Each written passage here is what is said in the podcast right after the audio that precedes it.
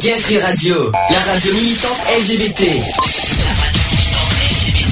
Gay Free Radio, la radio militante LGBT contre les discriminations et l'homophobie. Le samedi de 15h à 18h.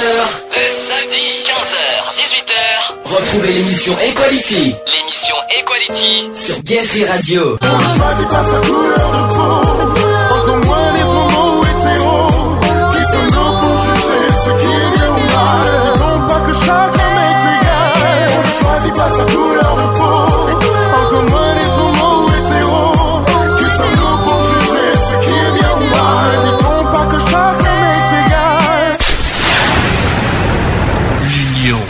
La force. Bonjour à tous, 15h03 sur Gay Free Radio. Bienvenue dans l'émission Equality en direct, comme tous les samedis ou le dimanche au cas où, euh, de 15h à 18h, voire plus. Alors, aujourd'hui, nous sommes le samedi 14 décembre 2013. Euh, émission Equality numéro 67, je tiens à le préciser. Nous sommes donc en direct. Voilà, donc euh, une émission très chargée, je tiens à vous le dire, parce qu'il y a pas mal, pas mal de sujets à évoquer aujourd'hui. On va commencer le sujet du jour. On va parler des AVC, des accidents vasculo, euh, c'est vasculaires cérébrale. On va en parler en première partie. En deuxième partie, on va faire un hommage à Nelson Mandela. On devait le faire la semaine dernière, mais faute de temps, puis il y avait le Téléthon en, priorité. On va le faire aujourd'hui. Euh, et puis, on va faire euh, en dernière partie le retour des actus LGBT. Ça fait un petit, ça fait quand même un mois que je ne l'ai pas fait. Euh, Il y a pas mal de sujets et de, choses à dire d'ailleurs aujourd'hui sur les actus LGBT. LGBT. Il y a pas mal, de choses à dire donc aujourd'hui. Un programme très chargé. Vous pouvez aussi venir sur notre chat www.equality-radio.fr. Le chat est ouvert. Je suis présent, il n'y a pas de souci. Vous pouvez venir, vous pouvez témoigner, réagir sur les sujets du jour. On va, il y a également le téléphone qui est en marche. Je répète le numéro pour ceux qui ne savent pas 05 35 004 024. Je répète 05 35 004 024. Bien, et bien écoutez, euh, ce qu'on va faire sans perdre de temps parce que le programme est tellement chargé aujourd'hui qu'on va on va on va pas trop perdre de temps. Je vais vous mettre une petite pause. J'aime bien cette petite reprise, euh, je sais pas si vous avez entendu parler sur internet de Pentatonix. Alors Pentatonix c'est un groupe euh, qu'on voit notamment sur YouTube qui a fait une reprise des tubes de Daft Punk. J'ai beaucoup aimé personnellement, je sais pas ce que vous en pensez. Je vous le je vous le laisse et on va poursuivre juste après avec le sujet du jour. À tout de suite.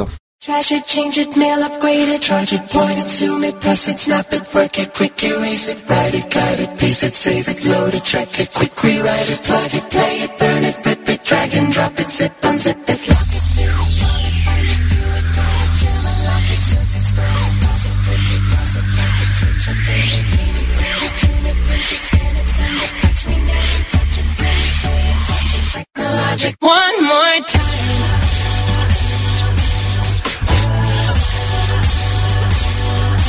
One more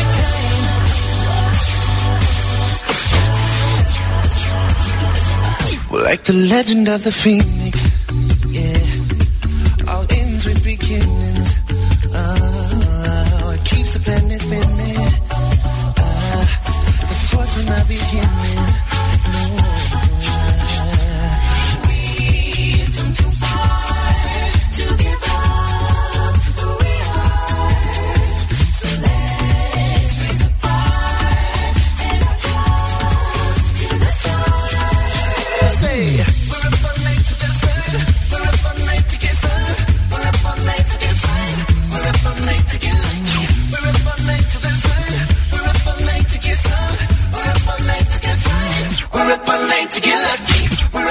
To get lucky.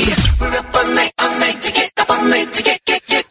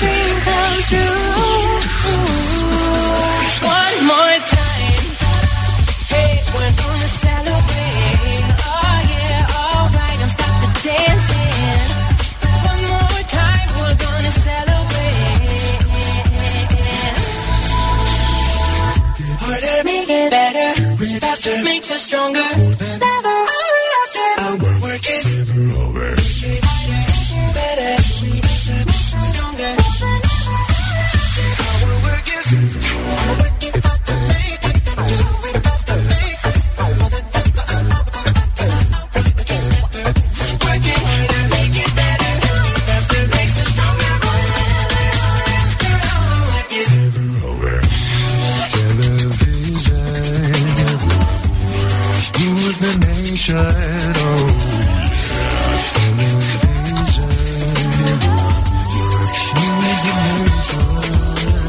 Music's got me feeling so free.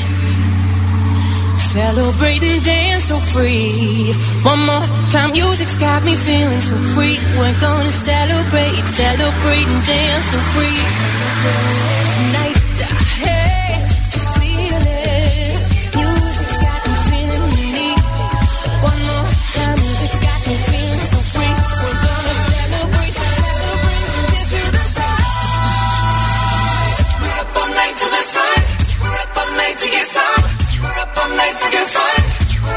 Night to get lucky. We're up night night to. We're up night to get. We're up for one more night.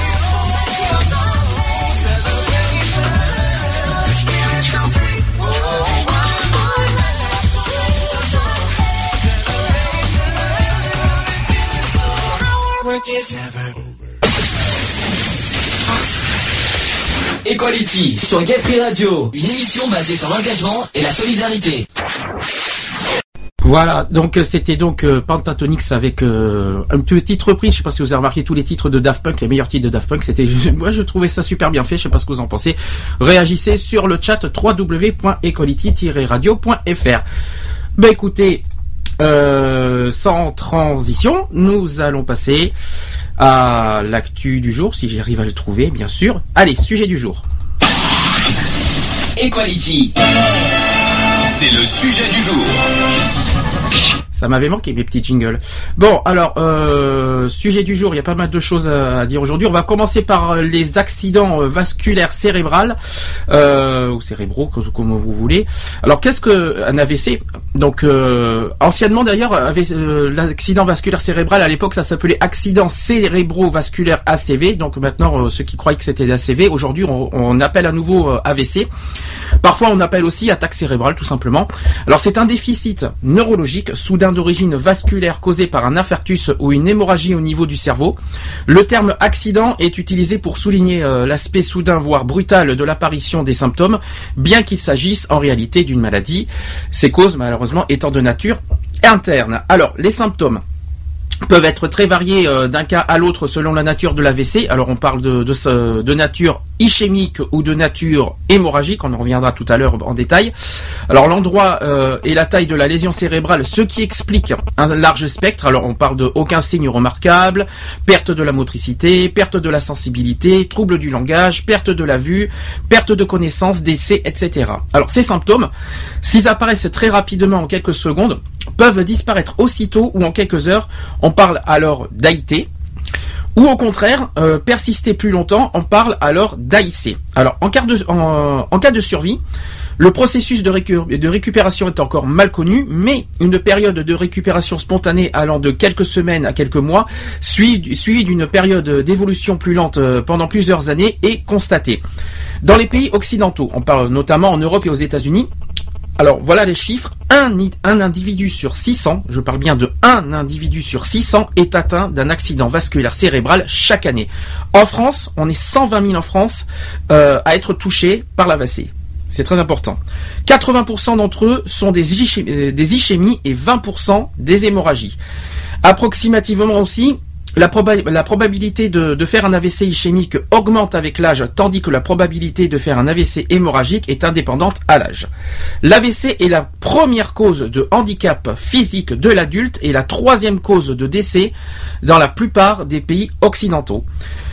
Il y a une autre, définition donc euh, au Canada. Donc l'AVC on appelle ACV euh, au Canada, euh, c'est-à-dire accident cérébrovasculaire, et même le terme d'AVC est actuellement employé. Au, Canada. On, on parle aussi euh, d'apoplexie ou attaque d'apoplexie, qui est un terme anciennement employé euh, plus général, qui est plus général, et c'est en fait l'effet visible de l'accident vasculaire cérébral, incluant une perte de connaissance avec arrêt partiel ou complet des fonctions cérébrales, ou une attaque provoquant la perte de conscience ou la mort soudaine du patient. On parle alors, par exemple, d'apoplexie d'a- d'apoplexie foudroyante. Alors, on- il y a plusieurs classifications euh, d'accident va- vasculaire cérébral. Je vais essayer de vous en parler petit à petit. Euh, L'accident vasculaire cérébral peut être transitoire, donc euh, les, fameux AIT, avec retour rapide à, à l'état normal, sans séquelles aussi. C'est-à-dire qu'en moins d'une heure, et sans preuve d'infarctus euh, à l'imagerie, le déficit peut être euh, au contraire permanent. Il est alors question d'accident vasculaire cérébral constitué, c'est-à-dire AIC. Alors il existe deux types d'AVC. Alors il y a l'infarctus euh, cérébral. Ça, c'est le premier type. Euh, l'infarctus cérébral, ça consiste en fait, c'est par obstruction d'un vaisseau sanguin. C'est-à-dire que 80% de l'ensemble, euh, c'est-à-dire que ça, con- ça concerne 80% de l'ensemble des AVC. Et enfin, le deuxième type, c'est l'hémorragie cérébrale, c'est-à-dire que ça provoque un saignement dans le cerveau. Voilà. Donc ça, maintenant, vous savez ce que, ce que les types d'AVC. Alors les AVC sont donc classés des accidents ischémiques hein, et en accidents donc hémorragiques. Alors quels sont les accidents ischémiques Ces accidents ischémiques sont dus à l'occlusion d'une artère cérébrale ou à destination cérébrale, euh, c'est-à-dire les, ca- les carotides internes ou vertébrales. Le cerveau est donc partiellement privé d'oxygène et de glucose. Cette occlusion entraîne un infarctus cérébral, appelé également euh, cérébral. Le mécanisme euh, de cette occlusion est le plus souvent soit un, euh, un euh, obstructif, soit un caillot tout simplement, de forme locale ou par embolie, dans, ce- dans ce cas le plus souvent d'origine cardiaque d'ailleurs. hein. Alors cependant, D'autres causes peuvent exister, donc on parle de la déchirure de la paroi de l'artère, une dissection entre, en général d'ailleurs, une compression par une tumeur aussi, et le déficit concerne un territoire bien défini du cerveau. Il est dit d'ailleurs systématisé. Le ramollissement cérébral d'origine euh, ischémique peut se compliquer euh, secondairement d'un saignement au niveau de la lésion.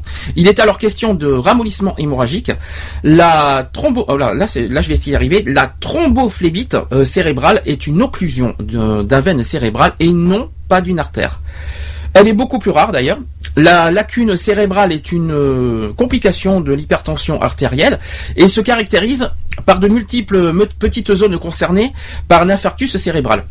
L'hypertension artérielle aussi est le principal facteur de risque d'AVC. Je ne sais pas si vous étiez au courant, mais l'hypertension, faites attention, ça peut provoquer des AVC.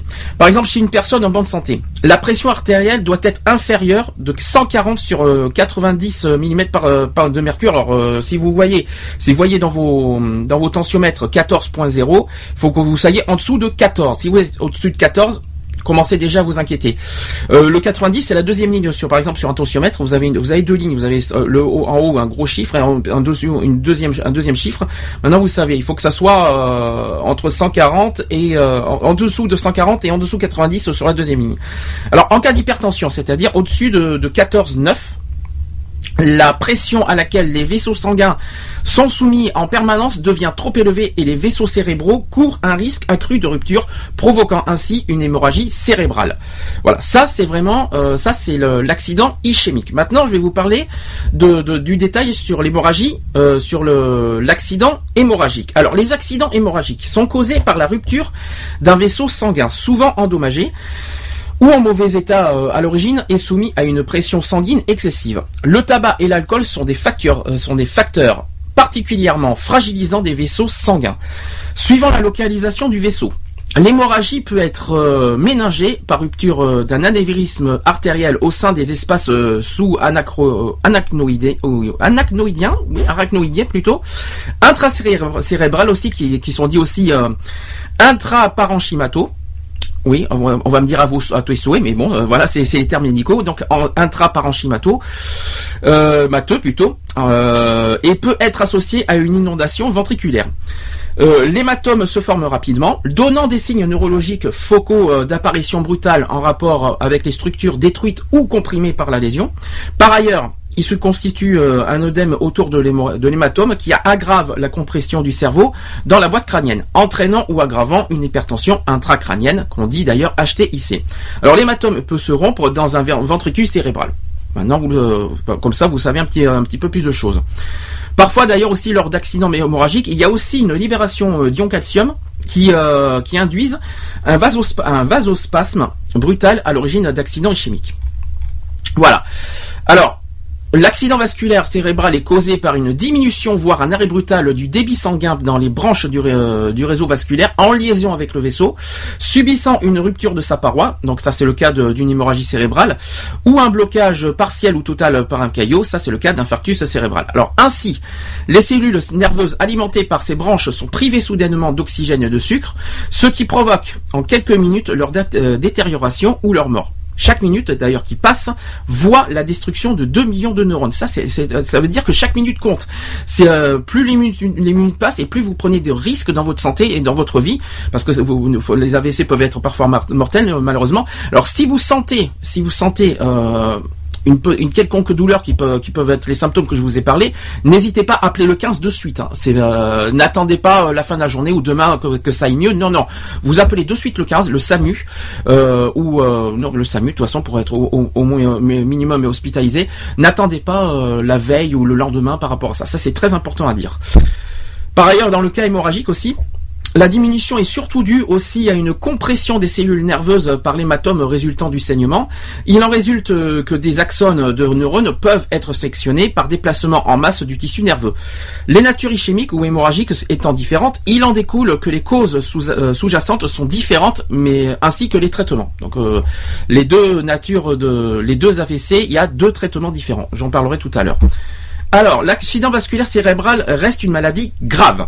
D'accord? C'est très important. Ne prenez pas ça à la légère, c'est vraiment très très grave. Aux conséquences toujours dramatiques, avec un risque de décès de 20 à 30% au premier mois, et la nécessité de placement en institution en raison du handicap euh, chez plus de 10% des survivants. Le pronostic à moyen et à long terme euh, dépend essentiellement du degré de l'atteinte. Le risque vital se prolonge bien au-delà de la période euh, aiguë, puisque la mortalité à un an atteint près de 40%. Euh, donc vous voyez, c'est assez sérieux. Euh, dans l'ensemble, ces statistiques sont valables pour les pays stables et développés. Parmi les individus faisant un AVC, euh, 80% euh, avec une origine ischémique et 20% avec une origine hémorragique, je sais que je le répète, mais il faut, quand même le dire. Euh, L'accident vasculaire cérébral est la seconde cause de mortalité au niveau mondial. Seconde cause de mortalité au, niveau mondial. Je ne sais pas si vous vous rendez compte de ce qu'on est en train d'évoquer. hein. La première euh, cause de la première cause mortelle dans les pays en voie de développement d'ailleurs, c'est la seconde aussi dans les pays développés. Nous en faisons partie comme les États-Unis, la France et tout ça. Alors, c'est aussi la sixième cause en termes d'années de handicap. Voilà, ça c'est très important aussi à le souligner. Dans le monde, un petit chiffre au passage, 10,1 millions de personnes étaient victimes d'un AVC en 1990 et 4,7 millions en mouraient chaque année.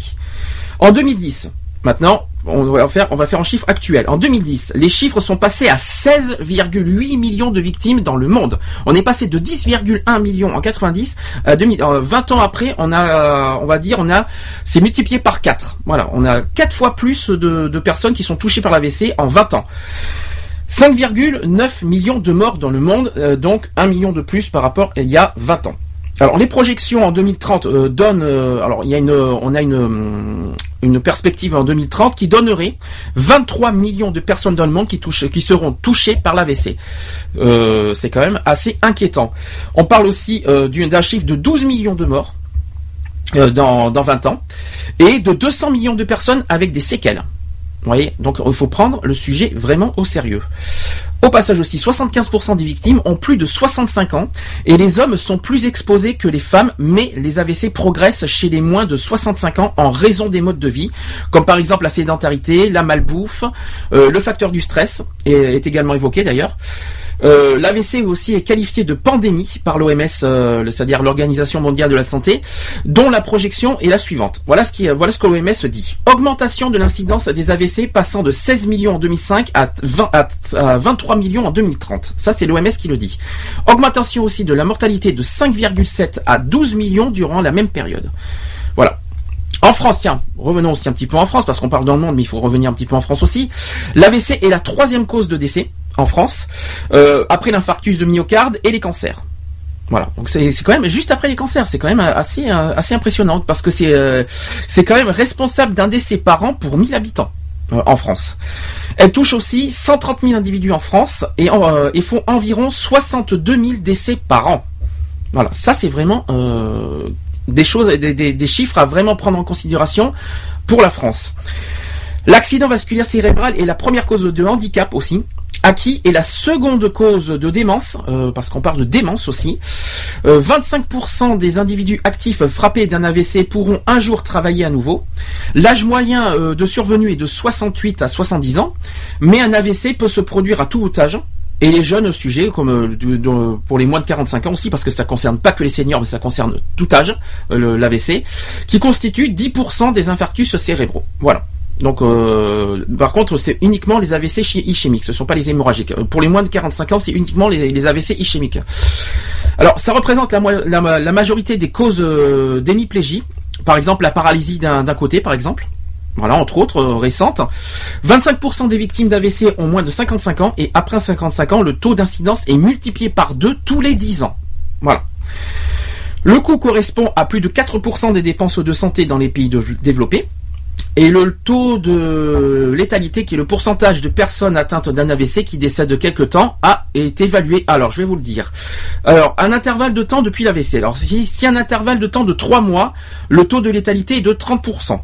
Si le taux, euh, si le temps, l'intervalle de temps est de 6 mois, le taux de, de létalité est de 45%. Et enfin, si le- l'intervalle de temps est de 5 ans, il est de 70% le, le taux de létalité. D'accord?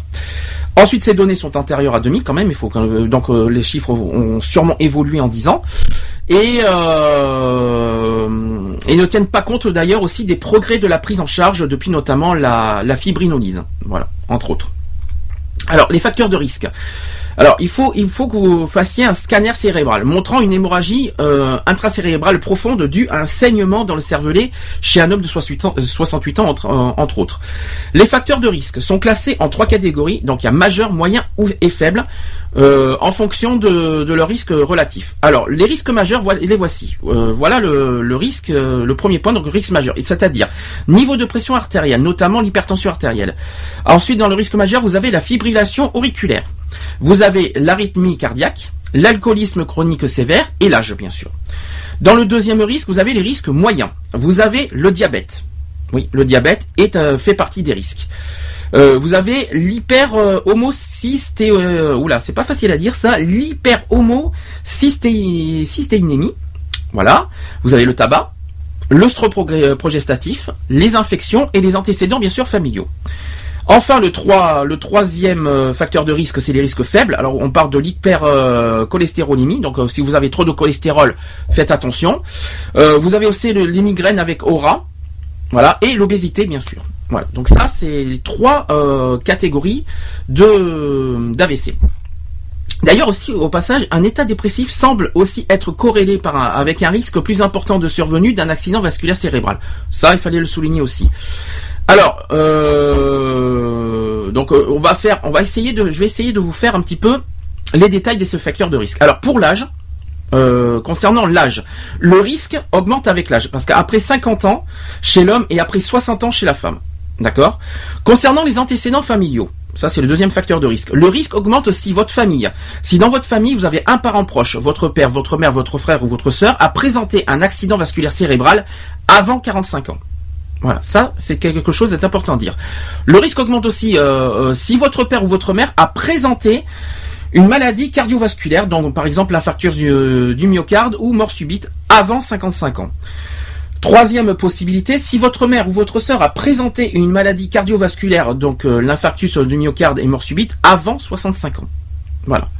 Ensuite, euh, oui, ensuite euh, les facteurs du risque aussi sur lesquels vous pouvez agir. Donc il y a le diabète. On parle de diabète lorsque la glycémie, qui est le taux du sucre ou glucose, est supérieur à 1,26 grammes par litre, à jeun, bien sûr, à jeun, hein, ça c'est très important à dire, faut que vous soyez à jeun, lors de deux mesures. Si vous souffrez d'un diabète mal contrôlé, l'excès de glucose dans votre sang peut endommager les parois de, vos artères. Donc ça, c'est important à dire. Ensuite il y a euh, comme facteur de risque l'hypertension artérielle. Alors on parle d'hypertension si la pression artérielle euh, systolique est supérieure à 140 euh, ou c'est-à-dire 14 tout simplement. Si vous voyez que votre chiffre est au-dessus de 14, attention, soyez prudent dans votre euh, sur votre euh, sur l'hypertension et attention votre tension artérielle.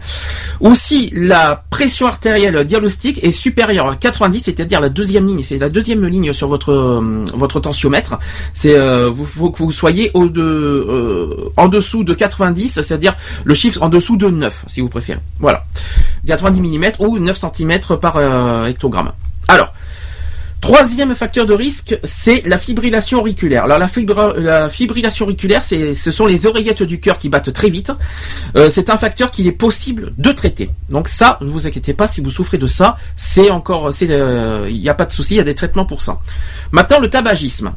Euh, concernant les facteurs de risque. Toujours, euh, donc concernant le tabagisme, à court terme, le tabac favorise le rétrécissement des, artères- la formation des caillots et l'apparition de troubles du rythme cardiaque. Sur le long terme, le tabac abîme peu à peu les artères. Voilà, ça, chers fumeurs, hein, vous savez ce que vous avez à faire.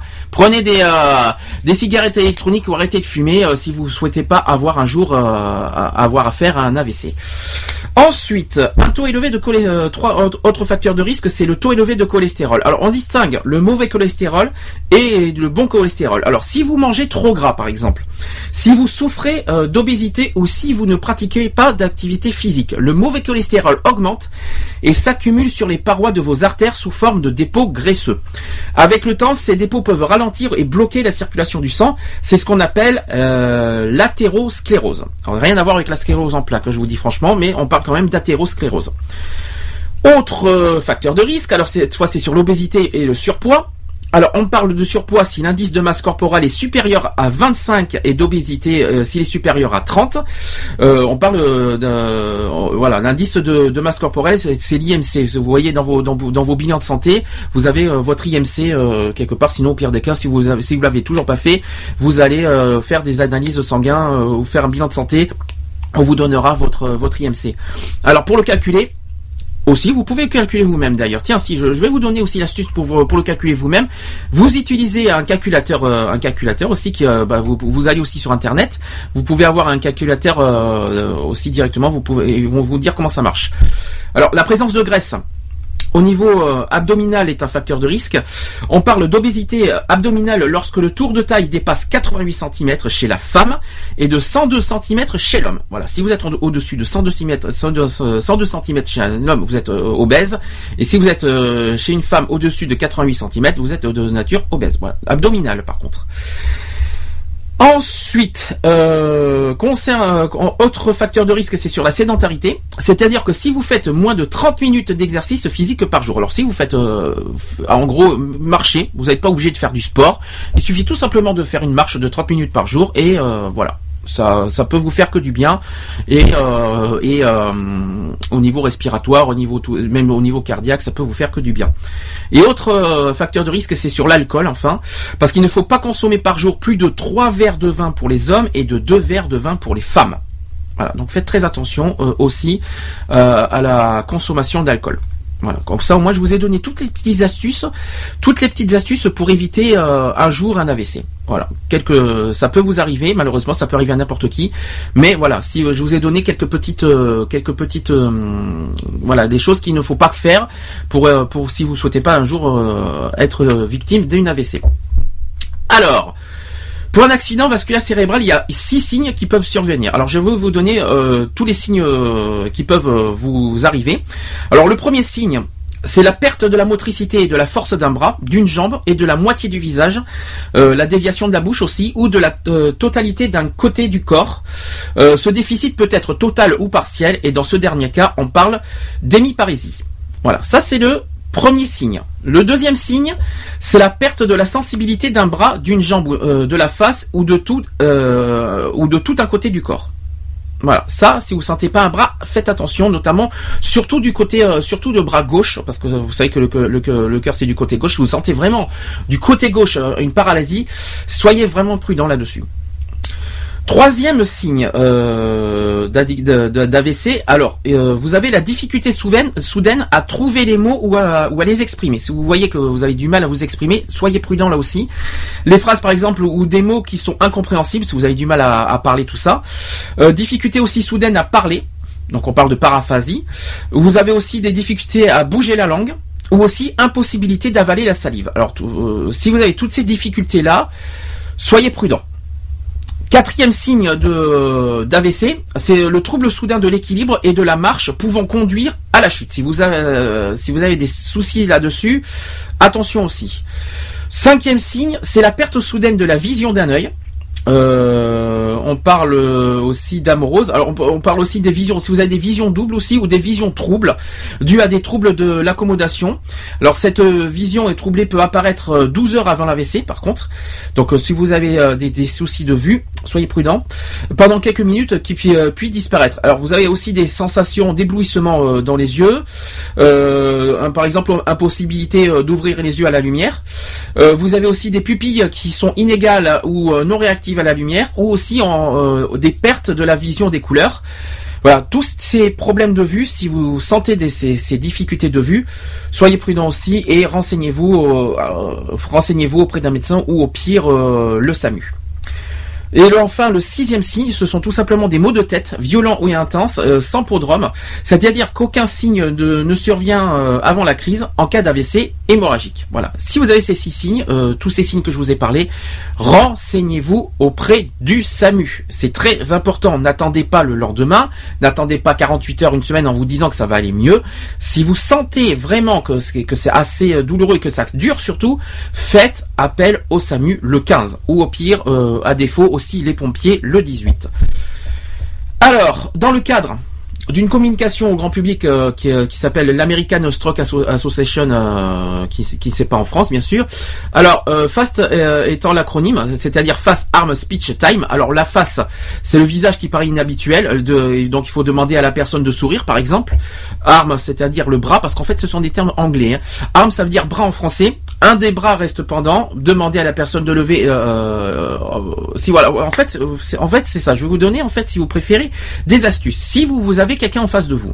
En, en, en clair net et précis. Si euh, euh, vous avez une personne qui fait euh, ces petits problèmes de, ces petits signes, je vais vous donner des astuces si vous avez une, si vous avez à voir, si vous avez un ami ou une proche de votre famille qui fait ça. Alors si par exemple cette personne fait un problème de visage. Si votre, si le visage vous paraît inhabituel, alors vous demandez à la personne de sourire. Si vous souriez, ça va. Si vous ne savez pas sourire, attention, là, euh, de suite, vous réagissez. Concernant le bras, si un des bras reste euh, pendant euh, voilà l'AVC, vous demandez à la personne de lever les deux bras. Si vous avez si du mal à lever les deux, si la personne a du mal à lever les deux bras, ça commence à être inquiétant là aussi. Je parle bien sûr de ceux qui sont victimes d'AVC. hein. Ensuite, la parole. Si la personne parle bizarrement, euh, vous, vous demandez à la personne victime d'AVC de répéter une phrase simple, tout simplement. Voilà, vous ne vous, vous, vous- donnez pas une phrase difficile, une, phrase simple, bête. Vous lui dites de répéter, tout simplement. Et enfin, euh, la durée. euh, dans, dans le sens urgence, si vous observez un de ces symptômes, appelez les secours immédiatement, bien sûr. Voilà, c'est ça que je voulais vous dire. C'est-à-dire que euh, si, dans- si vous voyez que ça dure, dure, dure et que ça persiste, n'hésitez pas à faire appel au 15, au secours, le 18, euh, les ambulances, les hôpitaux, enfin, peu importe, vous faites euh, appel au secours tout de suite, tout de suite, tout de suite. Ça, c'est très important. Alors, euh, les AVC peuvent aussi se traduire beaucoup plus rarement par une crise euh, convulsive ou un état de confusion mentale apparemment isolé.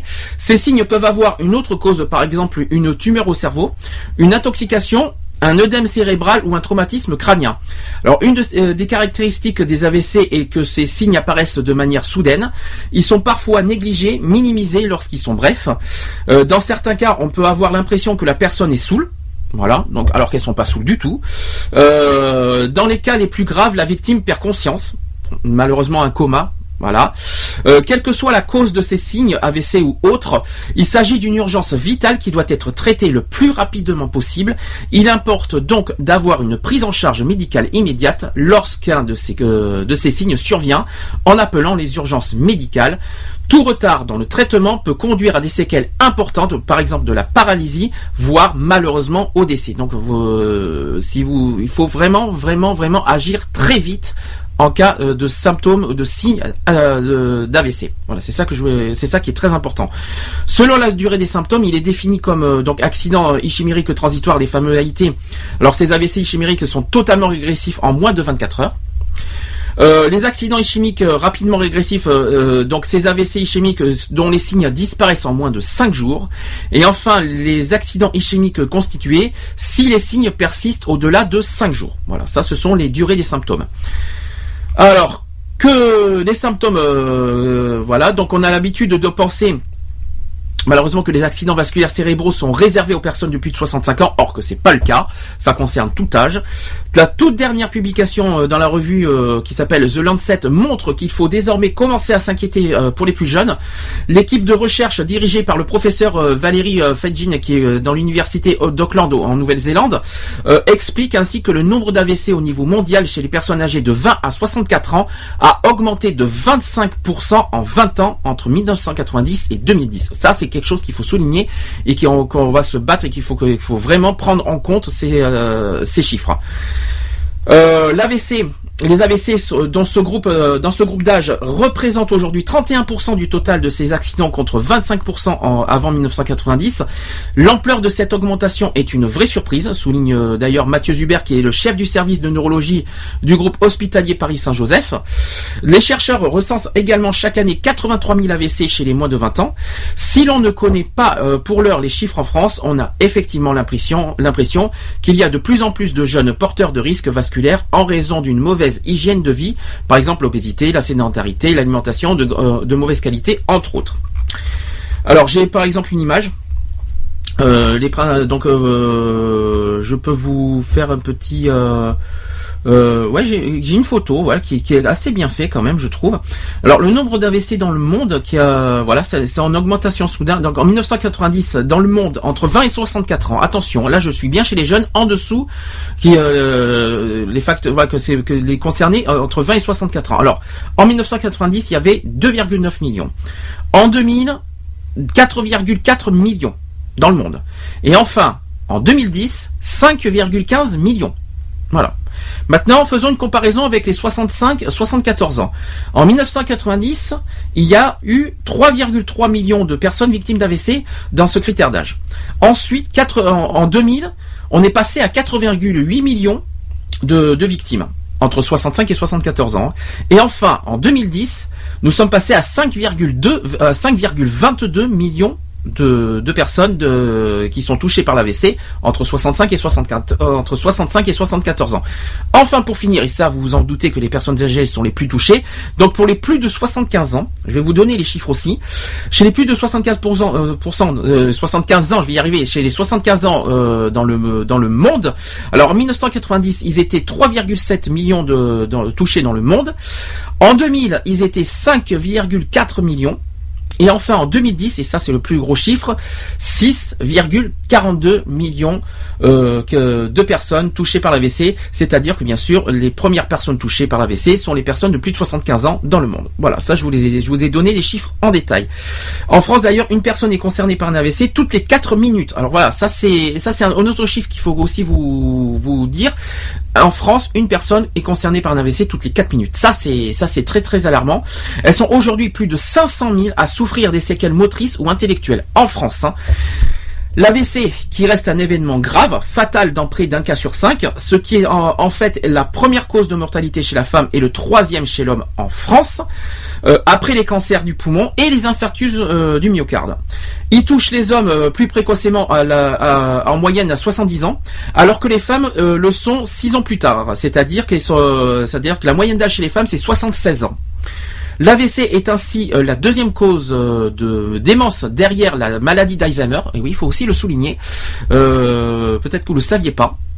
Voilà, c'est juste derrière, c'est quand même la deuxième cause de démence, juste derrière la maladie d'Alzheimer. C'est quand même important à souligner aussi.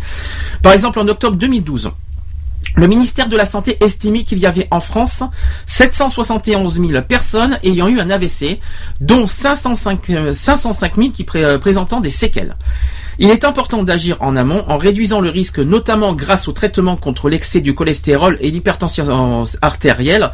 Il est tout, euh, aussi impératif d'appeler rapidement le, le 15 en cas d'apparition de symptômes tels qu'une paralysie, euh, paralysie brutale ou même un affaiblissement d'une partie du corps, une déformation de la bouche ou des difficultés à parler, des maux de tête sévères, etc. Il faut consulter euh, car ils peuvent être le signe annonciateur d'un véritable AVC.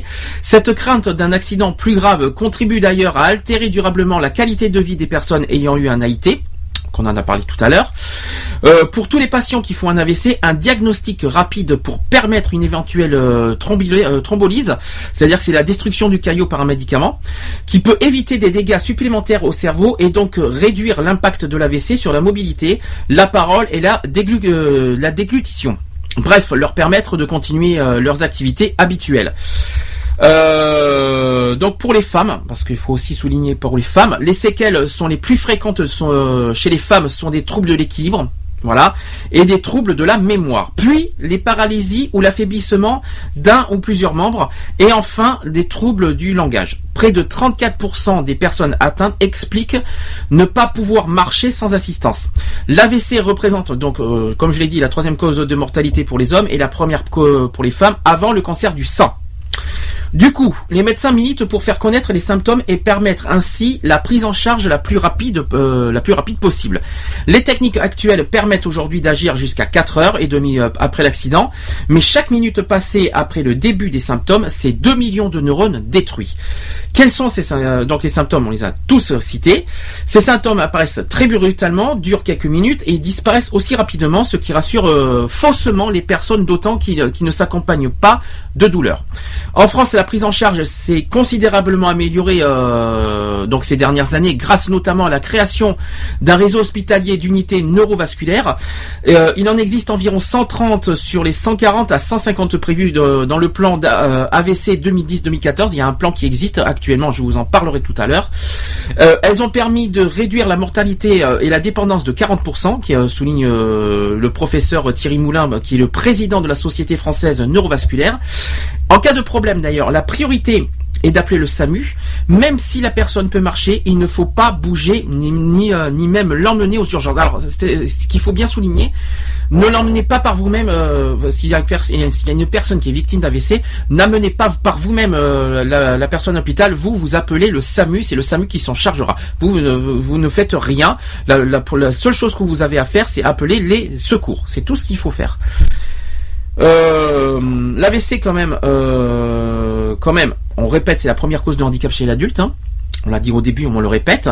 Euh, alors, on souhaite aussi que le prochain plan qui insiste sur la prise en charge euh, de ces patients dans la société, dont on sait également que 40% d'entre eux souffrent de dépression. Alors ça, il faut quand même le souligner parce que ça n'a pas beaucoup été évoqué dans, le sujet. La dépression euh, n'est peut-être pas un facteur de risque, et pourtant, et pourtant, il faut quand même le souligner que 40% des, gens qui, se- qui souffrent d'AVC souffrent également de dépression. Alors ça, c'est quand même assez euh, assez inquiétant. Euh, il faut quand même le prendre en compte la dépression. Donc, il faut pas prendre ça à la légère. Une vaste étude d'ailleurs rass- rassemblant les données fournies par 10, euh, 119 pays euh, montre que le nombre des AVC a augmenté de 25% en 20 ans chez les 20-64 ans. Pourtant, leur part dans le nombre total d'AVC à 31% en 2010 contre 25% en 1990. Alors, les conséquences euh, de ces accidents vasculaires sur la qualité de vie euh, sont sous-estimées. Voilà, euh, affirme par exemple un groupe euh, de chercheurs dirigé par le professeur euh, Peter Rodwell de l'université d'Oxford. Un constat qui est étonnant car il s'agit d'un enjeu de santé publique bien identifié. En France, plus de 100 000 personnes sont hospitalisées, ça je vous l'ai pas dit tout à l'heure, 100 000 personnes sont hospitalisées chaque année en France à la suite d'un accident vasculaire cérébral et 30 000 le sont après un accident ischémique transitoire, la forme transitoire de l'AVC. Euh, dans les deux cas, il s'agit d'une perte brutale des capacités du cerveau à cause d'une artère bouchée, euh, bouchée ou rompue. Voilà les, les- les principales causes euh, de ceux qui sont hospitalisés. La qualité de vie ne se résume pas du tout à la santé et aux capacités physiques. Voilà, ça aussi il faut le souligner. Elle inclut aussi euh, la sensation de bien-être psychologique et social. Euh, D'ailleurs, l'Organisation mondiale de la santé l'a définit euh, d'ailleurs comme un large champ conceptuel englobant de, manière complexe la santé physique de la personne, son état psychologique, son niveau d'indépendance, ses relations sociales, ses croyances personnelles et sa relation avec des spécificités de son environnement. Voilà, donc euh, ce qu'on va faire, on va faire euh, un petit peu de pause euh, avant que de parler des traitements de tout ça parce que je vous ai parlé beaucoup beaucoup beaucoup des symptômes et des signes euh, et des facteurs de risque. Après je vais vous parler des traitements de comment comment comment ça fonctionne euh, voilà et pourquoi aussi ça, ça devient mortel. Je vais faire une petite pause tranquille. N'oubliez pas que vous pouvez réagir euh, ben, soit sur notre chat qui est ouvert, hein, vous pouvez y aller www.equality-radio.fr. J'y suis dessus, n'hésitez pas à y aller. Ou par téléphone 05 35 004 024. On va faire une petite pause tranquille. hein, euh, on va faire. euh, Qu'est-ce que je peux vous mettre comme musique Euh, John Manam, oui, John Maman, qui, qui dit Allez viens.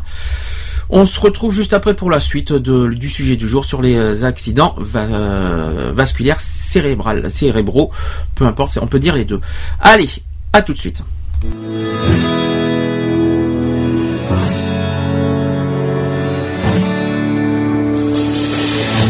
D'accord, on recommande deux bières. Les deux dernières, j'ai ta parole. Se noyer dans l'alcool, c'est pas des choses à faire. Qu'est-ce qu'on fout ici? Dis-moi. Dans l'arrière-salle d'un bar tabac, à pleurer sur ton sort parce qu'elle t'a mis dehors. Allez viens on prend un bateau C'est de quel côté Buenos Aires Arrête de faire ton numéro. De dire que tu vas te foutre en l'air. Si tu crois que je vais te laisser faire Monte là-dessus et bois de l'eau. Moi qui ai toujours voulu un frère je vais pas te quitter de sitôt.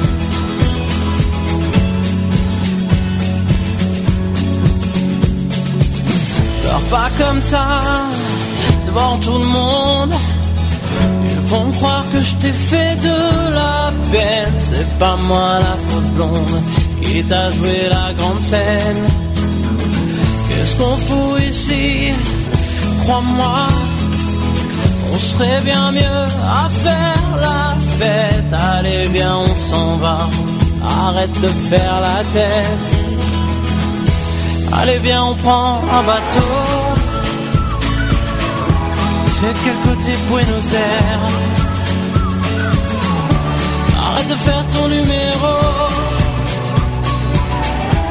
De dire que tu vas te foutre en l'air. Si tu crois que je vais te laisser faire Monte là-dessus et bois de l'eau Moi qui ai toujours voulu un frère Je vais pas te quitter de sitôt Ce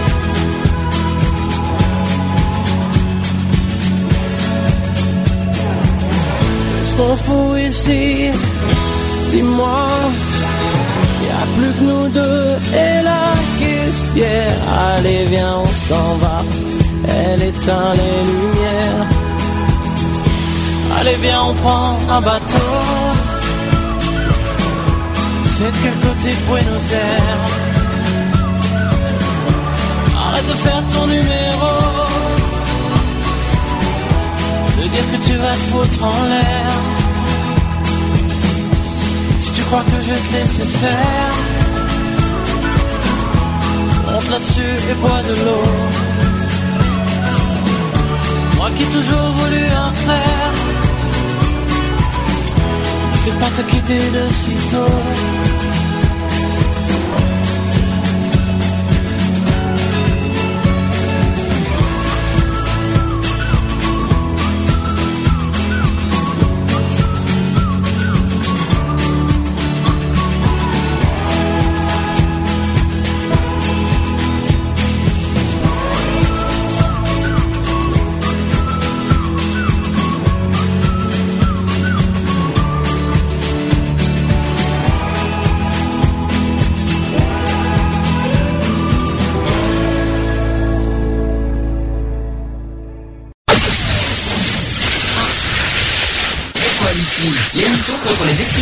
et pour l'égalité. Le samedi de 15h à 18h. En direct sur Free Radio. 15h, 18h. De retour dans l'émission Equality 15h52, toujours en direct sur Gay Free Radio. Donc on va continuer notre sujet du jour sur les accidents vasculaires cérébraux. Euh, alors on va on va continuer sur. euh, on a parlé des symptômes en première partie, on va parler maintenant des traitements. Euh, je rappelle qu'une hospitalisation est nécessaire, idéal- idéalement en milieu euh, spécialisé. On parle notamment d'unités de soins intensifs neurologiques ou unités neurovasculaires dont des expériences pilotes de- dès les années 1950 ont finalement montré dans les années 80, grâce à des essais thérapeutiques randomisés, des bénéfices réels par rapport à une prise en charge conventionnelle avec un risque de mortalité et de séquelles réduit de 20% chacun. Alors en aigu, après un bilan hospitalier, le traitement se confond avec celui euh, de la cause. Et, euh, voilà ce qui est proposé. Euh, premier traitement, c'est un traitement par anticoagulant en cas de, cardiopathie embo- emboligène. Alors ce traitement doit être discuté si l'accident est important du fait du risque majoré de survenue d'une hémorragie secondaire, par exemple le ramollissement hémorragique. Deuxième traitement possible en aigu, c'est un traitement par médicament euh, euh, anti-agrégant euh, plaquettaire en cas d'ischémie. Le plus souvent d'ailleurs de l'aspirine à petite dose. Voilà, voilà ce qu'on propose comme médicament. Troisième traitement possible, c'est un traitement anti-hypertenseur. Alors, il doit permettre cependant de maintenir une pression artérielle minimale afin d'assurer une perfusion optimale du cerveau. Autre traitement possible, c'est un traitement euh, neurochirurgical dans les cas particuliers rares d'hémorragie cérébrale, d'infarctus euh, cérébelleux et aussi euh, d'infarctus hémisphérique malin. Alors les médicaments euh, euh, comme euh, alors je vais vous donner euh, certains noms de médicaments. Donc il y a l'altéplase par exemple, l'urokinase ou alors la. Alors, on, entend beaucoup de as à la fin. Alors ça permet la dissolution d'un caillot par thrombolyse ou fibrinolyse par voie intraveineuse, qui sont utilisés en cas d'accident vasculaire cérébral d'origine ischémique, qui doit être pris en charge idéalement dans les 90 minutes et au grand maximum moins de 4h30 après les premiers symptômes. Alors on parle de notion de fenêtre d'opportunité thérapeutique. hein. Alors selon les recommandations des sociétés savantes neuro- neurovasculaires. Alors ça permet une récupération complète plus fréquente, euh, tout ça, et diminue aussi la mortalité.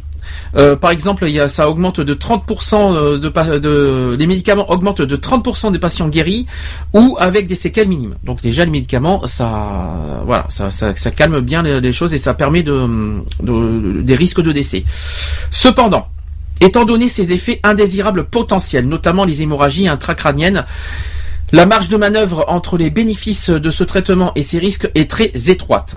De plus, euh, le faible délai euh, disponible nécessite une prise en charge spéciale, avec entre autres un neurologue d'astreinte 24 heures sur 24 et la possibilité de réaliser une imagerie euh, cérébrale, le scanner ou l'IRM bien sûr aussi, en urgence pour éliminer un accident hémorragique.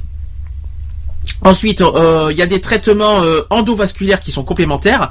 Euh, donc il y a des, traitements complémentaires, par exemple une injection directe du fibrinolytique au niveau du caillot ou dispositif de retrait de ce dernier, qui permettent d'avoir un taux de, reperfusion meilleur, mais sans bénéfice prouvé pour le patient, probablement en raison du délai plus important imposé par la mise en route de ce type d'intervention.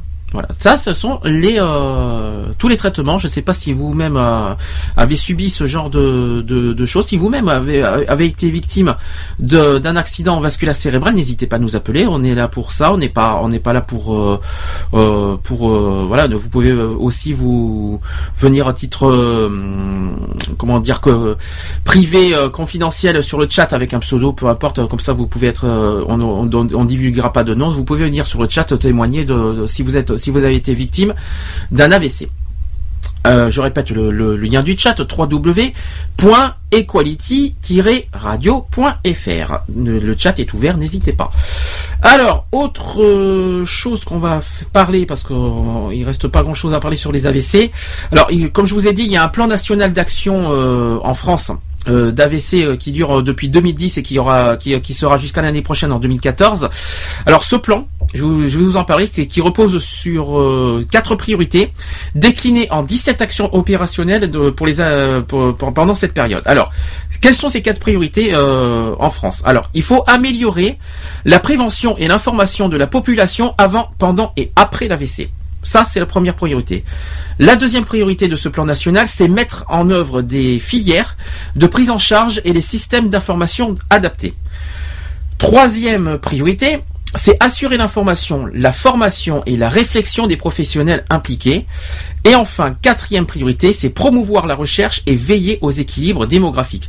Parce que euh, on voit par exemple, j'ai vu dans les, euh, on voit par exemple dans les euh, dans les hôpitaux, au service cardiologie, vous avez par exemple une grande affiche sur sur les AVC. Je crois que vous en avez aussi euh, chez chez vos médecins traitants, qui vous euh, qui vous explique bien aussi, qui euh, qui, qui, avec un schéma que si vous a, si vous si vous êtes victime de temps temps et temps, c'est que vous êtes victime d'un AVC. Bon, voilà. C'est euh, et puis il y a aussi un petit un petit clip audio que qui, qui explique aussi bien euh, par rapport aux symptômes que si vous êtes victime d'un d'un AVC, appelez le 15. C'est très important. Alors ces priorités. Je suis toujours sur le plan national d'action. Alors ces priorités sont au service d'une ambition, c'est-à-dire permettre une meilleure articulation entre les diverses composantes de notre système de santé. Ensuite, déclo- décloisonner les secteurs euh, de la prévention, du soin et de l'action médico-sociale pour déployer une véritable politique de santé publique, allant de la prévention et de la promotion de la santé à la réhabilitation et la réinsertion sociale. Autre point aussi, c'est prévenir et soigner l'AVC, qui nécessite à tous les stades une articulation coordonnée dans les secteurs sanitaires et médico-sociaux, entre de nombreux professionnels de santé, médecins et de non-médecins aussi, euh, hospitaliers et libéraux. S'il y a un thème qui justifie le décloisonnement de tous ces acteurs, c'est bien l'AVC. Alors ce plan national d'action euh, qui fixe parmi ses priorités d'action non seulement l'accès aux soins en urgence, mais aussi la prise en charge adaptée au handicap. Que celui-ci soit transitoire ou définitif. Au définitif. Ceci se traduit en particulier par le développement euh, et la montée en charge des unités euh, neurovasculaires dont le maillage par exemple, entamé dès 2010, offre que, euh, et tout ça offre aujourd'hui une couverture homogène des soins en urgence sur le territoire français. Cela implique également le renforcement de l'organisation euh, de filières structurées, de prise en charge de l'AVC pour éviter euh, toute perte de chance avec l'évaluation euh, des besoins en soins, en rééducation ainsi qu'en réa- en réadaptation et en réinsertion à domicile ou en établissement médico-social. Alors, autre, po- autre point aussi euh, en France, euh, c'est qu'il y a un lancement euh, d'une campagne qui s'appelle AVC Agir Vite. Alors oui, parce qu'en fait, ils ont, ils ont, vous savez que AVC veut dire accident, accident vasculaire cérébral. Mais il y a une campagne qui existe, qui- qu'ils ont trouvé un nouveau, une nouvelle définition d'AVC qui veut dire agir vite, c'est important. Euh, je trouve ça, je trouve ça très, euh, j'aime bien. C'est, c'est- c'est bien fait. Je trouve que agir vite, c'est important. Donc voilà. Euh, au passage, je tiens à vous dire qu'aussi qu'il existe une journée mondiale de l'accident vasculaire cérébral qui a lieu tous les 29 octobre de chaque année. Je sais pas si vous étiez au courant. Euh, et lors de le 29 octobre dernier, il y a eu Marisol Touraine, qui est, que je rappelle, qui est ministre euh, des Affaires euh, sociales et de la Santé, qui, euh, qui, a, réagi et qui souhaite renforcer les actions de lutte contre les accidents vasculaires cérébraux. C'est pourquoi la ministre renouvelle à partir, euh, depuis d'ailleurs le 29 octobre dernier, la campagne nationale d'information et de sensibilisation sur la reconnaissance des signes de l'accident vasculaire cérébral et la conduite à tenir en cas d'apparition de ces signes. On rappelle encore le chiffre, il faut le rappeler, il faut le ré- répéter, c'est qu'en France, 130 000 nouveaux cas, ah oui, nouveaux cas, 130 000 nouveaux cas d'AVC surviennent chaque année, dont 25% chez les moins de 65 ans. Ça peut également survenir chez l'enfant. L'AVC, on répète, est la première cause de handicap acquis chez l'adulte en France. Environ 500 000 personnes souffrent au quotidien des séquelles d'un AVC. Euh, c'est pourquoi cette campagne, alors euh, cette campagne donc engage à mobiliser le grand public afin que l'AVC soit perçu co- comme une extrême urgence. Il s'agit de reconnaître les signes d'alerte de l'AVC, de réagir avec les bons gestes permettant de mettre en place au plus vite le traitement spécifique.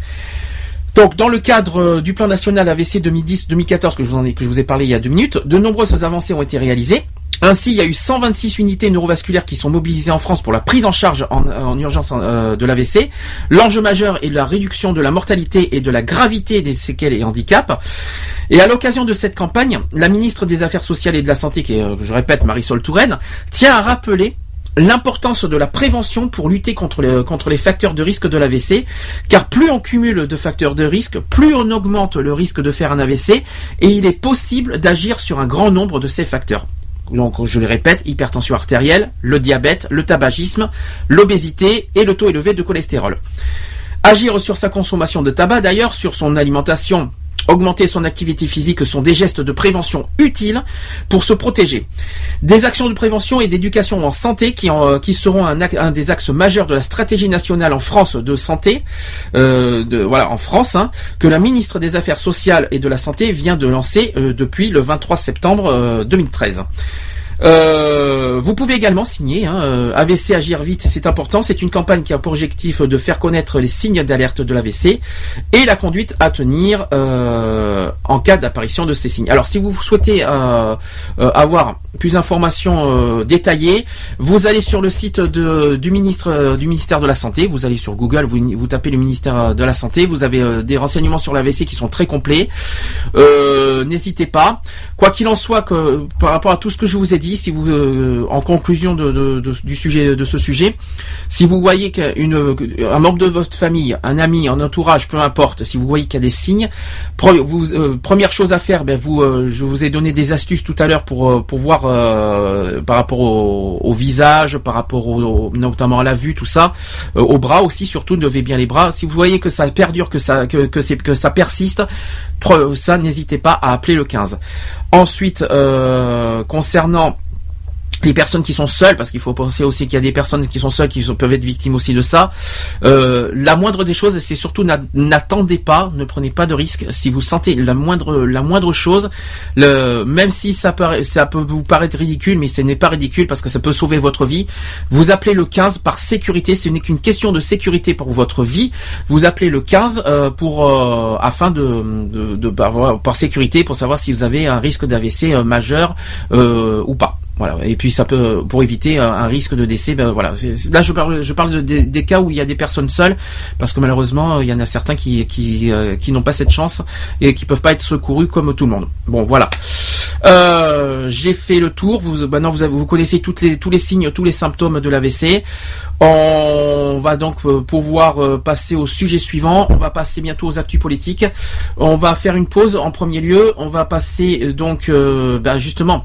Vous êtes au courant que malheureusement il y a une semaine, euh, il y a une semaine de ça, euh, Nelson Mandela est décédé à 95 ans. Je vais vous faire un, hommage à Nelson Mandela dans quelques instants. Euh, bah, on va commencer un petit hommage en musique, tout simplement. Je vais vous passer, euh, je sais pas si vous vous souvenez de cette musique qui date des années 80, qui a, rendu hommage à Nelson Mandela euh, sur l'apartheid. Euh, Johnny Clegg et ça vous cache, je pas sais pas si ça vous dit quelque chose. Moi personnellement, je connais très bien. Ça s'appelle Asibonanga. Voilà, qui date de 88. Je vous dis à tout de suite, on passe à l'actu politique, c'est-à-dire euh, en premier lieu l'hommage à Nelson Mandela. Je vous dis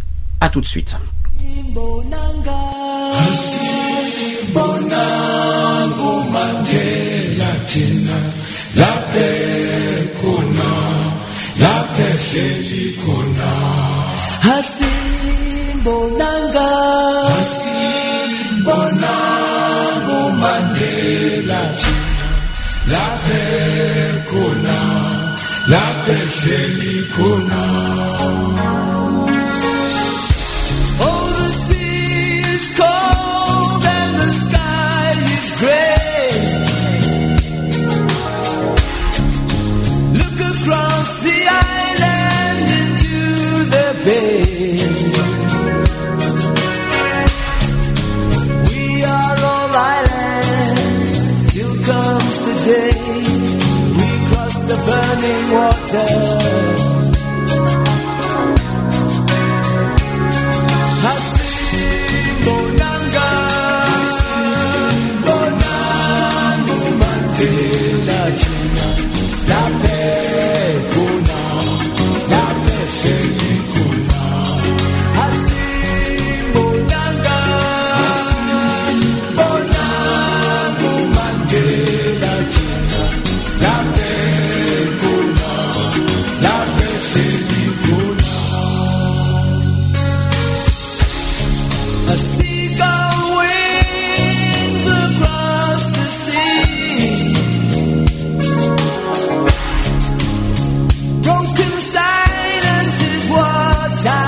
Dream.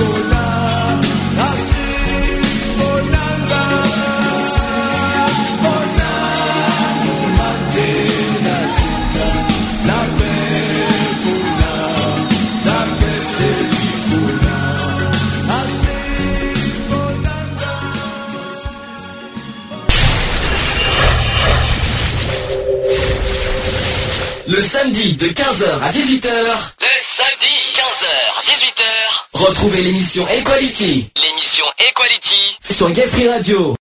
Voilà, de retour dans Equality. euh, donc vous avez entendu Johnny Clegg et Savoca, vous savez pourquoi. Il y a une semaine, on a perdu un grand homme. Je vais d'abord mettre euh, le jingle actu politique. Equality. Les actus. Politique. Politique. Politique.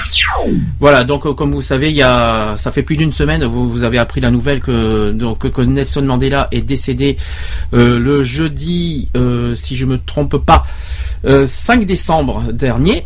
Voilà, donc je vais vous expliquer que, voilà que c'est quand même un, hommage mondial qui a, été fait cette semaine euh, par rapport à, ce, héros, parce qu'on parle d'un héros aussi qui a des droits humains qui s'en est allé. Euh, Nelson Mandela quand même qui été considéré comme un héros par des millions de personnes partout sur la planète. Euh, au passage, il a passé 27 ans de sa vie en prison. en raison de son combat contre le système ségrégationniste de l'apartheid en Afrique du Sud. Il a été élu également président du pays en Afrique du Sud en 1994, à l'issue des premières élections ouvertes à toutes et tous, quelle que soit sa couleur de peau d'ailleurs. Et si Mandela a consacré sa vie à la défense euh, des libertés en Afrique du Sud, il s'est aussi élevé contre l'injustice partout dans le monde. C'est un héros qui vient de nous quitter, mais son héritage de défenseur des, des droits humains vit toujours, quoi qu'il en soit. Alors il disait qu'il n'était ni un saint ni un prophète, c'est lui qui disait ça. Il déplorait qu'on le présente comme une sorte de demi-dieu. Il insistait euh, sur ses erreurs, ses insuffisances, ses impatiences, et jusqu'au bout, euh, tandis qu'on le fêtait à travers le monde, tandis que les États et les puissants lui tressaient des lauriers, lui dressaient des statues, euh, lui décernaient des palmes et des récompenses, tandis qu'un peu partout on donnait son nom à des milliers d'écoles, d'universités, de rues, de places, de parcs et d'institutions diverses, jusqu'au bout il s'est voulu un homme comme les autres, un pécheur qui essaie de s'améliorer. Parce que pour lui, il est peut-être un sauveur de l'humanité, mais pour, pour lui, il reste un homme comme tous les autres. Nelson Mandela, donc, est mort euh, il y a le 5 décembre dernier à l'âge de 95 ans, à son domicile de Johannesburg. Euh, donc, euh, ça a été annoncé par le président sud-africain qui s'appelle Jacob Zuma, en direct à la télévision publique. Alors voilà ce que Jacob Zuma a dit à la télévision. Notre cher Madiba euh, aura eu des funérailles d'État, a-t-il ajouté, annonçant que, que les drapeaux seraient en berne à partir de depuis bah, la semaine dernière et jusqu'aux obsèques et qui auront lieu demain le 15 décembre à Kunu, euh, son village natal, à Kunu, Kunu.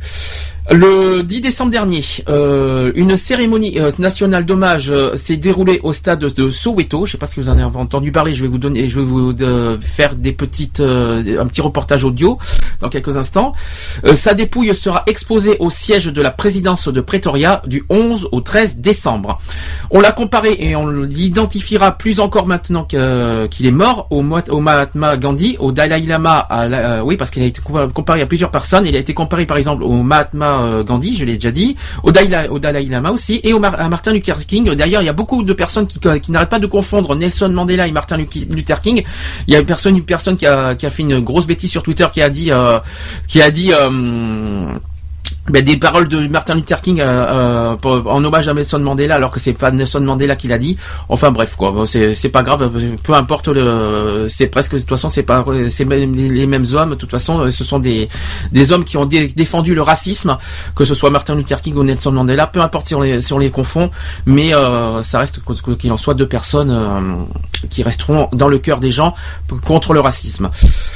Euh, donc euh, comme je vous l'ai dit, donc il est plus probable aussi que Nelson euh, Mandela restera pour l'Afrique euh, ce qu'Abraham Lincoln fut pour l'Amérique du Nord, ou Simon Bolivar pour celle du Sud, un libérateur, tout simplement. Donc il aimait d'ailleurs les jolies femmes. Ouais, parlons un petit peu, ça a été dit. Les beaux costumes aussi, les chemises bariolées, la boxe. Il aimait aussi la musique. Il aimait la danse aussi. Il a été divorcé deux fois. Il a fait cinq enfants à deux épouses successives avant de finir sa vie euh, avec une troisième.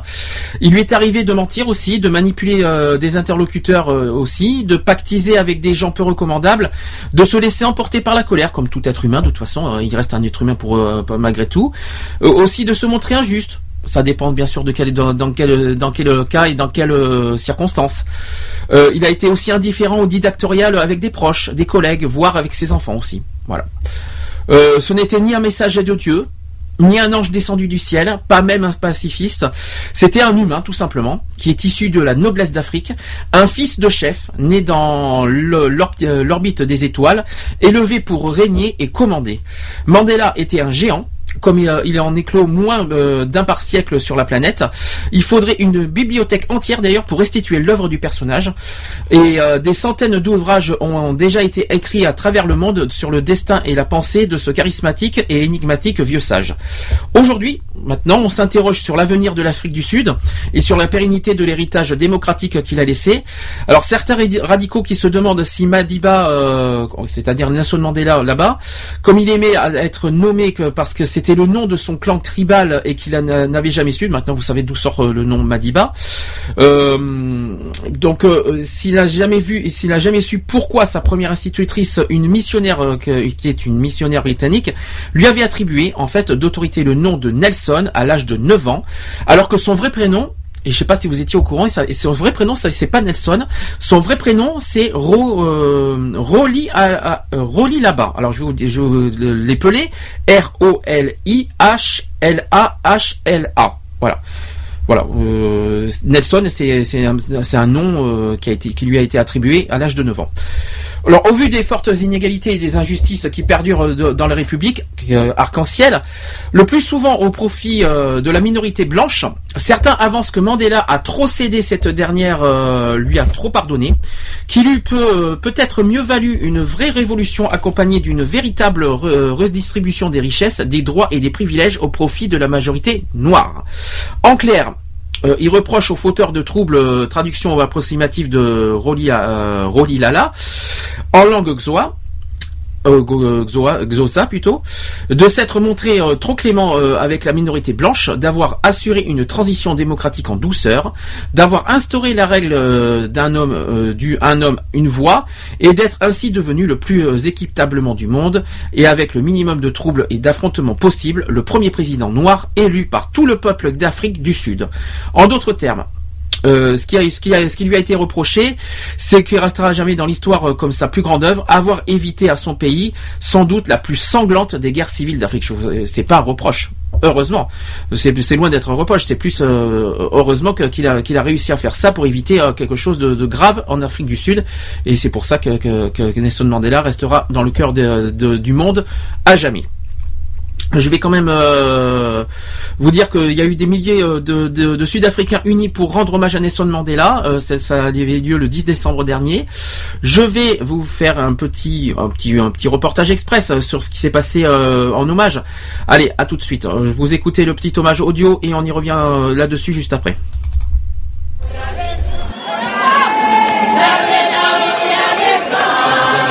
Des chants, des danses pour dire merci à l'homme qui leur a permis de vivre libre. Des dizaines de milliers de Sud-Africains ont afflué de bonne heure dans l'immense stade de Soweto à Johannesburg. Un stade rempli aux deux tiers sous une pluie battante pour célébrer l'hommage de la nation et du monde entier à Nelson Mandela. Nous sommes ici pour faire le deuil d'une légende de l'époque de Nelson Mandela. Nous sommes ici pour rendre hommage à Nelson Mandela et pour le laisser partir et nous assurer qu'il sait que nous voulons qu'il repose en paix. Il fallait que je sois là. Malgré la pluie, la pluie ne m'empêchera en rien de présenter mes sincères condoléances pour le vieil homme. Des dizaines de milliers de Sud-Africains et une centaine de chefs d'État d'aujourd'hui et d'hier venus d'Europe, d'Asie, d'Amérique latine et des États-Unis. Le président Obama ovationné à son entrée dans le stade pour qui Nelson Mandela restera à jamais un géant. He makes me want to be a better man. Il me donne l'envie d'être un homme meilleur. He speaks to what's best Il parle à ce qu'il y a de mieux en nous-mêmes. Montrant l'exemple de l'apaisement, le président américain a donné une poignée de main historique à Raúl Castro, son homologue cubain, alors que les États-Unis sont en froid avec Cuba depuis 50 ans. Et il a appelé les chefs d'État présents et particulièrement les responsables africains venus nombreux à ne pas oublier les leçons de Mandela. There are too many leaders who claim solidarity Il y a trop de dirigeants qui se disent solidaires du combat de Nelson Mandela pour la liberté mais ne tolèrent pas d'opposition de leur propre peuple. Allons-nous marcher dans ses pas a demandé son petit-fils. La route s'annonce difficile, à l'image de l'accueil réservé à Jacob Zuma, l'actuel président sud-africain, à la réputation entachée par les scandales et la corruption. Il a été hué à plusieurs reprises à son arrivée au stade et pendant la cérémonie. Et quand il a pris la parole, le tiers des spectateurs ont quitté le stade, posant une fois de plus la question de l'avenir d'un pays qui devra vivre sans l'homme qui tout. Voilà, c'était donc un petit hommage. Vous savez ce qui donc c'est un hommage qui avait lieu euh, depuis le samedi dernier, c'est-à-dire depuis le 7 décembre en Afrique du Sud à Soweto. Euh, ça s'est passé devant euh, l'ancienne maison de, de Nelson Mandela ou encore devant sa dernière résidence, c'est-à-dire à Johannesburg, mais aussi euh, un, hommage qui avait lieu aussi au cœur du grand centre commercial Ne- Nelson Mandela Square, c'est-à-dire à Sandton.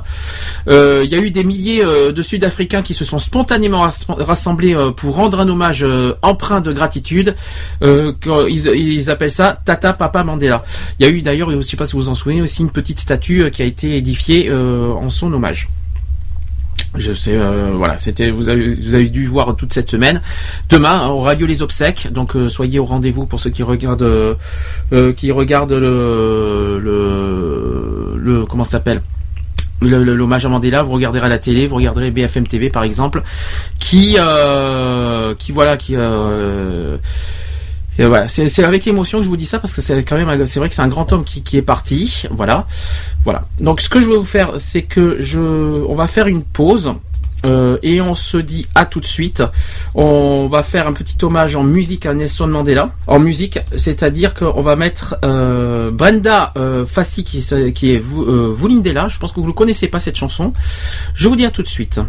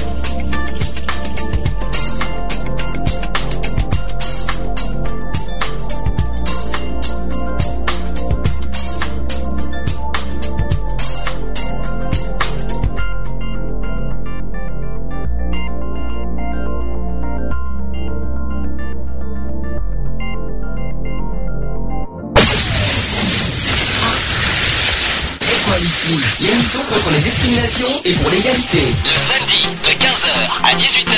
En direct sur Free Radio. 15h, 18h.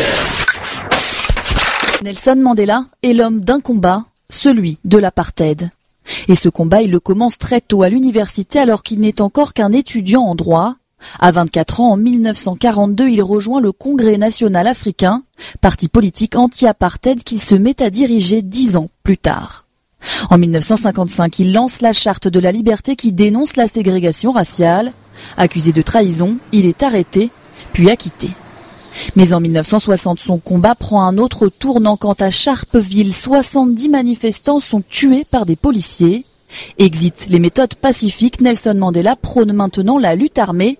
L'ANC, son parti, est alors interdit. 1964, il est condamné à perpétuité et incarcéré à Robben Island. Nelson Mandela devient le prisonnier politique le plus célèbre du monde.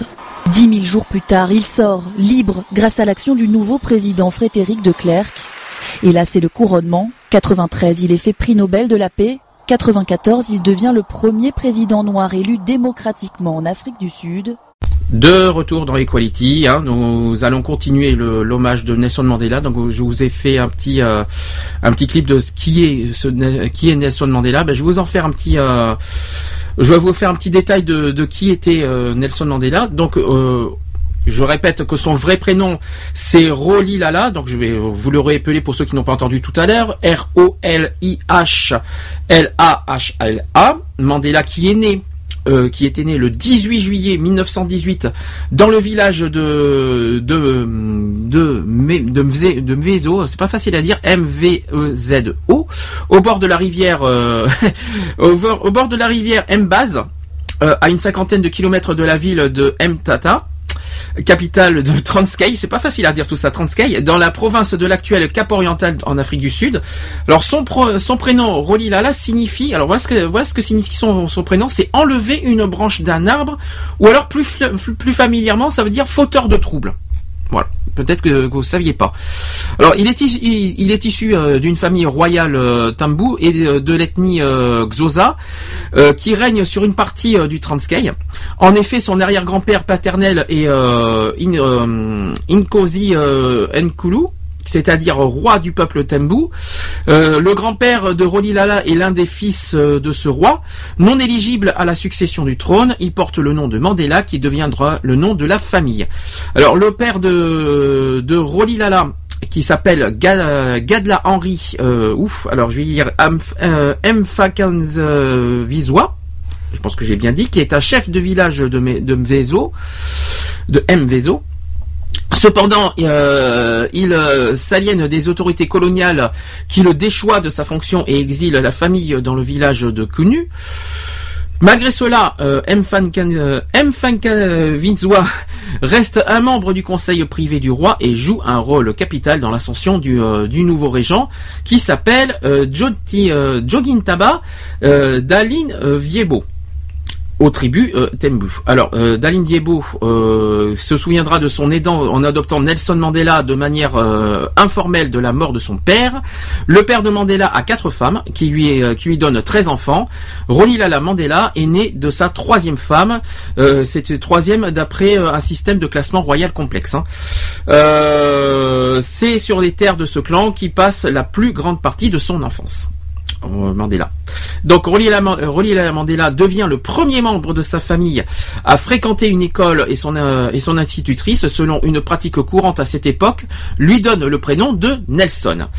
Nelson Mandela dira le premier jour d'école, mon institutrice, Miss M. Digan, Dingan euh, nous a donné à chacun un nom anglais. C'était une coutume chez les Africains à cette époque et elle était sans doute due au penchant anglais de notre éducation. Euh, ce jour-là, Miss M. Dingan me dit que mon nom était Nelson. Pourquoi elle m'a donné ce prénom en particulier J'en ai aucune idée. Voilà ce qu'avait dit Nelson Mandela à cette époque. Euh, L'enseignement dispensé dans cette école méthodiste lui permet de recevoir une éducation à la fois africaine, traditionnelle et européenne. Euh, son père meurt de la tuberculose alors qu'il n'avait que 9 ans. Nelson Mandela. Et le régent euh, John Kintaba euh, devient alors son tuteur. Sa nouvelle école est celle d'une mission méthodiste située à côté du palais du régent.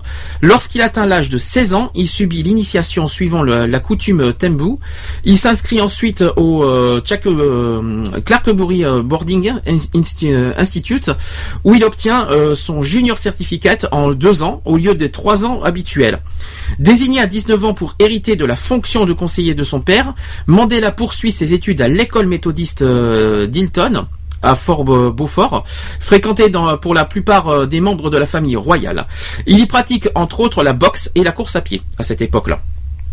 Ensuite, Nelson Mandela a été diplômé.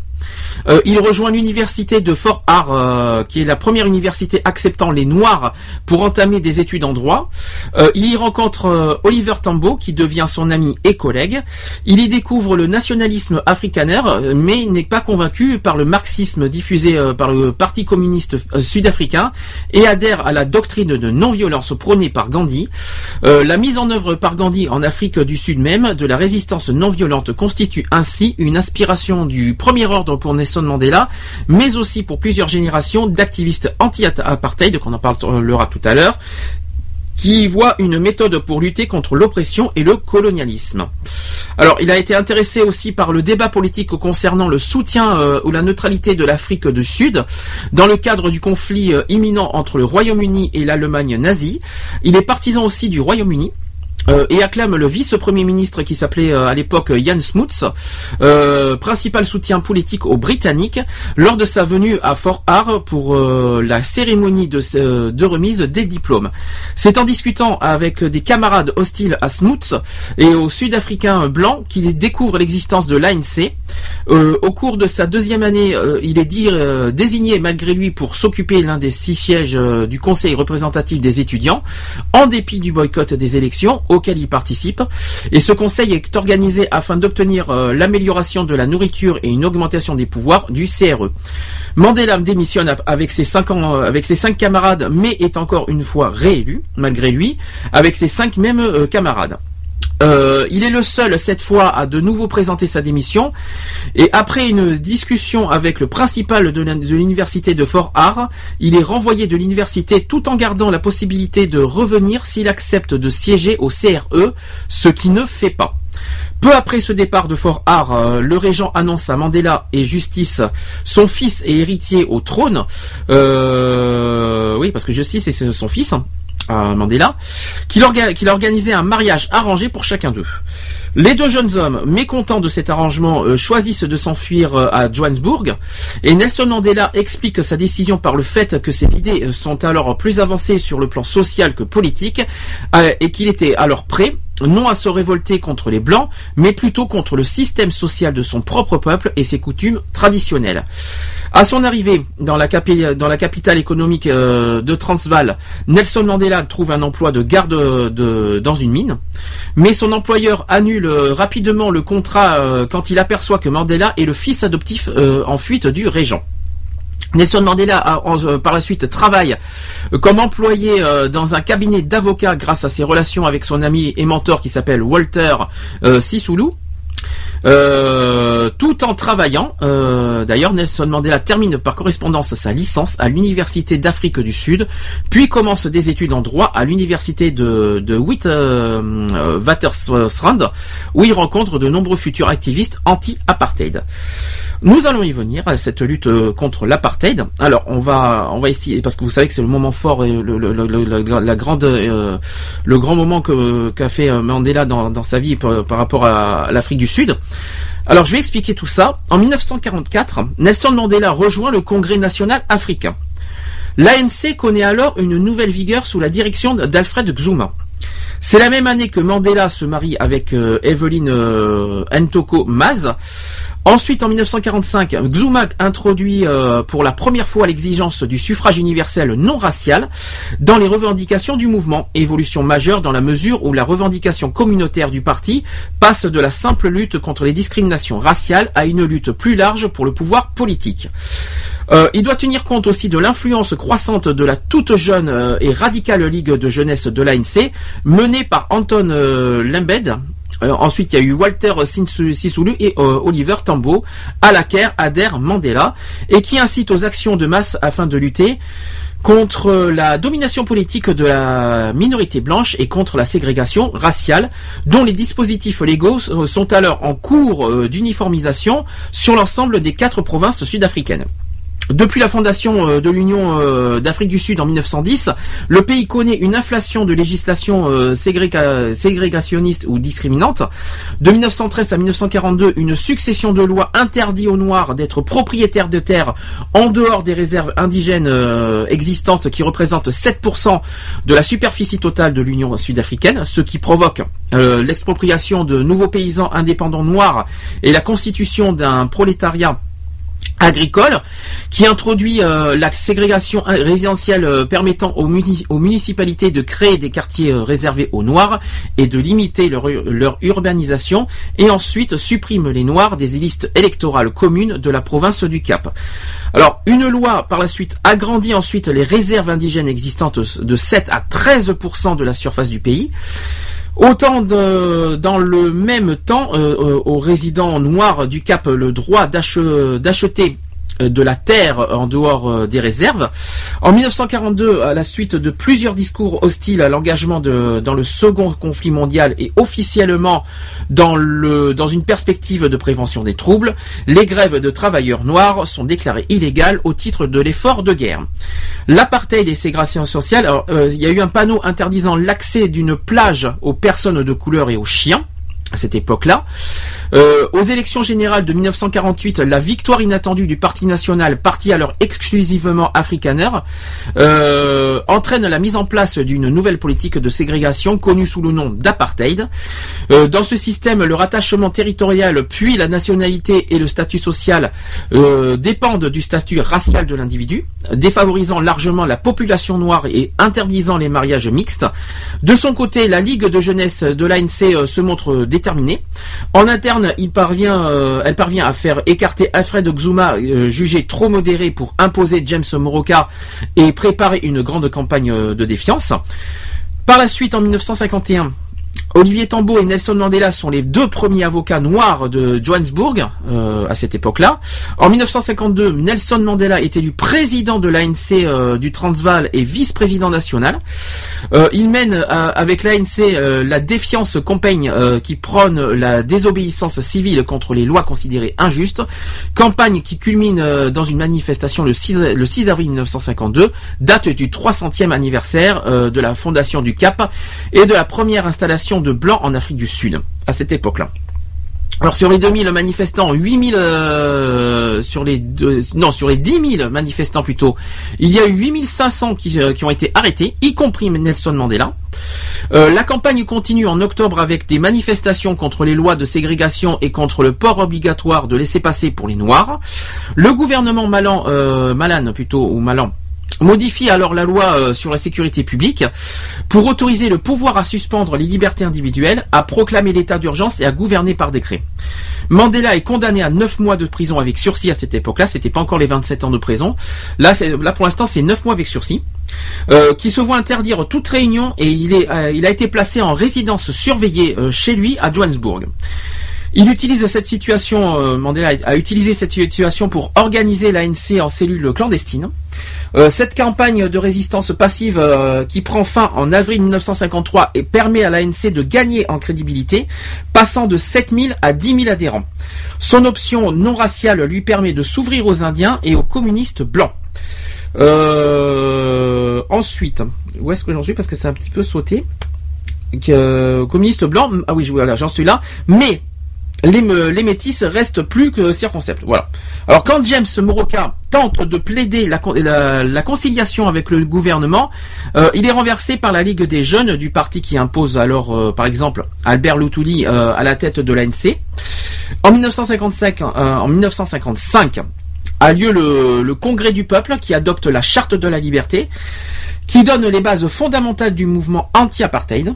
Euh, pendant cette période, Nelson Mandela et son ami Oliver Tambo dirigeant de, dirigent le cabinet d'avocats Mandela Tambo, qui fournit euh, à cette époque-là un conseil juridique gratuit euh, ou à bas coût pour les nombreux, pour les nombreux noirs qui ne peuvent pe- qui ne peuvent payer les frais d'avocat. Nelson Mandela assouplit son fort anticommunisme chrétien pour demander l'union entre les nationalistes noirs et les blancs du Parti communiste sud-africain dans le combat contre l'apartheid. Euh, en, anglais on parle de Suppression euh, Communist Act, euh, donc cette suppression du gouvernement qui considère comme communiste quiconque cherche à provoquer un changement politique, industriel, économique ou social par des moyens illégaux, alors qu'il n'existe aucune possibilité pour les Noirs, hormis le système judiciaire, de lutter contre l'apartheid. Alors contraint tous les euh, tout ça tout cela contraint tous les courants allant du nationalisme au révolutionnaire à, à, tout cela à s'unir malheureusement. Alors au niveau du pouvoir législatif, seul le parti uni euh, représentant l'opposition blanche et les métis et le parti libéral de, Margaret euh, Ballinger à cette époque qui essaye de lutter contre l'apartheid alors qu'ils sont engagés dans une résidence pacifique euh, voilà donc il y a eu Nelson Mandela puis cin- 105 156 autres personnes qui ont été arrêtées le 5 décembre 1956 et accusées de trahison. Donc il y a eu un procès marathon qui a duré entre 1957 et 1961 qui, euh, qui s'ensuit euh, avec tous les prévenus. Euh, ces prévenus qui ont été aidés notamment par des fonds internationaux et exploitent, qui ont exploité à, l'époque toutes les, imprécisions de la législation et, qui ont été finalement progressivement relâchés, puis finalement acquittés par la justice sud-africaine. En 1957, Nelson Mandela divorce, puis épouse en 1958 euh, Winnie euh, Madize- Madikizela Mandela. Voilà, donc ça c'est euh, sur sa vie privée. Puis entre 1952, euh, entre 1952 et 1959, il y a eu des activistes noirs d'un type nouveau, connus sous le nom d'africanistes, qui troublent les activités de l'ANC, euh, dont les townships. Alors, euh, qu'est-ce qu'ils demandaient Eh bien, ils demandent une action plus drastique contre la politique du gouvernement. La direction de l'ANC, qui comprend Albert Lutuli, Oliver Tambo et Walter Sisulu, qui pensent que non seulement les africanistes veulent aller trop vite, mais aussi qu'ils remettent en question leur autorité. Alors l'ANC renforce euh, donc sa position en faisant des alliances avec des petits partis politiques blancs, Couloreds euh, et indiens euh, dans une tentative d'apparaître plus rassembleur que les africanistes. Puis en 1959, l'ANC perd son plus euh, grand soutien militant euh, quand la plupart des africanistes qui, ont l'aide financière du Ghana et politique des, euh, des Basotos, des Basotos, font, sécession pour former le Congrès panafricain, c'est-à-dire le PAC, sous la direction de Robert Sobukwe. Voilà. Puis par la suite, voilà, euh, il y a eu, euh, il y a eu une campagne qui, s'est produite. euh, Il y a eu une campagne de sabotage. Je vous expliquer tout ça. Le 21 mars 1960 a lieu le massacre de, de Sharpeville, qui est un township de de Veringing. Euh, dans le sud de, Tran- de Transvaal, lors d'une manifestation du Congrès pan- panafricain contre l'extension aux femmes du passeport intérieur que les hommes noirs sont obligés de porter constamment sur eux sous peine d'être arrêtés euh, ou déportés, une soixantaine de policiers sur un effectif total de 300 hommes re- retranchés dans un local de la police et appuyés par des véhicules blindés tirent sans sommation euh, sur une foule d'en- d'environ 5000 personnes dont seuls 300 sont encore à proximité des policiers. Le reste de la foule ayant euh, commencé à se disperser, il y a 69 morts, assez malheureusement dans cette euh, dans, dans ce sabotage, dont euh, dans ce massacre plutôt, dont 8 femmes et 10 enfants, ainsi que 180 blessés, dont 31 femmes, euh, 31 femmes et 19 enfants, enfants quand même, je tiens à vous le dire. Euh, la majorité des blessures par balles sont faites dans le dos, sur une foule en fuite et non armée. Selon les policiers, euh, les tirs ont été faits dans le dos sur une foule, euh, voilà, ont été dus, euh, pardon, euh, les tirs ont été dus à la panique et à l'inexpérience à la suite de jets de pierre, mais la commission de vérité et de réconciliation a conclu que les tirs étaient délibérés. Le gouvernement déclare d'état d'urgence face aux manifestations qui s'en suivent et interdit l'ANC et le PAC, dont les dirigeants sont emprisonnés ou assignés à résidence. Le Conseil des sécurités des Nations Unies, à l'époque, vote le 1er avril euh, la résolution 134 qui condamne le massacre et invite le gouvernement sud-africain à abandonner ses politiques d'apartheid et de ségrégation raciale. D'ailleurs, il y a eu Albert euh, Lutuli, qui, était le président de l'ANC, qui obtient le prix Nobel de la paix la même année. Je tiens aussi à le préciser. Alors Nelson Mandela brûle son passeport intérieur. Il a, rendu euh, obligatoire pour les euh, qui a été rendu obligatoire pour les hommes noirs par le régime politique de l'apartheid en 1960. Alors la stratégie non violente de l'ANC est alors abandonnée par Nelson Mandela qui fonde en 1961 euh, euh, We Sizwe, alors MK, euh, qui est une branche militaire euh, prônant l'action euh, armée. Puis en mai 1961, en, en mai 1961, il lance avec succès une grève générale où les grévistes restent à leur domicile, obligeant le gouvernement à faire intervenir la police et l'armée. Il écrit d'ailleurs, donc Mandela écrit et signe un plan de passage graduel à la lutte armée. Ensuite, il coordonne des campagnes de sabotage contre les cibles symboliques, préparant des plans euh, pour une possible guérilla si les sabotages ne suffisaient pas à mettre une fin à l'apartheid. Nelson Mandela ensuite décrit euh, le passage à la lutte armée comme, euh, comme un dernier recours. Il parle d'augmentation de la répression, les violences policières et de l'État, qui, le convainc en fait que des années de lutte non violente contre l'apartheid n'ont apporté aucune avancée. Euh, ensuite, Nelson Mandela favorise ce, sabota- ce sabotage qui n'entraîne aucune perte en vie humaine et ménage les meilleures chances euh, aux relations euh, interraciales avant de s'engager dans la guérilla de terrorisme et la révolution ouverte. Alors, il y a eu un membre de l'ANC qui s'appelle Wolfie Kadesh qui explique la campagne de sabotage à la bombe menée par Mandela. Euh, faire exploser des lieux symboliques de l'apartheid comme des bureaux du passeport interne, la cour de justice comme natif et des choses comme ça des bureaux de poste et ensuite des bureaux du gouvernement, mais il y euh, Wadi Kadesh a dit nous devions le faire d'une façon telle que personne ne fut ni blessé ni tué. Voilà. Mandela répond à Kadesh, voilà ce qu'il a dit. Sa connaissance de la guerre et son expérience euh, de première main du combat m'ont été extrêmement précieuses. Donc il a rendu hommage à Kadesh à cette époque-là. Ensuite, entre 1961 et 1963, quelques, 104, euh, quelques 190 attaques armées sont répertoriées, principalement à Johannesburg, à Durban et au Cap. Mandela collecte aussi des fonds à l'étranger pour le MK, c'est-à-dire son parti, et organise euh, l'entraînement euh, paramilitaire du groupe. Alors, il suit euh, une formation militaire en Algérie nouvellement indépendante et étudie Karl von Clausewitz, Mao Zedong et Che Guevara, oui, Che Guevara lui-même, et les spécialistes de la Seconde Guerre des Boers. Alors, en raison de cet engagement militaire et de la qualification de l'ANC comme organisation terroriste, Nelson Mandela ainsi que plusieurs autres responsables politiques de l'ANC ne pourront entrer en- aux États-Unis sans visa spéciaux jusqu'au 1er juillet 2008. C'est en effet depuis la présidence de Ronald Reagan aux États-Unis, dans les années 80, pendant la guerre froide, que les responsables politiques de l'ANC sont inscrits sur la liste noire américaine du terrorisme, euh, parce que il y a George W. Bush qui, euh, a euh, officiellement rayé les membres de l'ANC de cette base de données en juillet 2008. Alors, on va parler de cette fameuse arrestation. Vous savez qu'il y a eu- que Mandela a été arrêté puis il a été emprisonné pendant 27 ans. Alors on va essayer de- d'expliquer tout ça. Euh, ça s'est passé le 5 août 1962. Euh, Nelson Mandela a été arrêté après 17 mois de clandestini- euh, clandestinité et a été emprisonné au fort de, Johannesburg. Son arrestation a été rendue possible par des informations euh, communiquées par la Central Intelligence euh, Agency sur la, euh, la cachette et le déguisement de Mandela en chauffeur de voiture à ses homologues sud-africains en échange de la libération de l'un de ses agents infiltrés alors détenu par la police sud-africaine. Alors Mandela est en effet considéré par ces organisations comme terroriste et communiste dans le contexte de guerre froide où l'idéologie de l'apartheid s'affichait com- comme ligne de défense de l'Occident, très euh, dépendant euh, des minéraux et métaux. Alors, on parle de l'or, la platine, le chrome, la manganèse, l'uranium, l'antimoine et le diamant, etc. à, cette- époque. Euh, dont l'Afrique du Sud, euh, d'ailleurs aussi, a été gardienne euh, de la route maritime du Cap, et, euh, qui a été l'un des principaux producteurs mondiaux du monde libre. Non, ça c'est des petits détails euh, à dire.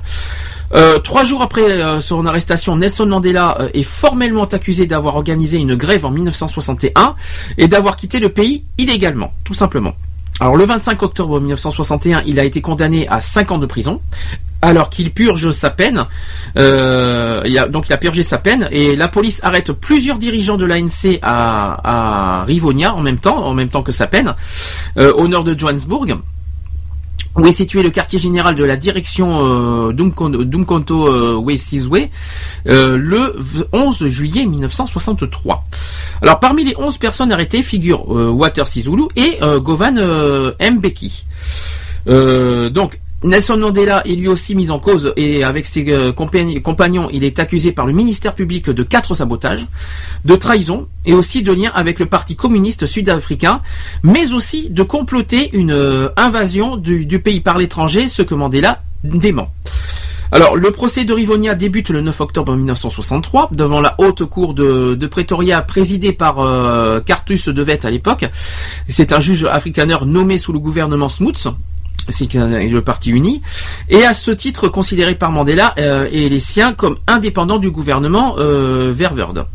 Alors durant le procès, à l'aide des documents saisis par Ivonia, le procureur détaille les commandes d'armes, les liens entre l'ANC et le Parti communiste et les plans destinés à renverser le gouvernement. Dans sa déclaration euh, pour sa défense le 20 avril 1964, devant la Cour suprême de l'Afrique du Sud, à Pretoria, Nelson Mandela expose le raisonnement qu'il a fait recourir à, la violence contre euh, comme tactique, parce que pour lui euh, la violence est une stratégie euh, pour Mandela. Il révèle comment l'ANC a utilisé des méthodes pacifiques pour euh, résister à l'apartheid pendant des années, jusqu'au massacre de, Chap- euh, la déclaration d'état d'urgence et l'interdiction de l'ANC par le gouvernement, qui leur a montré que leur seul choix est de résister à travers des actes de sabotage. Agir autrement aurait été pour eux pareil euh, à une capitulation sans condition. Nelson Mandela explique comment ils ont écrit le manifeste du Umbukto euh, Wesizwe avec l'intention de démontrer l'échec des politiques du plan national quand l'économie serait menacée par le manque de volonté des étrangers à risquer des, euh, investissements dans le pays. Il finit par déclarer euh, sa déclaration reproduite intégralement dans le rang de Daily Mail, le grand euh, quotidien progressiste anglophone de Johannesburg, par ces mots. Alors voilà ce qui a été dit. Toute ma vie, je me suis consacré à la lutte pour le peuple africain. J'ai combattu contre la domination blanche et j'ai combattu contre la domination noire. J'ai chéri l'idéal d'une société libre et démocratique dans laquelle toutes les personnes vivraient ensemble en harmonie et avec les mêmes opportunités. C'est un idéal pour lequel j'espère vivre et agir, mais si besoin est, c'est un idéal pour lequel je suis prêt à mourir. Voilà ce qui a été dit. C'est quand même un, parole, hyper fort. Par la suite, les accusés sont jugés coupables de sédition le 11 juin 1964 et condamnés à la détention à perpétuité le 12 juin, à l'exception de Lionel euh, Bernstein, qui est acquitté. Alors si Mandela et la majorité de ses compagnons ont reconnu que- sont reconnus coupables des, quatre chefs d'accusation, ils échappent à la peine de mort toutefois quand même, euh, dont ils étaient passibles. Parce que le juge n'estime pas prouver l'intervention int- euh, l'intervention étrangère euh, invoquée par le ministère public. Selon des sources de l'ANC, des historiens, euh, de journalistes ou de juristes, la pression internationale a également influencé le verdict, ce que pense également Oliver Tambo à Londres, mais euh, ce que ne révèlent pas d'autres historiens traitant du procès de, euh, de Rivonia. Voilà, donc ça, il fallait quand même le souligner. Euh, pour Nelson Mandela, si le ministre de la Justice, John Vorster, euh, souhaitait bien qu'il soit condamné à mort, le juge avait pour sa part euh, peut-être été influencé par les protestations internationales comme celle du syndicat des dockers, euh, qui avait menacé de ne plus charger les marchandises pour l'Afrique du Sud, ou par les protestations d'une cinquantaine de membres du Congrès américain et du Parlement britannique. Le fait qu'aucune action de guérilla n'avait débuté et que l'ANC et MK avaient été considérés comme des entités séparées par le juge aurait été aussi, selon l'analyse de Mandela, une raison de la clémence relative du verdict. Euh, au passage aussi, le Conseil de sécurité des Nations Unies condamne le procès de Rivonia et commence à s'engager vers la recommandation des sanctions internationales contre l'Afrique du Sud. Euh, la, demande, euh, la résolution euh, 181 d'août 1963 du Conseil de sécurité de l'ONU condamnait l'apartheid et demandait à tous les États d'arrêter volontairement leur vente d'armes à l'Afrique du Sud. Mais cette demande n'est jamais contraignante avant la résolution 418 du 4 novembre 1977 imposant un embargo sur les ventes d'armes. Euh, par la suite, il y a une euh, pétition internationale qui recueillait les signatures euh, de 143 personnalités appelant la communauté internationale à dénoncer non seulement les arrestations, mais aussi aussi les législations de l'apartheid. Alors, En 1964, la résistance se retrouve décapitée. Les attaques d'armées de MK en territoire sud-africain cessent et ne, ne reprendront véritablement qu'en 1976, tandis que les pays du euh, Commonwealth euh, reprennent leur distance. Le gouvernement sud-africain, loin d'être sanctionné, profite des, années euh, de prospérité économique pour encourager l'immigration européenne et développer son industrie euh, et son armement avec l'Allemagne et la France, euh, avec le soutien des États-Unis au, au nom de la lutte contre le communisme.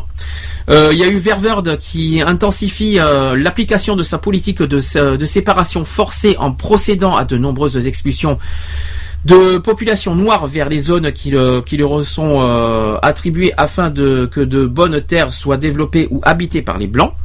Un système de contrat oblige les salariés, noirs de l'industrie à vivre dans des résidences, dortoirs au sein de, des townships, loin de leur famille, demeurées en zone rurale.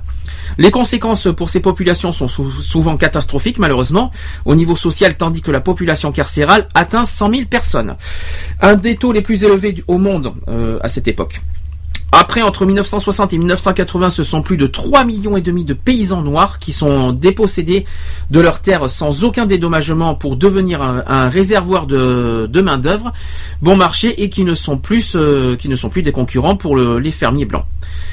Alors, concernant l'emprisonnement, parce que c'est quand même un, un événement majeur de, la vie de Nelson Mandela euh, par rapport à tout ça.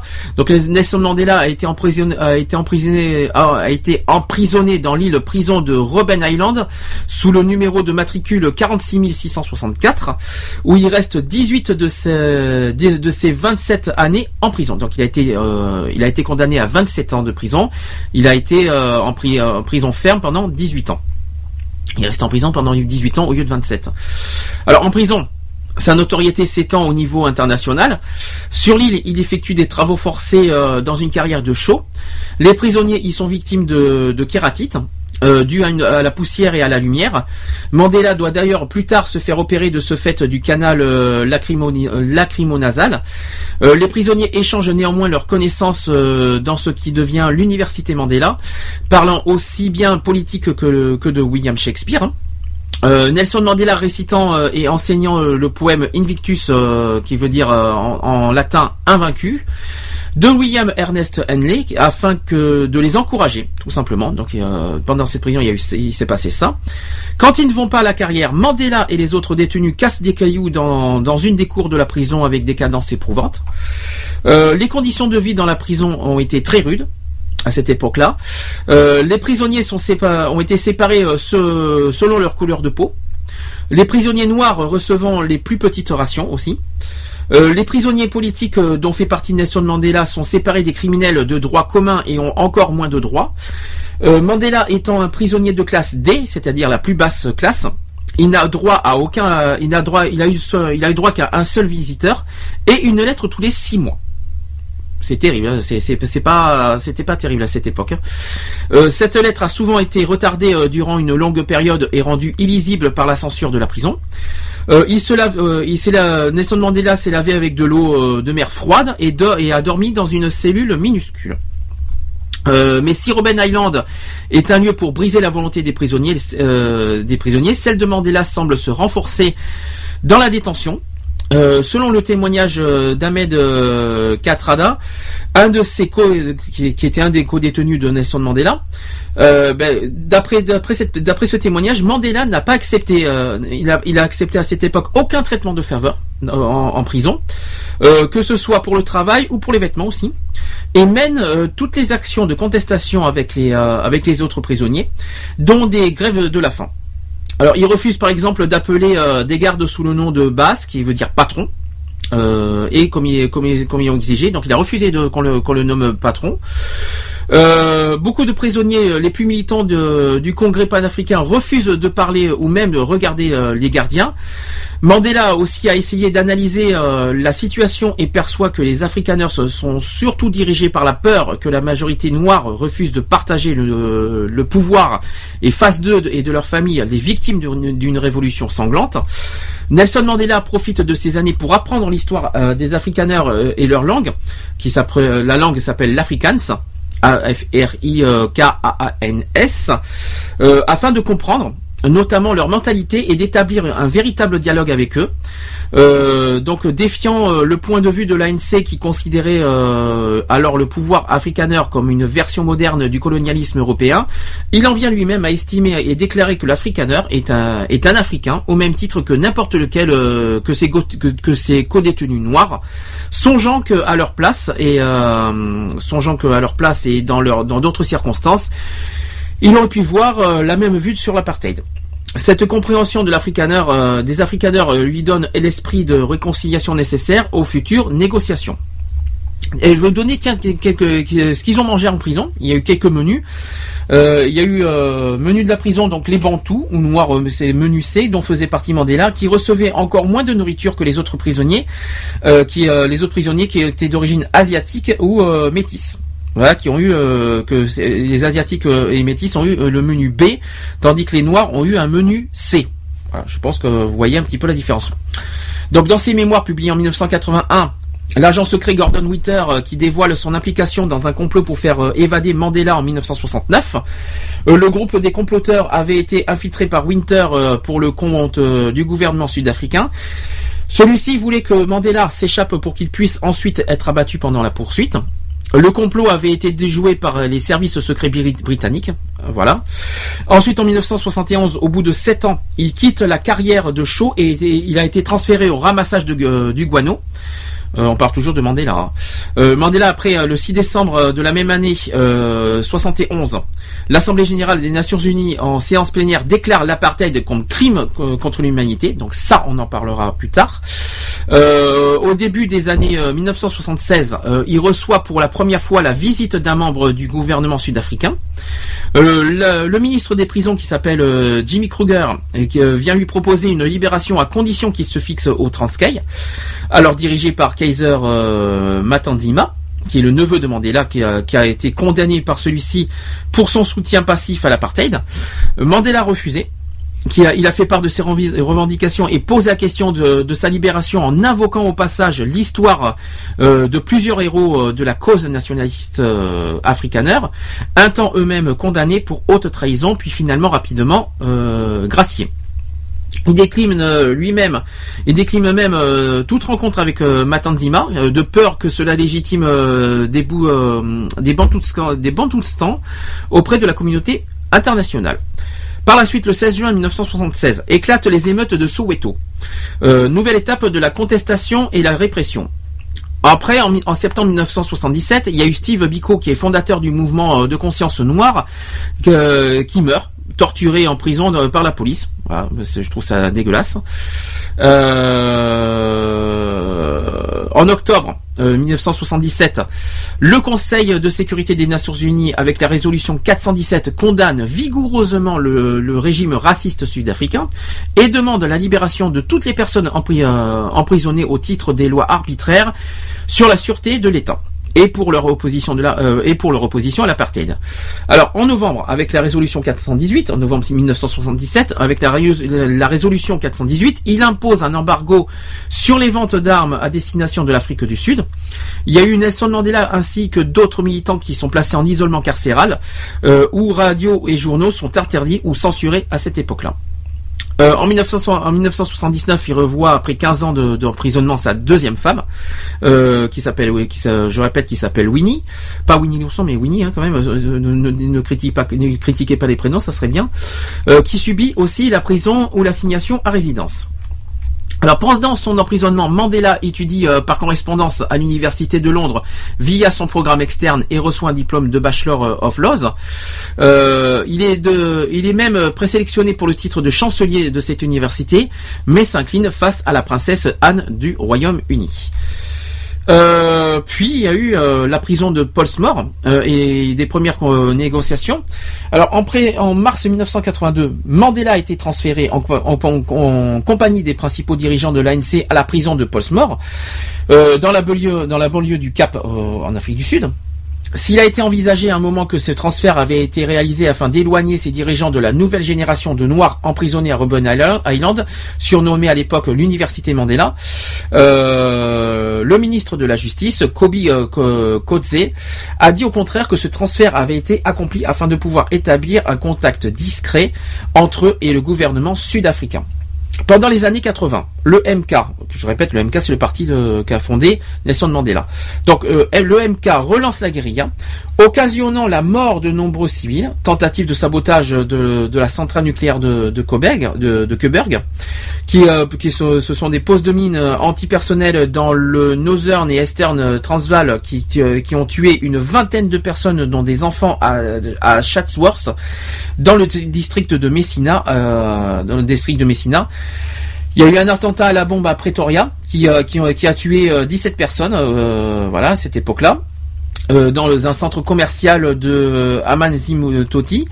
Euh, il y a eu ouais, un autre attentat dans un centre commercial à, Ama- à qui a tué 5 personnes, dont, 3 enfants. Ou encore aussi un attentat dans un bar de Durban. Voilà, donc euh, c'est les différents attentats qui se sont passés à l'époque. Euh, dans l'autre camp, il y a eu un escadron de la mort comme euh, la la Black euh, Place qui a été créé pour éliminer les opposants au gouvernement de l'apartheid, commet euh, plus d'une centaine de crimes incluant meurtre, torture et fraude.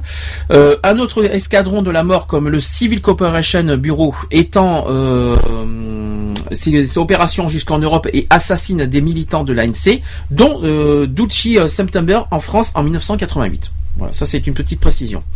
Par la suite, en 1900 en février 1985, le président euh, Peter euh, Willem Botha offre à Nelson Mandela, contre l'avis de ses ministres, la liberté euh, conditionnelle en échange d'un renoncement à la lutte armée. Mandela rejette l'offre, disant que dans un communiqué transmis par, par sa fille Zinzi, voilà ce que Mandela a dit à cette époque-là. Quelle liberté m'est offerte alors que l'organisation du peuple demeure interdite? Seuls les hommes libres peuvent négocier. Un prisonnier ne peut pas faire de contrat. La même année, Botha abolit les lois sur les laissés-passer et les mariages mixtes. Mais cela est considéré comme trop timide par Nelson Mandela qui réclame toujours, euh, avec l'ANC clandestin, un homme, une voix. Ça, c'était la parole de 1985. Euh, la première ren- rencontre entre euh, Nelson Mandela et le gouvernement a lieu en novembre 1985. Le ministre de la Justice à cette époque s'appelait Kobi euh, Kotze, qui rencontre Mandela à l'hôpital Volks à Cap, où il est opéré de la prostate. Au cours de ces quatre années suivantes, une série de rencontres pose les bases euh, pour les futures négociations, mais aucun progrès réel n'est réalisé. Sa dernière prison en 1986 est une villa avec piscine euh, dans, un, dans un périmètre du centre pénitentiaire de Parle, avec une soixantaine de kilomètres au centre-ville du Cap. Pendant toute la durée de l'emprisonnement de Nelson Mandela, il y a eu la pression euh, locale et internationale sur le gouvernement sud-africain qui s'est fait toujours plus forte. Euh, en 1985, il est euh, le premier lauréat euh, du prix Ludovic Trarieux pour son engagement en faveur des droits de l'homme. Et comme il est en captivité, c'est sa fille qui reçoit le prix de son menu. Donc vous savez que Nelson Mandela a reçu un prix. Je répète, le prix du lauréat, c'est le prix Ludovic Trarieux. Il était en prison à ce moment-là. Puis en juin 1988 a lieu un concert hommage des 70 ans de, Ne- de Nelson Mandela à Wembley. Je pense que vous avez beaucoup entendu parler. là, je vous ai euh, évoqué tout à l'heure ben, la musique de Johnny Clegg et Savoca. Ça faisait partie de, ce concert, qui a été regardé par 600 millions de, téléspectateurs dans, dans 67 pays qui expose au niveau mondial la captivité de Mandela et l'oppression de l'apartheid et qui, selon l'ANC, force le régime sud-africain à libérer Mandela plus tôt que prévu. La libération a eu lieu le 7 décembre 1988. Voilà. Il est autorisé à regagner, euh, donc euh, Nelson Mandela a été euh, autorisé à regagner son domicile où il est assigné en résidence surveillée. Sa libération n'étant ainsi que partielle. Donc euh, en 1989, alors que l'état d'urgence règne depuis 4 ans, Nelson Mandela écrit à, Peter Botha, euh, et tout en précisant que la question de sa libération n'en est pas une. Face au spectre d'une Afrique du Sud coupée en deux camps hostiles, euh, se massacrant mutuellement malheureusement encore, parce que c'était pas encore fini à cette époque-là, il n'y avait pas encore la paix. hein. Donc la libération, donc euh, le 2 février 1990, le président euh, de Klerk annonce la levée de l'interdiction de l'ANC et de plusieurs autres organisations anti-apartheid, ainsi que la libération prochaine et sans condition de Nelson Mandela. Ce dernier est libéré le, voilà, définitivement le 11 février 1990. Voilà, ça c'est la date définitive de la libération de Nelson Mandela. C'est un événement qui est retransmis en direct dans le monde entier. Le jour de sa libération, Nelson Mandela fait un discours depuis le balcon de l'hôtel de ville du Cap. Il y déclare que son engagement pour la paix et la réconciliation euh, avec la minorité blanche du pays, mais annonce clairement que la lutte armée de l'ANC n'est pas terminée. Voilà ce qu'a dit Nelson Mandela. Il a dit ceci. Notre recours à la lutte, année en, euh, la lutte armée en 1960 avec la formation de l'aile militaire de l'ANC était purement une action défensive contre la violence de l'apartheid. Euh, les facteurs qui ont rendu nécessaire la lutte armée existent toujours aujourd'hui. Nous n'avons aucune option à part continuer. Nous espérons qu'un climat propice à une solution négociée existera bientôt, ce qui rendra inutile la lutte armée. Voilà, voilà les propos de Mandela en 1990. Puis Mandela a dit aussi que son objectif principal est de donner la majorité noire le droit de vote aussi bien aux élections nationales que locales. Il annonce également à la foule, voilà ce que à cette époque-là, euh, il a annoncé euh, ceci à la foule, Mandela. Il a dit je suis là devant vous, non pas pour euh, comme un prophète, mais comme un humble serviteur du peuple. Le ça c'est ce qu'il a dit.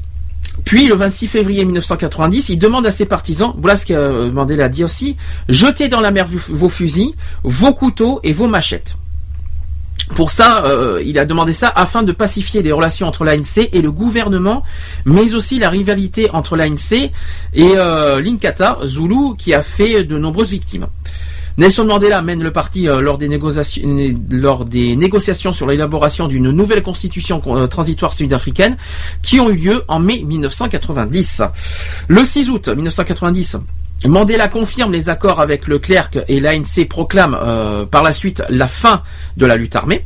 Ça, c'est une bonne nouvelle. Les négociations entre les partis sont parfois tendues, comme lorsqu'en 1991, Mandela euh, qualifie de clerc euh, de dirigeant euh, d'un régime illégitime, discrédité et minoritaire. Nelson Mandela propose de faire passer le droit de vote à 14 ans, proposition pour laquelle il est blâmé par ses collaborateurs et à propos de laquelle il dit plus tard avoir fait une grave erreur du jugement. Plus tard, le 30 juin 1991, le Parlement sud-africain vote la suppression des dernières lois piliers de, l'apartheid, encore en vigueur, euh, qui était la foi sur la classification raciale et celle de l'habitat séparé, sur l'habitat séparé. En juillet 1991, Nelson Mandela est élu président de l'ANC à l'occasion de la première conférence nationale de l'ANC en Afrique du Sud et, euh, Oliver Tambo, qui dirigeait l'ANC en exil depuis 1969, est devenu euh, secrétaire national. Nelson Mandela fait alors un voyage à Cuba, lors duquel il rencontre Fidel Castro. Euh, celui-ci dira, euh, voilà ce que celui-ci de lui, voilà ce que Fidel Castro a dit de Nelson Mandela. Je vais vous le dire. Nelson Mandela est connu et de plus euh, et de plus admiré et chéri par des millions innombrables de personnes dans le monde entier.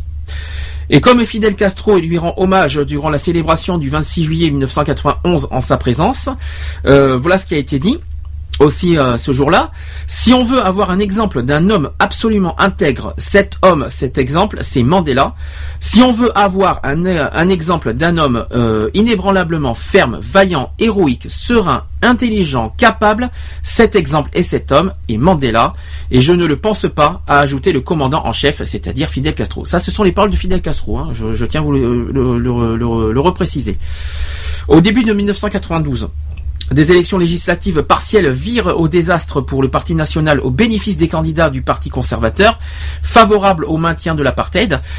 Le président de qui, a, qui avait fait euh, de l'élection générale partielle euh, de Porsche, euh, de Potchef, euh, c'est pas ça, de Potchefstroom plutôt, j'y suis arrivé à le dire, de Potchefstroom, un enjeu national, euh, et qui avait euh, été alors euh, désavoué dans ce traditionnel bastion électoral du Parti national, et organise alors euh, un ultime référendum auprès de l'ensemble des électeurs blancs pour solliciter leur appui.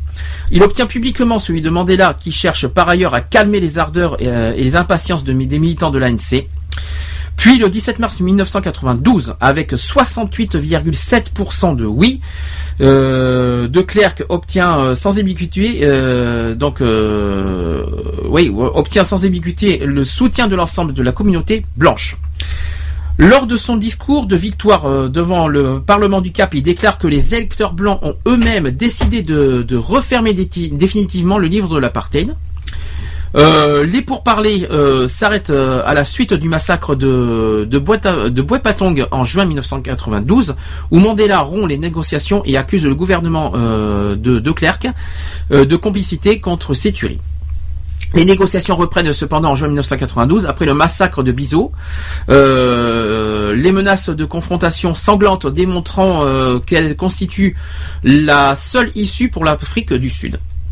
Les efforts de Nelson Mandela et du président euh, Frédéric de Klerk ont- sont reconnus mondialement euh, quand ils reçoivent conjointement le prix Nobel de la paix en 1993 en hommage à leur travail pour l'élimination pacifique du régime de l'apartheid et pour l'établissement des fondations d'une Afrique du Sud nouvelle et démocratique. Pour le comité, euh, le comité Nobel, le régime de l'apartheid donnait un visage au racisme. Euh, lors de la cérémonie euh, de remise du prix, il y a eu Nelson Mandela qui a rendu hommage à Frédéric de Klerk, euh, qui a eu le courage d'admettre qu'un mal terrible avait été fait à notre, au pays de, en Afrique du Sud et au peuple de l'Afrique du Sud avec l'imposition du système de l'apartheid. Alors, Nelson Mandela demande également au gouvernement birman de la libération du prix Nobel de la paix en 19, euh, de la paix 1991, euh, Aung San Suu qui, qui, a comparant sa lutte à la sienne. Euh, quand Chris Hani, euh, un des dirigeants du MK et du Parti communiste sud-africain, est assassiné le 10 avril 1993 par un extrémiste blanc euh, qui s'appelait Janus euh, Valouz, avec la complicité euh, de Clive Derby Lewis, euh, qui était député du Parti conservateur. Alors à cette époque, on a craint que le pays euh, soit à nouveau plongé dans la violence. Nelson Mandela lance un appel au calme au pays par un, discours considéré comme présidentiel, bien qu'il n'ait pas encore été élu. Euh, voilà ce que Nelson Mandela a dit à ce moment-là. Je m'adresse ce soir à tous les Sud-Africains noirs et blancs au fond de mon être. Un homme blanc plein de préjugés et de haine est venu dans notre pays et a accompli une action si ignoble que notre nation tout entière se situe au bord du précipice. Une femme blanche d'origine afrikaneur a risqué sa vie pour que nous puissions nous reconnaître et traduire en justice cet assassin. Le meurtre de sang-froid de Chris Hani a été un choc dans tout le pays, dans le monde. Il est maintenant temps pour tous les Sud-Africains de s'unir contre ceux de n'importe quel camp qui espèrent détruire pourquoi que, ce pourquoi Chris Hani a donné sa vie, c'est-à-dire la liberté pour chacun d'entre nous. Voilà ce qu'a dit Nelson Mandela en 1900, euh, à cette époque-là, en 1993. Bien que le- après, bien que des émeutes aient euh, lieu après l'assassinat, les négociateurs parviennent à un accord pour fixer les, euh, premières euh, élections nationales non raciales du pays euh, à la date du 27 avril 1994, correspondant à l'expiration normale du mandat présidentiel de De Klerk, soit à peine plus d'un an après le meurtre de Chris Hani. Et avant les élections, Nelson Mandela doit réussir à éviter un éclatement du pays et une guerre civile en négociant d'une part avec le général Constant Viljoen, qui est, euh, qui est le chef du mouvement Afrikaner Volksfront, qui euh, ou on peut dire en français Front Afrikaner tout simplement, euh, fédérant, fédérant euh, plusieurs euh, organisations politiques euh, conservatrices ou d'extrême droite qui réclament la, la création d'Alvostat, c'est-à-dire un État éthi- éthiquement euh, euh, ethniquement pur. Voilà. Euh, donc, je vous ai dit un petit peu en gros les choses. Donc après, il a été élu président de la République. Je tiens à vous le préciser. À la suite des, des premières élections générales multiraciales du 27 avril 1994, remportées largement par l'ANC avec 62,6% des voix, Nelson Mandela est élu président de la République d'Afrique du Sud. Alors, lors d'un discours le 2 mai, euh, Nelson Mandela a prononcé ceci le Free at last, ça veut dire enfin libre. Euh, c'est un discours qui a été prononcé par Martin Luther King. Voilà. Tout simplement. Donc Nelson Mandela a rendu hommage à Martin Luther King quand il était président de la République. Donc Nelson Mandela a, prêté serment aux, aux Union Building de Pretoria le 10 mai 1994 devant une grande partie des responsables politiques internationaux d'Al Gore à Fidel Castro. Euh, il préside au premier gouvernement non racial du pays, en l'occurrence d'un gouvernement d'unité nationale entre l'ANC, le Parti national et le Parti Zulu euh, Inkatha Freedom Party. Ces deux vice-présidents sont alors euh, Thabo Mbeki et Frédéric de Klerk. Euh, tout simplement. Alors dans son dis- discours d'investiture, il y a eu Mandela qui a célébré la fin de l'apartheid, dont doit naître une société dont, euh, dont toute l'humanité sera fière. Le retour de l'Afrique du Sud dans la communauté internationale et l'amour commun du pays l'égalité raciale seront le ciment de la nouvelle nation arc-en-ciel en pays avec elle-même euh, et avec le monde. Moi j'aime bien le, la notion de nation arc-en-ciel. Moi je trouve ça super joli. hein. Ça, ça- ça mélange toutes les couleurs et toutes les races. Moi je trouve ça très super joli personnellement. Euh, à partir de 1996, Mandela laisse à Thabo euh, Mbeki la, la, la gestion quotidienne du pays et en décembre 1997, il quitte la présidence de l'ANC, ce qui permet une passation de pouvoir en douceur et contribue à la stabilité politique du pays et à conserver sa bonne image au niveau international. Euh, quand Nelson Mandela quitte le pouvoir peu avant euh, ses 81 ans à la date symbolique des émeutes de Soweto, il laisse l'image d'un grand résistant et d'un grand chef d'État, notamment pour sa capacité à pardonner. En gros, ce qui est retenu à Nelson Mandela, c'est ça. C'est- C'est-à-dire que toutes ces années de, de- de présidence de République, c'est qu'en gros, sa qualité, sa grosse qualité de président de la République, c'est de pardonner. Alors, il laisse aussi euh, derrière, euh, il laisse une démocratie solide, mais de grands problèmes à résoudre malheureusement. C'est un héritage euh, des abus et négligences du régime de l'apartheid. Son successeur, son successeur hérite de l'économie la plus puissante d'Afrique, mais stagnante et avec d'énormes inégalités entre blancs et noirs, souvent peu éduqués et un taux de chômage de 40%. Alors, il est l'unique euh, personnalité, euh, Nelson Mandela est l'unique personnalité politique mondiale contemporaine à avoir reçu un hommage aussi unanime et autant de respect et d'affection dans le monde, que ce soit par les gens, que ce soit par les politiques, parce que même les hommes politiques eux-mêmes euh, ont, donné de l'affection énorme et on dit publiquement envers Nelson Mandela. Et encore aujourd'hui, après depuis qu'il est mort, regardez, c'est impressionnant. Vous avez vu en image, je pense, toutes les infos, c'est impressionnant l'hommage l'amour, la- la- la- l'affection que, tout le monde a pour Nelson Mandela. Euh, après sa présidence, eh écoutez, euh, pour finir euh, l'hommage à Nelson Mandela. Donc après euh, la présidence, il s'est engagé. hein, il, a, été engagé lors de son élection, euh, euh, qui était le donc Nelson Mandela, qui était le plus vieux président avec la élu à l'âge de 77 ans. Il a été élu quand même à l'âge de 77 ans. Il n'a pas été candidat à un second mandat en 99. Il n'a pas voulu, il n'a pas souhaité être se représenter. Il se met en retrait de la vie politique laissant la présidence de la République à Thabo Mbeki. Voilà, vous connaissez euh, le, nouveau président euh, de, l'Afrique du Sud à cette époque-là. Après la victoire de l'ANC, c'est-à-dire 66,35% des, fr- des, des suffrages aux élections générales. Euh, générales, c'est-à-dire il y a eu une progression de 4% par rapport au score de l'ANC en 1994. Donc la retraite de Nelson Mandela n'est ce- n'est cependant pas inactive. Euh, il a participé à de nombreuses œuvres caritatives et prend position sur de nombreux sujets liés à l'actualité nationale et internationale. Euh, il y a eu euh, une fondation qui a été créée qui s'appelle la fondation Nelson Mandela. Tout ça, donc cette fondation sert à continuer de lutter pour les valeurs qui lui tiennent à cœur. Euh, il a il crée un fonds d'aide à l'enfance en 1994 et la fondation Nelson Mandela en 1999. Donc la, la fondation a été créée en 1999 afin de favoriser l'éducation.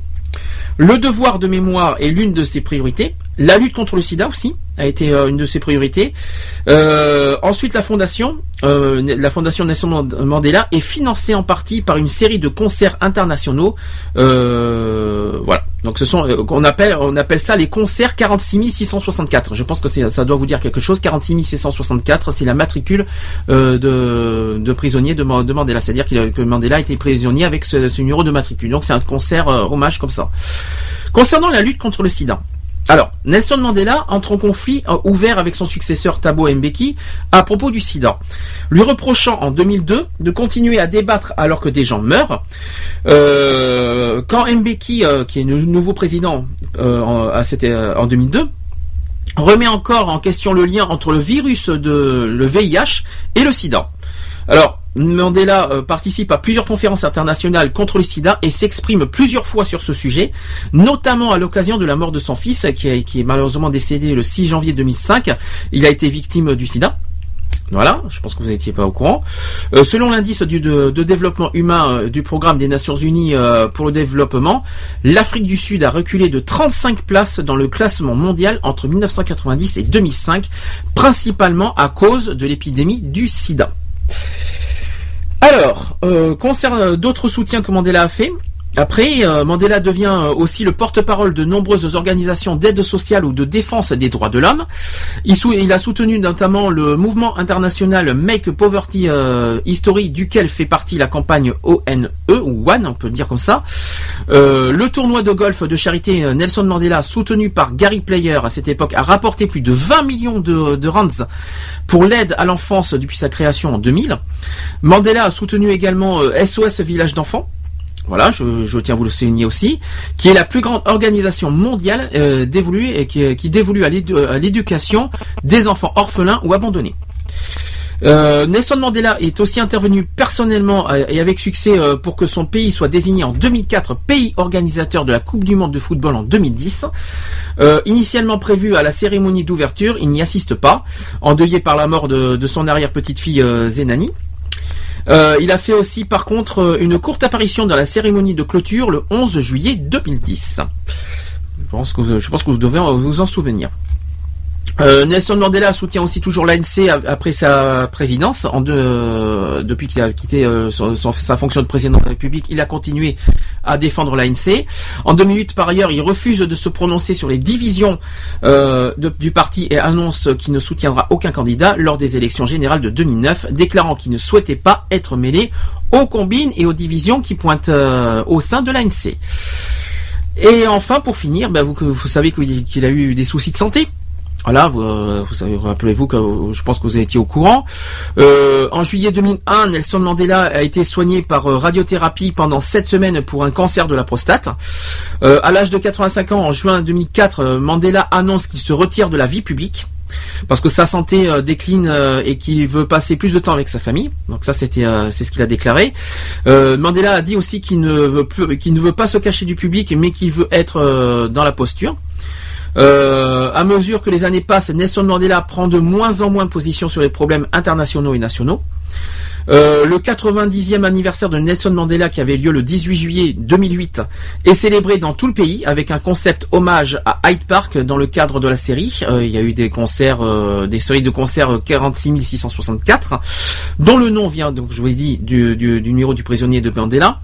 Et dans son discours d'anniversaire, Mandela demande aux personnes riches d'aider les pauvres du monde entier. Voilà ce que Mandela a demandé à cette époque-là. En juin 2013, euh, Nelson Mandela souffre d'infection pulmonaire euh, récidivante, probable séquelle euh, d'une tuberculose contractée lors des 27 années passées en prison. Euh, Nelson Mandela est placé après sous assistance respiratoire entre la vie et la mort. Son état s'étant légèrement amélioré entre temps. il est néanmoins ramené à son domicile dans un état critique en septembre 2013. euh, de, voilà, tout simplement. Et le président donc sud-africain Jacob Zuma annonce finalement son décès le 5 décembre 2013 à 22h45 lors d'une euh, allocution solennelle. Euh, D'ailleurs, le chef d'État précise que Mandela est mort paisiblement, donc il n'a pas souffert. on tient à rassurer aussi. Euh, il a souffert dans sa maison. Il n'a pas souffert. Il est, mort paisiblement dans sa maison, entouré des siens. Jacob Zuma a également annoncé l'organisation de funérailles nationales. Donc je répète que demain il y aura le- le- les funérailles de, voilà, ça sera lieu demain, demain 15 décembre demandant la mise en berne des drapeaux sud-africains depuis le 6 décembre dernier jusqu'après ses, euh, ses funérailles. Donc il, sera donc inhumé demain, euh, ce 15 décembre, euh, dans le village de Kunu, euh, situé à 30 km de son lieu de naissance, et dans lequel il passa une partie de son enfance.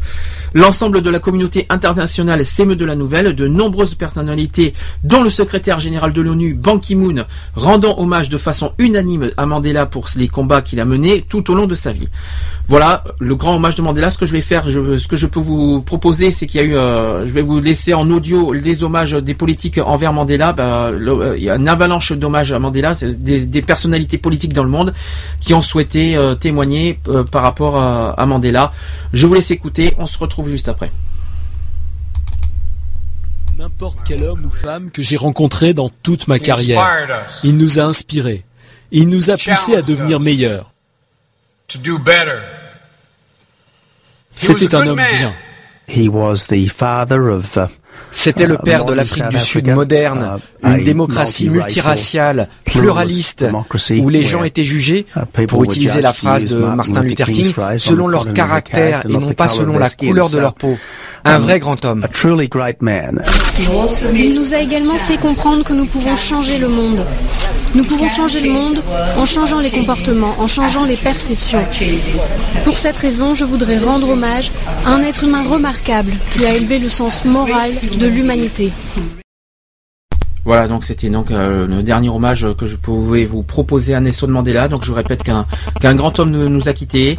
Euh, on parle d'un héros, mais quoi qu'il en soit, avant que ça soit, euh, avant de parler de héros, je pense qu'on peut parler d'un grand homme, d'un grand pacifiste, d'un grand, d'un grand homme qui a luttant contre le racisme euh, et qui a qui a qui a unifié en quelque sorte euh, les blancs et les noirs dans son pays. Et chose que je pense que qui devrait être le plus euh, beaucoup plus euh, courant et qui devrait se faire partout dans le monde. Regardez les guerres qui se font encore aujourd'hui. Il y a encore des guerres euh, par rapport à la religion, par rapport à par rapport aux, races. Ça devrait, ne- je pense que ça ne devrait plus exister. Je pense que, ce que Nelson Mandela a apporté en Afrique du Sud devrait se propager partout dans le monde. Je pense que ça, c'est, je pense que c'est la dernière chose qu'on devrait se dire. C'est un exemple. Voilà, Nelson Mandela est un exemple de, de, de la paix, de, de la, du pacifisme, de la paix dans le monde entre les blancs et les noirs je sais pas je sais pas comment on peut dire ça mais en tout cas euh, j'espère que que, que ça que ce que ça voilà que son décès son, son sa mort va apporter encore plus de choses positives dans le monde c'est-à-dire la paix la paix dans le monde c'est-à-dire euh, le moins de guerre déjà premièrement. Moins de guerre ça serait déjà ça serait déjà énorme euh, ça serait déjà une bonne chose. Moins de violence aussi moins de racisme entre les blancs et les noirs. Je vois pas ce qu'il y a de différence entre les blancs et les noirs, euh, qu'on soit blanc, qu'on soit noir, nous sommes, nous sommes à l'intérieur des, humains, hein. on a la même peau, on a la même, on est constitués tous de la même façon, euh, que, nous soyons, euh, c'est pas une histoire de couleur, c'est une histoire de, nous sommes constitués pareil. Voilà, peu importe. Voilà. Donc euh, j'ai fini pour Nelson Mandela. Euh, J'espère que si vous avez des choses à dire vous de votre côté, si vous avez besoin de, de, de votre côté euh, en- envie de témoigner, si vous avez besoin de, de- qu'est-ce que vous qu'est-ce que vous qu'est-ce que pour vous Nelson Mandela vous a apporté qu'est-ce que qu'est-ce que ça qu'est-ce qu'il évoque pour vous? Si vous avez besoin d'en témoigner, d'en parler, le téléphone est ouvert, je le répète, 05 35 004 024. J'ai l'impression qu'aujourd'hui, on veut, euh, les gens n'osent pas parler, euh, alors qu'on fait de la libre antenne. Il faut, faut pas l'oublier qu'on fait de la libre antenne. Donc n'hésitez pas à parler et, témoigner par rapport à, à, Nelson Mandela. Si vous avez besoin d'en parler et dire ce que vous, ce que vous en pensez, appelez-moi. Le téléphone est disponible 05 35 004 024. Je vais faire une pause musicale tranquille. Ça fait un petit mot parce que là euh, besoin de, souffler un petit peu parce que j'ai pas mal parlé. De toute façon, il fallait le faire parce que hein, Nelson Mandela, c'est un homme important qu'il fallait vraiment, vraiment rendre hommage. Euh, on va donc passer à une petite musique. Alors, une dernière musique rendant hommage pour clôturer euh, l'hommage à, Nelson Mandela, c'est-à-dire que Alicia Keys avec Bono, Bono c'est le chanteur de, de U2 qui a qui, ont, qui ont fait un hommage à, l'Afrique qui s'appelle Don't Give Up Don't Give Up Africa. C'est une reprise au passage hein, qui a été fait. de- C'est une reprise des, années 80. Vous allez reconnaître la, chanson pour ceux qui reconnaissent. Peut-être peut-être que certains connaissent pas, certains connaissent. Je vous dis à tout de suite, on continue et on finit euh, le sujet politique parce qu'il y a un deuxième euh, sujet important euh, au niveau politique, c'est au sujet des délais de prescription. Il y a pas mal de choses à dire là-dessus. Je vous dis à tout de suite.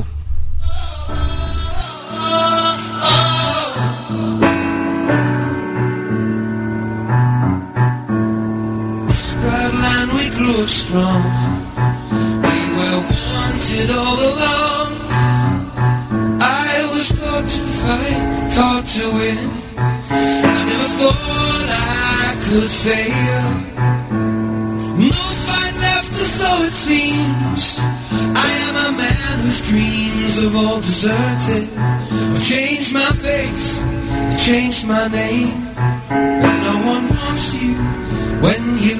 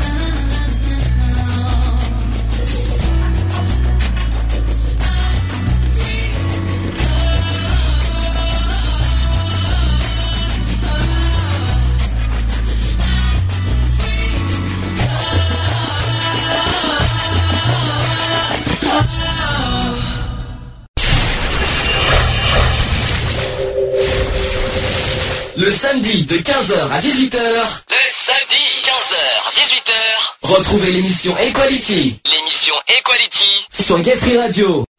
Voilà, c'était donc euh, euh, de dernière dernière musique hommage, c'était Alicia Keys et Bono avec euh, Don't Give Up. C'était donc encore une musique en rendant hommage à Nelson Mandela. Demain, il y a l'hommage international à Nelson Mandela. Il y, aura- il y a- va y avoir des funérailles. On essaiera peut-être d'en parler euh, un petit peu dans le tu politique la semaine prochaine euh, si on a quelque chose de nouveau à vous dire sur ce sujet. Bon, on, on va continuer. On va on a parlé pas mal de Nelson Mandela. On va parler maintenant de d'autres choses politiques. Je, on va, je vais vous remettre le jingle Actu politique. Equality. Les actus. Politique. Politique. Politique. Ça m'a manqué mes petits jingles hein, quand même, ça, fait- bizarre. Donc euh, il y a un sujet politique euh, que je voudrais en parler aujourd'hui. Euh, c'est au sujet des délais de prescription. Je ne sais pas si vous êtes au, courant qu'il y a une, loi, une réforme au sujet des délais de prescription qui est en cours.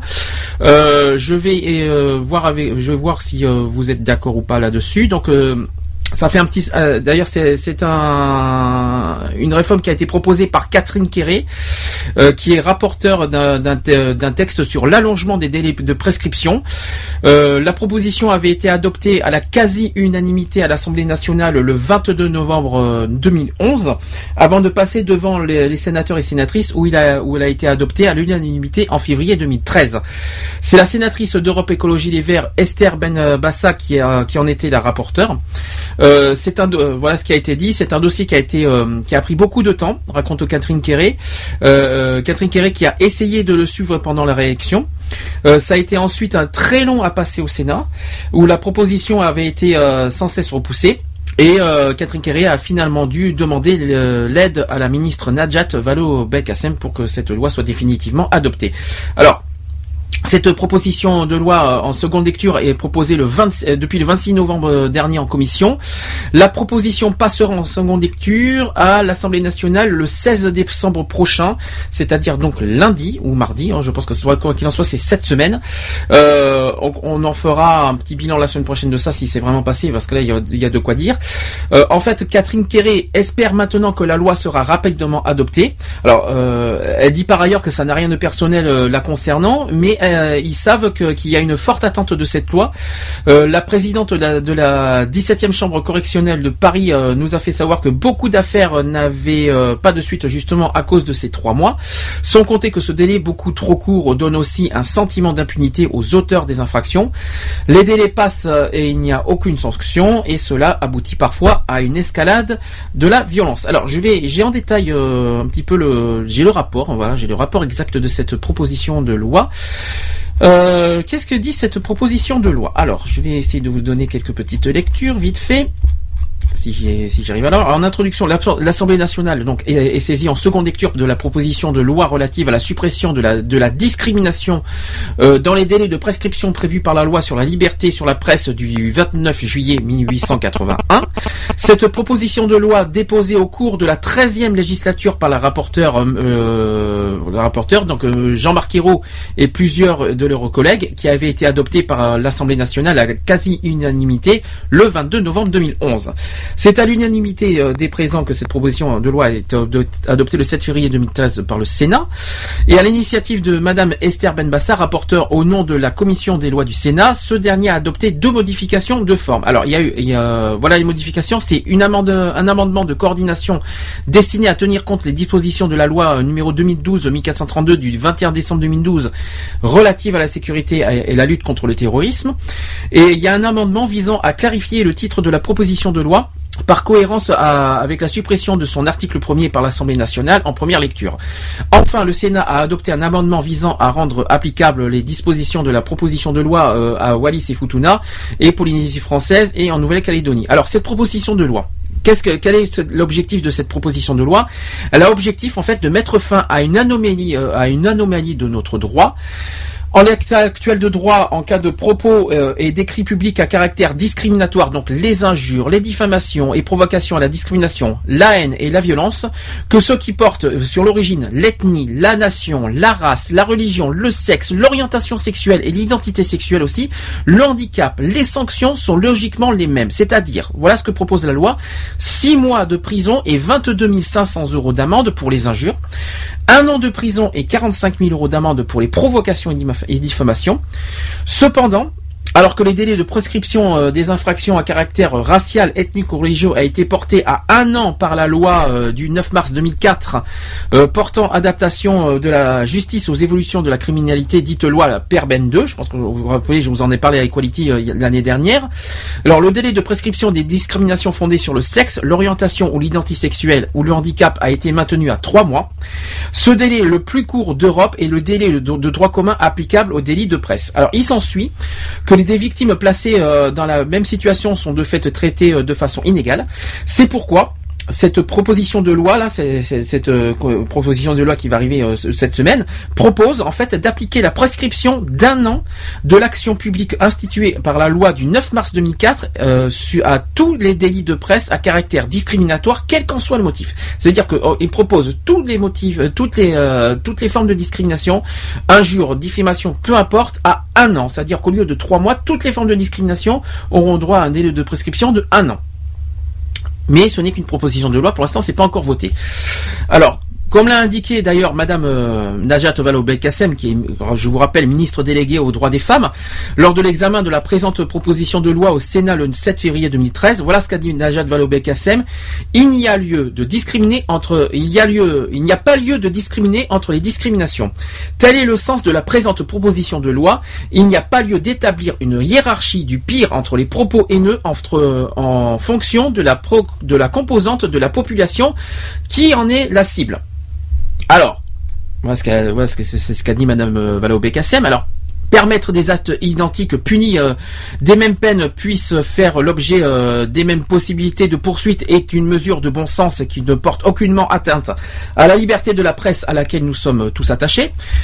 En effet, si les modifications apportées par la proposition de loi révèlent que de la loi sur la presse, il est important de noter que les infractions visées ne concernent en réalité que ma- marginalement cette dernière. Euh, il s'agit dans l'immense majorité des cas de propos et d'écrits sans lien avec la, la presse tenue par des particuliers, notamment euh, dans le cyberespace. Euh, la modification introduite par la loi Perben 2 avait d'ailleurs euh, été motivée par la multiplication des propos antisémites sur Internet. Euh, ensuite, le 22 mai 2003, Monsieur Dominique Perben, garde, qui était garde des Sceaux à l'époque, avait affirmé lors de la discussion en première lecture à l'Assemblée nationale du projet de loi portant adaptation de la justice aux évolutions de la criminalité. Voilà ce qu'il a dit Dominique Perben à cette époque. Il a dit si j'ai introduit cette disposition dans le projet, c'est en effet parce que les règles de prescription rendent difficile la poursuite des infractions liées à Internet. La jurisprudence de la Cour de cassation précisant que le délai de prescription est calculé à partir de la date de mise en ligne. Le temps qu'il y, y ait une réaction en général de la part d'une association antiraciste, le délai de trois mois euh, est dépassé sans qu'une décision interruptive de la, pré- de la prescription ait pu intervenir. Nous devons nous donner les moyens de combattre un phénomène qui malheureusement ressurgit et nous en sommes euh, tous inquiets dans notre pays et tenir compte de quelque chose qui bien sûr n'existait pas lorsque la loi de 1881 a été votée. Voilà, donc euh, ah, au passage, Internet, parlons d'Internet aussi, qui a rendu le délai de prescription de trois mois de- des délits de presse obsolète. Euh, un délai aussi bref euh, visait en effet à préserver la liberté de la presse dans un contexte où les propos litigieux euh, disparaissaient dans la sphère médiatique après leur publication. Avec Internet, les écrits ne disparaissent jamais. Euh, ils sont consultables à tout moment par n'importe qui ou n'importe où. L'injure et la diffamation se répètent à l'infini. Soulignons également aussi qu'Internet donne évidemment une dimension tout à fait nouvelle au phénomène de diffamation, d'injure et de provocation à la discrimination, à la haine et de la violence. Contrairement à la presse, euh, les contenus diffusés sur Internet ne sont pas majoritairement le fait de, journalistes et de professionnels de l'information sous le contrôle d'un directeur de la rédaction et soumis à un certain nombre euh, de règles de déontologie. Chacun est désormais en mesure de diffuser ses opinions, fussent-elles injurieuses, racistes, sexistes, homophobes ou diffamatoires, et ce avec autant plus de facilité que les opinions peuvent être diffusées sous couvert de l'anonymat. Outre les difficultés entra- entraînées euh, par les multiplications euh, et la persistance des messages sur Internet, le traitement des infractions y apparaît également particulièrement complexe. Et en effet, il est difficile d'identifier euh, non seulement les responsables de sites, mais aussi les internautes coupables de ces agissements, le caractère universel de réseaux euh, faisant également obstacle à ce que des poursuites soient efficacement euh, engagées contre des personnes installées à l'étranger ou agissant par le biais de sites eux-mêmes hébergés à l'étranger. Voilà maintenant 18 années euh, que les injures, diffamations et provocations à la, haine raciste et xénophobe se prescrivent à Anne pour euh, par un an. Ce délai n'a jusqu'ici euh, nullement muselé la presse ni porté atteinte à la liberté d'expression. Donc en gros, cette, ce délai de prescription ne sert pas à grand chose. En revanche, un délai de prescription, de prescription trois mois aboutit trop souvent à des dénis de justice pour les victimes des infractions concernées. D'ailleurs, il y a des statistiques du ministère euh, de la Justice euh, qui le confirment de manière frappante, qui dit qu'entre 2003 et 2011, aucune condamnation n'a été prononcée sur le motif de diffamation ou de provocation à la haine ou à la violence à raison du sexe, de l'orientation sexuelle, du handicap par parole, écrit, image ou moyen de communication au public par voie électronique. Ce chiffre montre que les, recours n'aboutissent pas, les plaintes étant classées sans suite du fait de l'expiration du délai de prescription. Euh, instaurer, euh, quelle que soit la nature ou l'origine de la discrimination, un délai de prescription unique d'un an est une exigence de cohérence euh, du droit. Cette mesure euh, témoigne également d'un attachement déterminé à l'égalité des droits, euh, qui est au cœur d'un pacte républicain, sans remettre aucunement en aucune euh, en cause la liberté de la presse. D'ailleurs, la rapporteure propose donc d'a- d'adopter sans modification de texte issu de la première lecture du Sénat. Alors, euh, donc il y a une commission qui a été faite. Est-ce que est-ce que j'ai est-ce que si j'ai sur moi la, proposition de la loi, est-ce que je peux vous en dire un petit peu plus Je n'ai pas?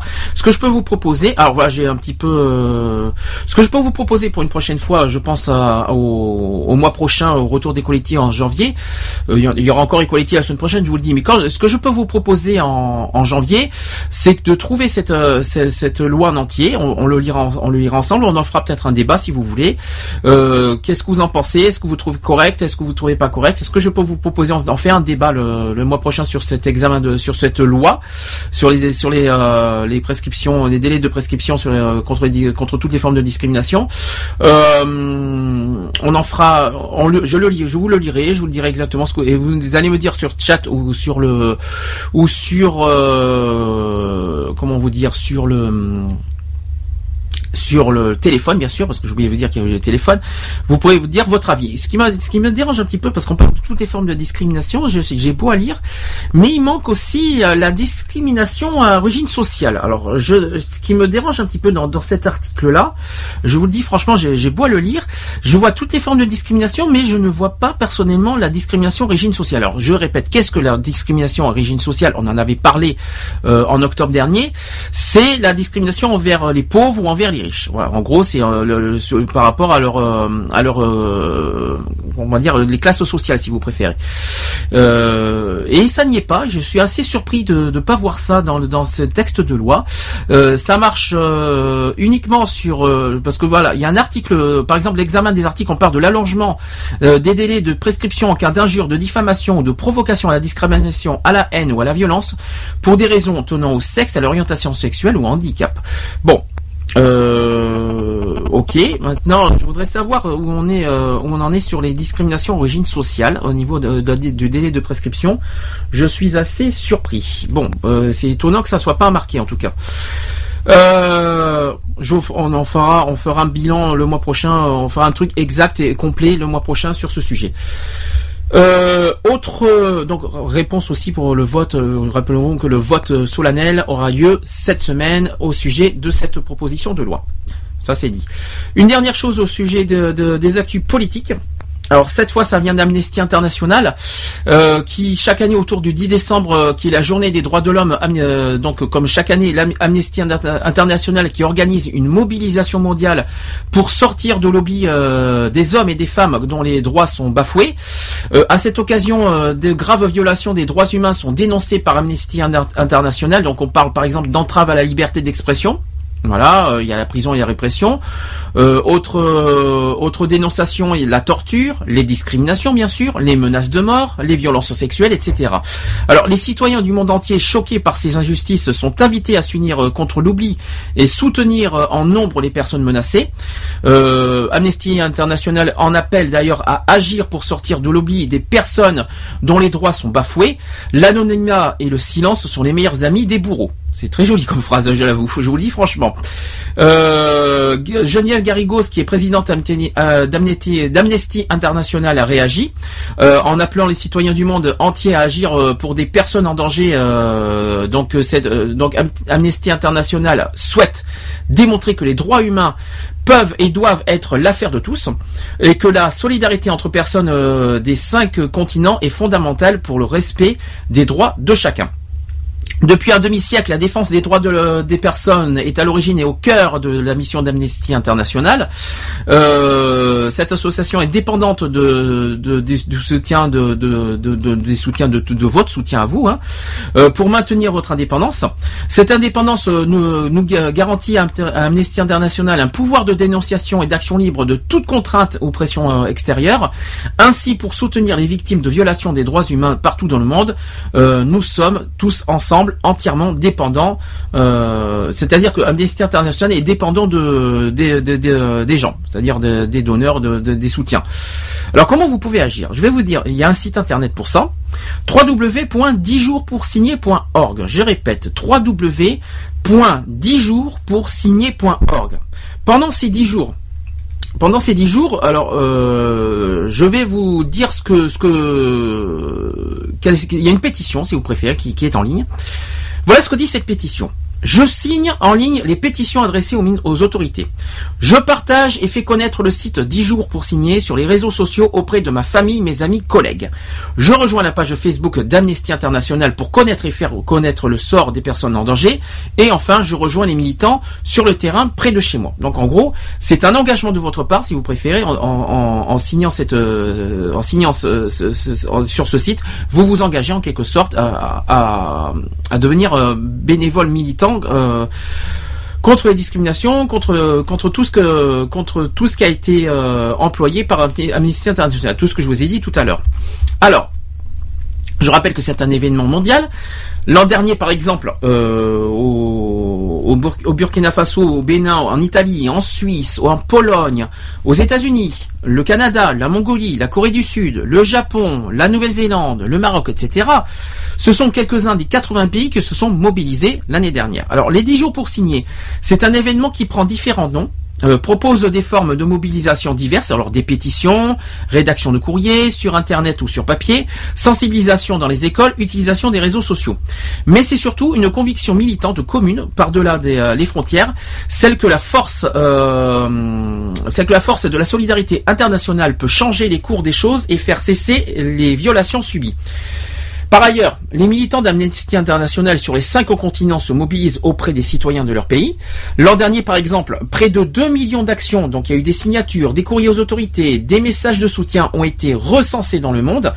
Cette année encore, euh, en 2013, notre, euh, le compteur mondial d'actions en ligne euh, euh, a été mis à jour en direct par les militants des, pays participants. Ça, vous le trouverez dans le site officiel d'Am- d'Amnesty International où vous vous renseignez directement. En France, alors maintenant nous allons directement en France. Qu'est-ce que, comment ça se passe en France? En décembre 2012, il y a eu l'opération Marathon des signatures, euh, qui est l'ancien nom des 10 jours pour signer. Euh, L'année dernière, il y a eu 450 000 signatures récoltées euh, sur le site sur le site que je vous ai euh, parlé. Il y a eu 150 000 signatures récoltées par les, euh, militants d'Amnesty Interna- International lors des 500 lors de 500 événements dans 200 villes en France. Et il y a eu des actions de solidarité par milliers pour les personnes euh, qu'on vit, euh, qu'on nous avions mises, euh, que Amnesty International a mis en lumière. Alors cette année, du 16 au 16 décembre, donc c'est encore c'est encore le cas aujourd'hui, c'est encore le cas. Vous pouvez le faire jusqu'à lundi.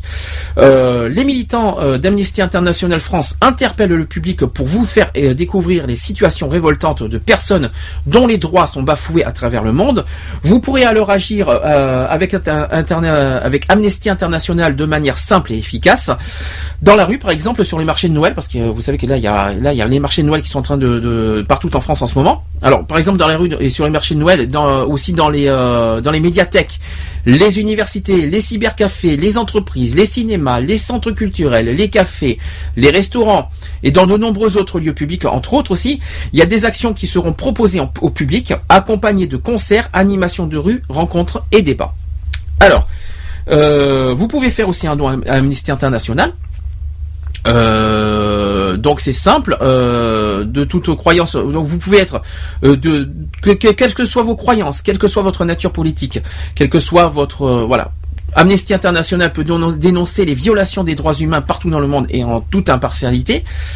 Amnesty International n'accepte aucune subvention ou don des États, ni des partis politiques, et ne sollicite aucun, rien non plus des entreprises.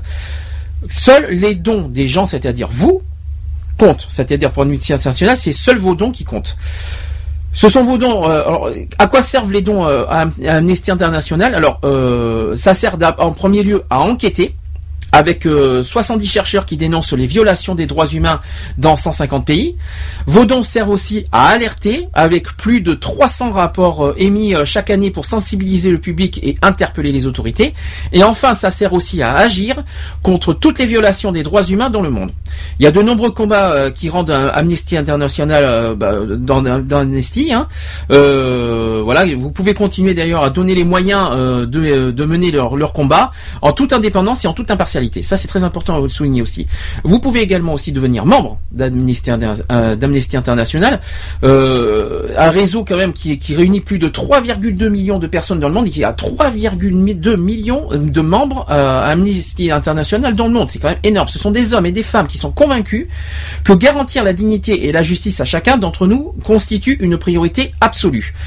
Si, on, si vous devenez membre d'Amnesty International France, vous pouvez concrétiser vos, euh, aussi votre adhésion pleine et entière aux objectifs de l'organisation et votre engagement en faveur du respect euh, des droits humains. Euh, Est-ce que pour vous, à quoi, sert, à quoi ça sert d'être membre? Eh ben, Je vais vous dire à quoi sert d'être membre, d'être à International. Bah, par exemple, vous recevrez euh, chaque mois des informations sur la situation des droits humains dans le monde et des propositions d'action.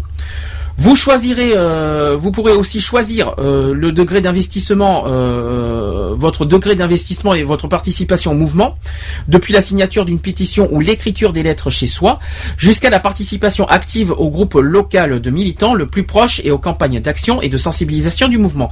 Et enfin, vous pouvez approfondir vos connaissances et vous former gratuitement, participer aussi aux réflexions et aux débats du mouvement. Assister aussi à l'Assemblée Générale comme, toute associa- comme toutes les associations. Et bien sûr, euh, vous avez le pouvoir de prendre une, vous avez pouvoir euh, d'une prise de décision. C'est-à-dire qu'en tant que membre, vous avez ce pouvoir-là. Donc comme quoi, ce n'est pas rien. Voilà, donc c'était pour vous expliquer un petit peu le, le combat d'Amnesty International en ce moment. Vous savez que là, on arrive un petit peu, en plus, en période de froid, tout ça. Euh, à ce niveau-là, euh, le, voilà, le racisme bat son plein. Là, c'est surtout pour défendre les droits de l'homme. Mais vraiment, tout le texte intégralement des droits de l'homme doit être respecté et non bafoué. Ça, c'est très important et qu'on cherche vraiment à nous battre de tant que tant que tant que c'est tant qu'il y a des injustices et tant que les droits de l'homme ne sont pas vraiment respectés, on se battra jusqu'au bout, quoi qu'il en soit. Que ce soit avec Amnesty International, d'autres associations ou nous-mêmes, même en particulier, on continuera à nous battre afin de lutter à la fois contre toutes les discriminations, toutes les injures, toutes les euh, toutes les formes de de bah, tout- tout- toutes les toutes les tous les crimes quoi en gros et délits euh, contraires aux droits de l'homme. En gros, c'est ça qu'il faut se dire.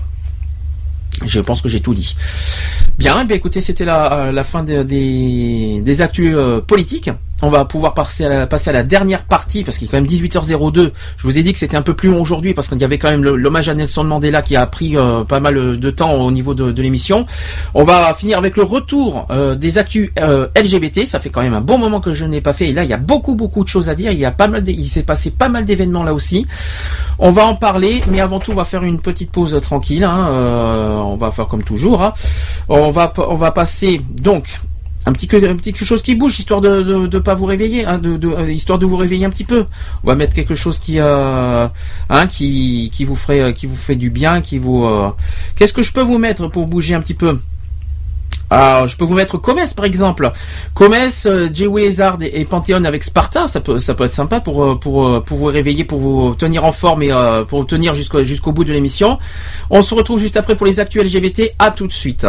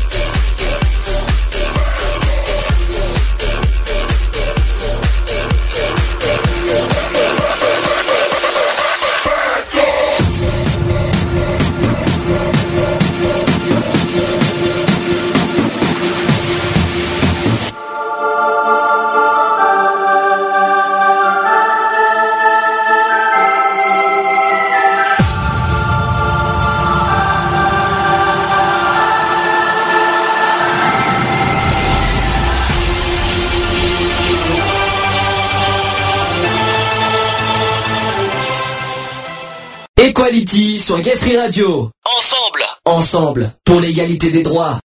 Allez, il est 18h06 sur Gay Free Radio, toujours dans l'émission Equality, toujours en direct, je précise, nous sommes en direct.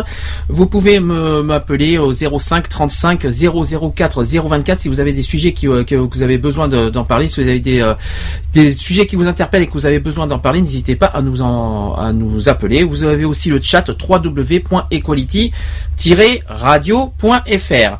Nous allons passer à l'actu LGBT.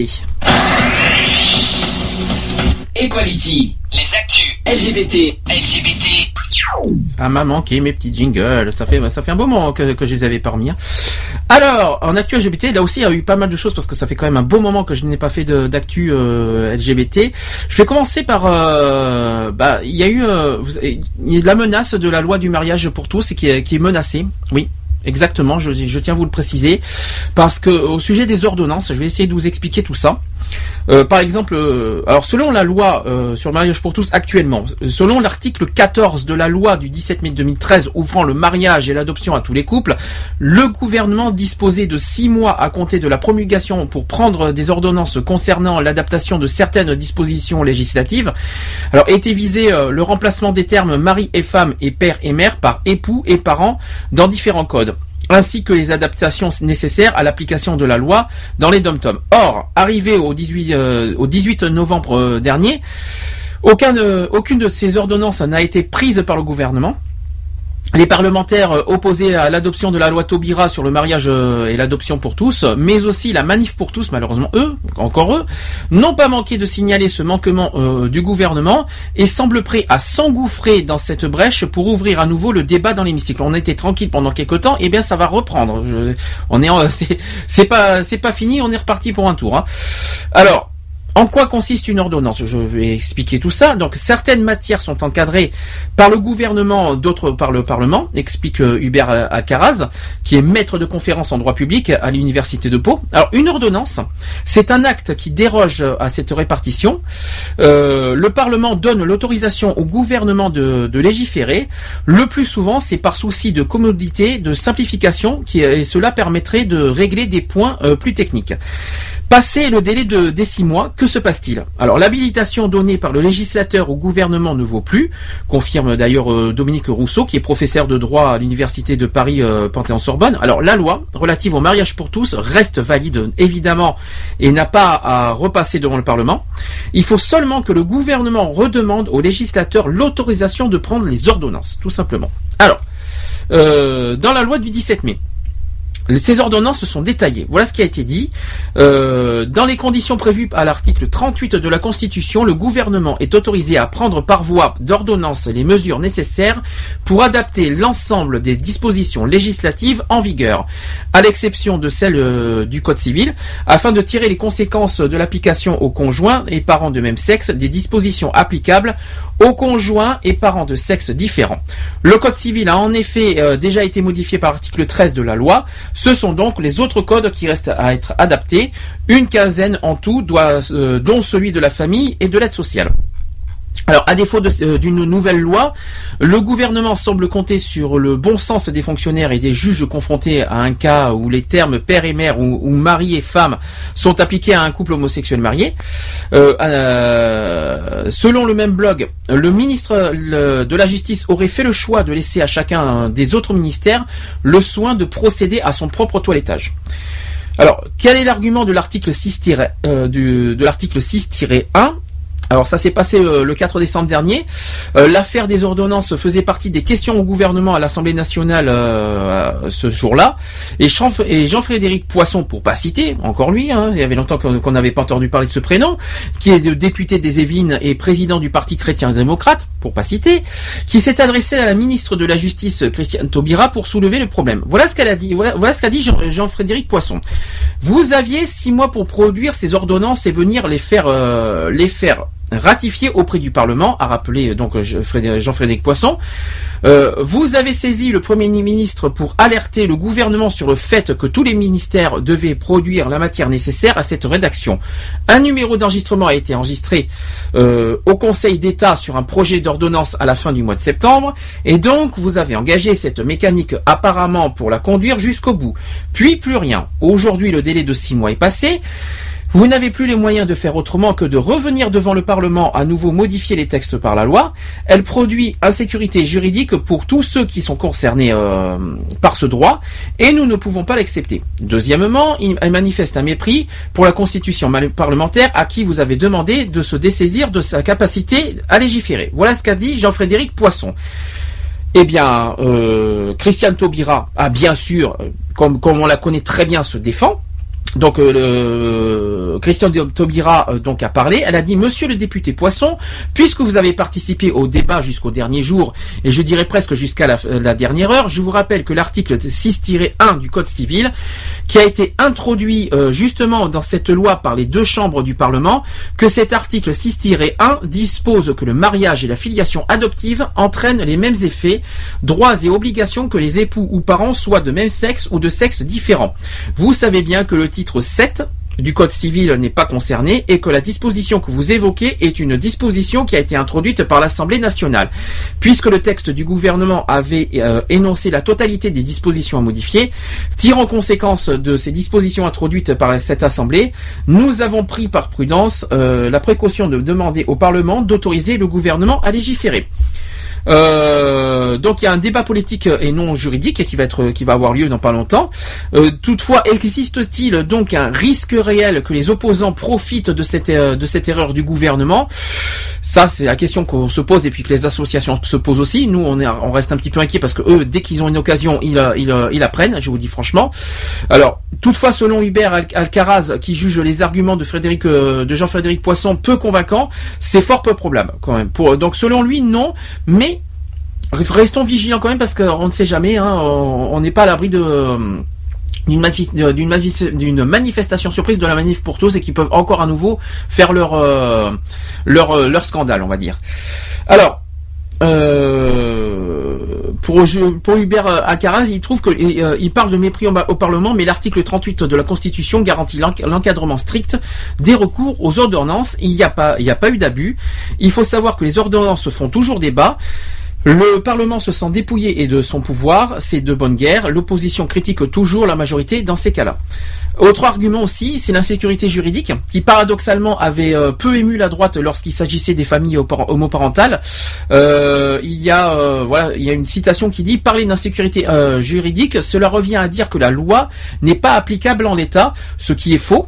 On voit bien que des couples ont pu se marier et que des couples mariés ont pu commencer une démarche d'adoption. Rien n'a été handicapé. Pour Hubert Lacaraz, euh, les explications de Christian Taubira sont aussi valables. Voilà. Euh, Hubert Lacaraz a dit ceci. L'article 6-1, euh, les opposants au mariage l'ont utilisé comme argument lorsqu'ils euh, ou elles avaient saisi le Conseil constitutionnel et ça n'avait pas marché. Cet article les agace depuis le début. Le Conseil constitutionnel a décidé que l'article n'était pas euh, inintelligible et qu'il rend euh, superflu d'autres modifications de vocabulaire. Il aurait été sans doute plus esthétique et plus logique d'apporter les modifications nécessaires aux 15 codes concernés, comme euh, l'ordonnance le prévoyait. Mais aujourd'hui, le gouvernement n'est pas contraint de le faire juridiquement. Le choix est donc purement politique. Alors concernant la manif pour tous, voilà, reste euh, reste à savoir euh, euh, concernant du côté des opposants de la loi. Alors est-ce que cette nouvelle sonne comme la preuve de, l'amateurisme du gouvernement et l'occasion de renouveler un peu plus encore leur opposition à ce bouleversement de civilisation Le gouvernement aurait-il enfin pris conscience du scandale de cette loi qui conclut, qui conduit à nier l'existence incontournable pour, être, pour tout être humain d'un père ou d'une mère hein? Ben ça, c'est ce que s'interroge la manif pour tous Voilà, malheureusement, Euh, et ceci au profit d'un lobby ultra euh, minoritaire et au détriment de l'intérêt général? Ces ordonnances, comme toute la loi, seraient évidemment contraires à la réalité de l'humanité et contraires à l'intérêt supérieur de l'enfant. Ça, c'est ce que dit la manif, pour tous. Pour pas changer, vous savez qu'ils changeront pas, ils changeront jamais leur, leur, op- euh, leur opinion. Hein. Ça changera pas. De toute façon, on sera toujours là pour pour les contrer et pour les euh, et pour les euh, pour les arrêter. De toute façon, nous serons là. D'ailleurs, Ludovine, euh, Ludovine de la Rochère, qui a par ailleurs adressé une lettre à Jean-Marc Ayrault et au président du Conseil constitutionnel, euh, qui est Jean-Louis Debré, exigeant des explications du gouvernement. Par ailleurs, 24 euh, sénatrices, euh, sénateurs et sénatrices, dont Bruno Retailleux, ont fait connaître leur volonté de repartir dans un débat politique autour des dispositions prévues dans la loi Taubira. Alors qu'il s'agisse euh, d'une manœuvre politique ou d'une erreur matérielle, le résultat est le même.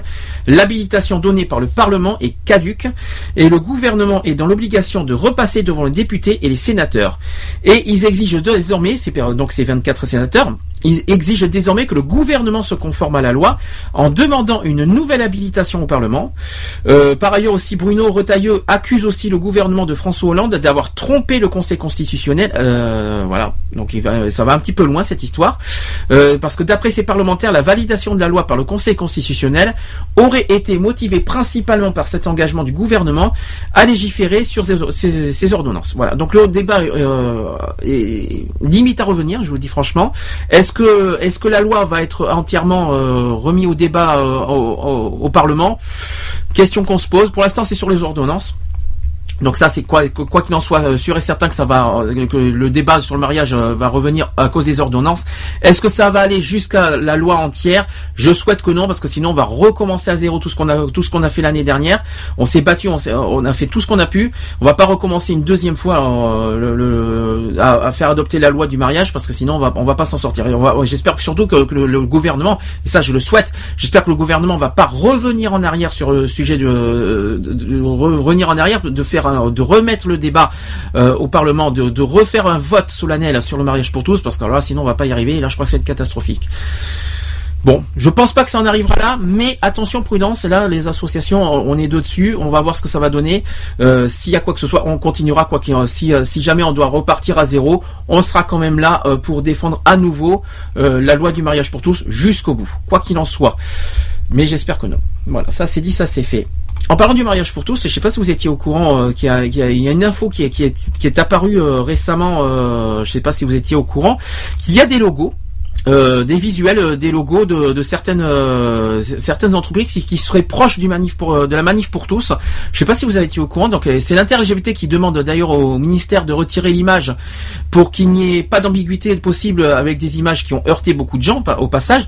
Euh, donc en premier lieu il y a eu l'ISAC. Après, il y a eu la Société Générale. Et maintenant, euh, c'est au tour du ministère de la Justice, euh, parce que sur le site du ministère de la Justice, c'est quand même impressionnant. Euh, je sais pas si vous pouvez, euh, si vous pouvez en même temps en direct voir le, site du ministère de la Justice, qui qui dit, qui, a diffusé un logo qui serait proche de la manif pour tous. Et ça, ça, ça, je vous, ça, je vous avoue que c'est assez, assez surprenant pour moi, parce que venant de, venant du- d'un ministère comme la Justice je dois avouer que ça me, ça me, perturbe et ça me surprend. Euh, donc le, le ministère de la Justice s'est fait, s'est épingler pour l'utilisation sur la page de son site consacré aux disparitions et d'enlèvement d'enfants d'une photo rappelant fortement le logo de la manif pour tous. Donc euh, je vais vous dire à quoi ressemble ce, ce logo. C'est deux mains. Une ribambelle de papier représentant une famille, euh, euh, voilà, une, ribambelle de famille. Donc l'image est banale. On voit euh, un père, une mère qui, tiennent leurs enfants. Voilà, donc la père et la mère au milieu, qui tiennent chacun un enfant à côté. Donc voilà. Donc pour l'ISAC et la Société Générale, c'était une photo de Natasha Farber pour le ministère de pour- et pour le ministère, le photographe s'appelle euh, Brian Jackson. Donc voilà. Si l'un des créateurs du logo de la Manif pour tous, qui, s'appelle euh, Serge Ignatovic, admet que cela doit être plus ancien que son logo, sans doute, l'organisation se réjouit de la situation. Euh, le ministère de la Justice a mis en ligne l'image de la représentation classique de la famille, celle d'un homme et d'une femme qui engendre et assure la filiation. Ça, c'est vrai que malheureusement, c'est une famille. C'est vrai qu'on ça représente une famille normale. Ça, je vous l'avoue, je, l'ai devant moi la photo. hein. Euh, celle d'un homme donc et d'une femme qui engendre et assure la filiation. Aucune loi ne pourra changer ça et visiblement Madame Taubira ne peut réussir à opérer ce changement de civilisation dans la société comme dans ses services. S'amuse donc un porte-parole euh, qui a été interrogé par le Huffington Post. Alors ce logo qui ravive malheureusement trop de souvenirs homophobes. Hein, il faut être honnête. hein. Euh, voilà ce que dit euh, Sylvie Fonda- Fondacci. Elle a dit que nous n'avons pas de doute sur l'utilisation initiale de l'image, qui n'avait aucune arrière-pensée. Euh, elle est d'ailleurs pour euh, Sylvie elle est porte-parole de l'intérêt LGBT. J'ai oublié de, de souligner. Euh, elle est chargée d'ailleurs aussi de la lutte contre les discriminations. Euh, néanmoins, ce logo ravive trop de souvenirs homophobes. Nous, euh, donc, euh, l'intérêt LGBT souhaite donc que cette image ne soit plus utilisée par aucune marque et nous demandons euh, ensemble que ce soit l'intérêt LGBT ou, et je suppose toutes les associations, LGBT de France demandent au ministère de la Justice de retirer tout simplement ce logo pour qu'il n'y ait pas d'ambiguïté possible avec des images qui ont heurté beaucoup de gens. Donc euh, aujourd'hui, est-ce que ce logo a été retiré de de ce de ce de site Bonne question. Ça serait bien de savoir si ce si sur le site, eh on va faire des recherches. Ce que je vais faire euh, quand je vais faire une pause, je vais faire une recherche pour savoir si euh, si le logo a été euh, a été euh, retiré. Donc, euh, à votre avis, Qu'est-ce que vous en pensez Si vous avez été dans au site du ministère de la Justice, si vous voyez encore le, logo, qu'est-ce que vous en pensez Faites-nous part d'ailleurs sur euh, sur le téléphone 05 35 004 024. Je répète 05 35 004 024 ou sur le chat www.equality-radio.fr. Euh, ce que je vais faire, ben tiens, on va faire une pause tranquille. Euh, je vais vous mettre euh, comment s'appelle? Je vais vous mettre une petite musique tranquille, euh, une petite musica. Une petite musica, tranquille. Euh, je vais vous mettre Florent Pagny, les murs porteurs. Tiens, ça fait un petit. Je l'ai passé en début de saison. Je vais vous le repasser euh, parce que j'aime beaucoup cette chanson hein, qui, euh, qui parle du logement. hein. C'est, moi, je trouve ça très très bien fait ce, texte. Très belle chanson. On se retrouve juste après pour la suite et fin des actus LGBT et bien sûr la fin de l'émission Equality pour aujourd'hui. À tout de suite.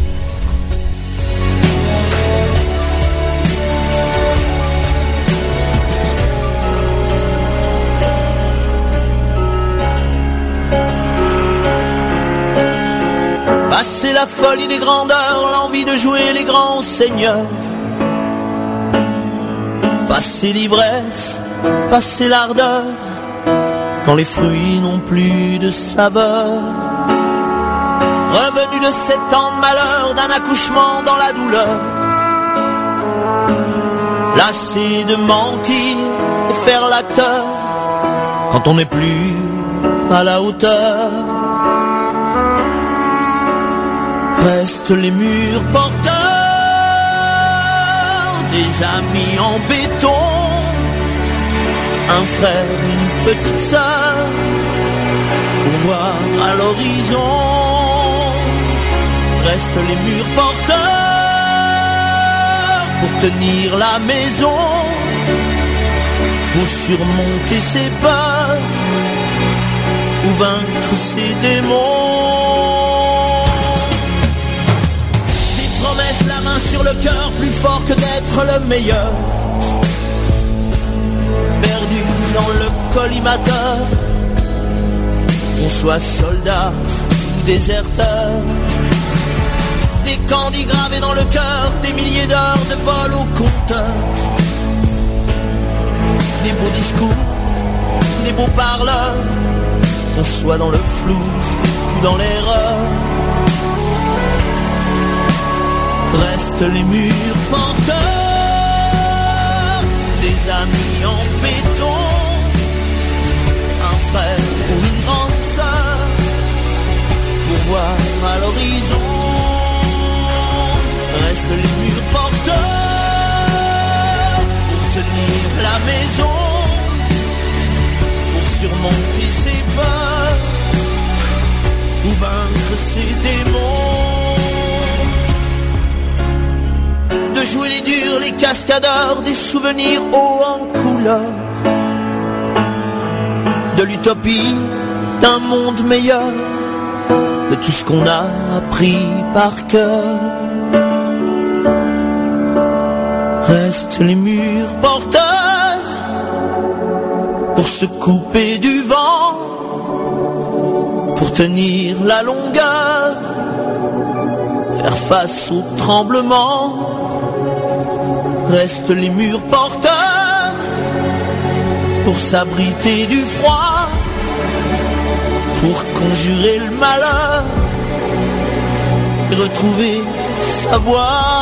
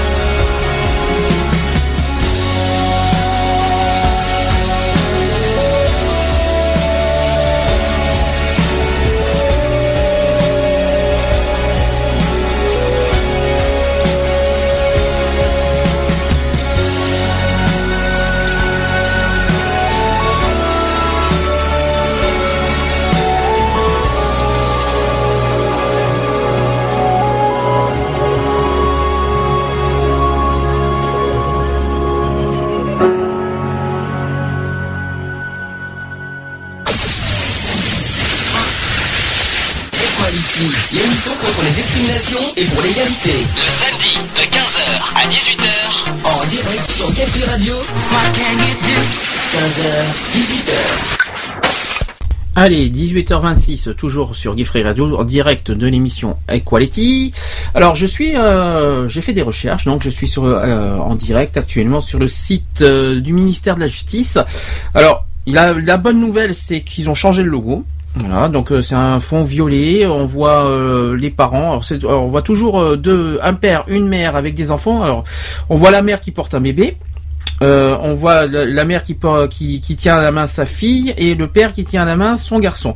Bon, le, le, le, problème est le même euh, dans le fond parce que ça reste toujours une, une famille idéale avec un père, une mère et deux enfants. Donc là, je pense que là-dessus, je pense que malheureusement, les, euh, la manif pour tous et euh, les, les, opposants au mariage doivent toujours jubiler sur ce principe-là.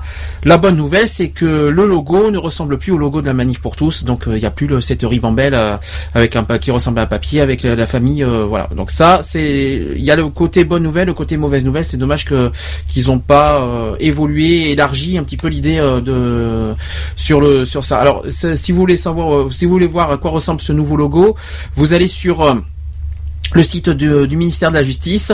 En haut à droite, vous, avez, vous allez vous cliquez, vous avez une petite barre de recherche. Vous cliquez, vous allez sur disparition d'enfants. Vous vous, vous, tapez disparition d'enfants. Vous cliquez sur le- l'article correspondant et vous verrez donc ce nouveau logo qui bon à la fois me je vais pas dire qu'il me choque il me choque pas personnellement mais après voilà ça reste toujours le problème euh, famille euh, père mère enfant voilà ça c'est ça reste encore ce, ce cliché là alors qu'on a qu'on vient d'évoluer euh, cette année avec un père une mère deux pères deux, deux mères. J'aurais préféré que ça soit élargi au niveau de des parents. Voilà je, dis ça honnêtement à titre personnel. Mais sinon le logo n'est pas choquant pour autant Bien, eh bien, on continue sur les actus LGBT du jour parce qu'il y a beaucoup, beaucoup, beaucoup de choses à dire aujourd'hui. Euh, ben, Qu'est-ce que je peux vous dire euh, d'autre? Vous, euh, vous- je sais pas si vous connaissez Philippe Arigno. Euh, Philippe Arigno, c'est un homosexuel. hein. Voilà, qui euh, qui, qui est auteur de du livre qui s'appelle L'homosexualité en vérité.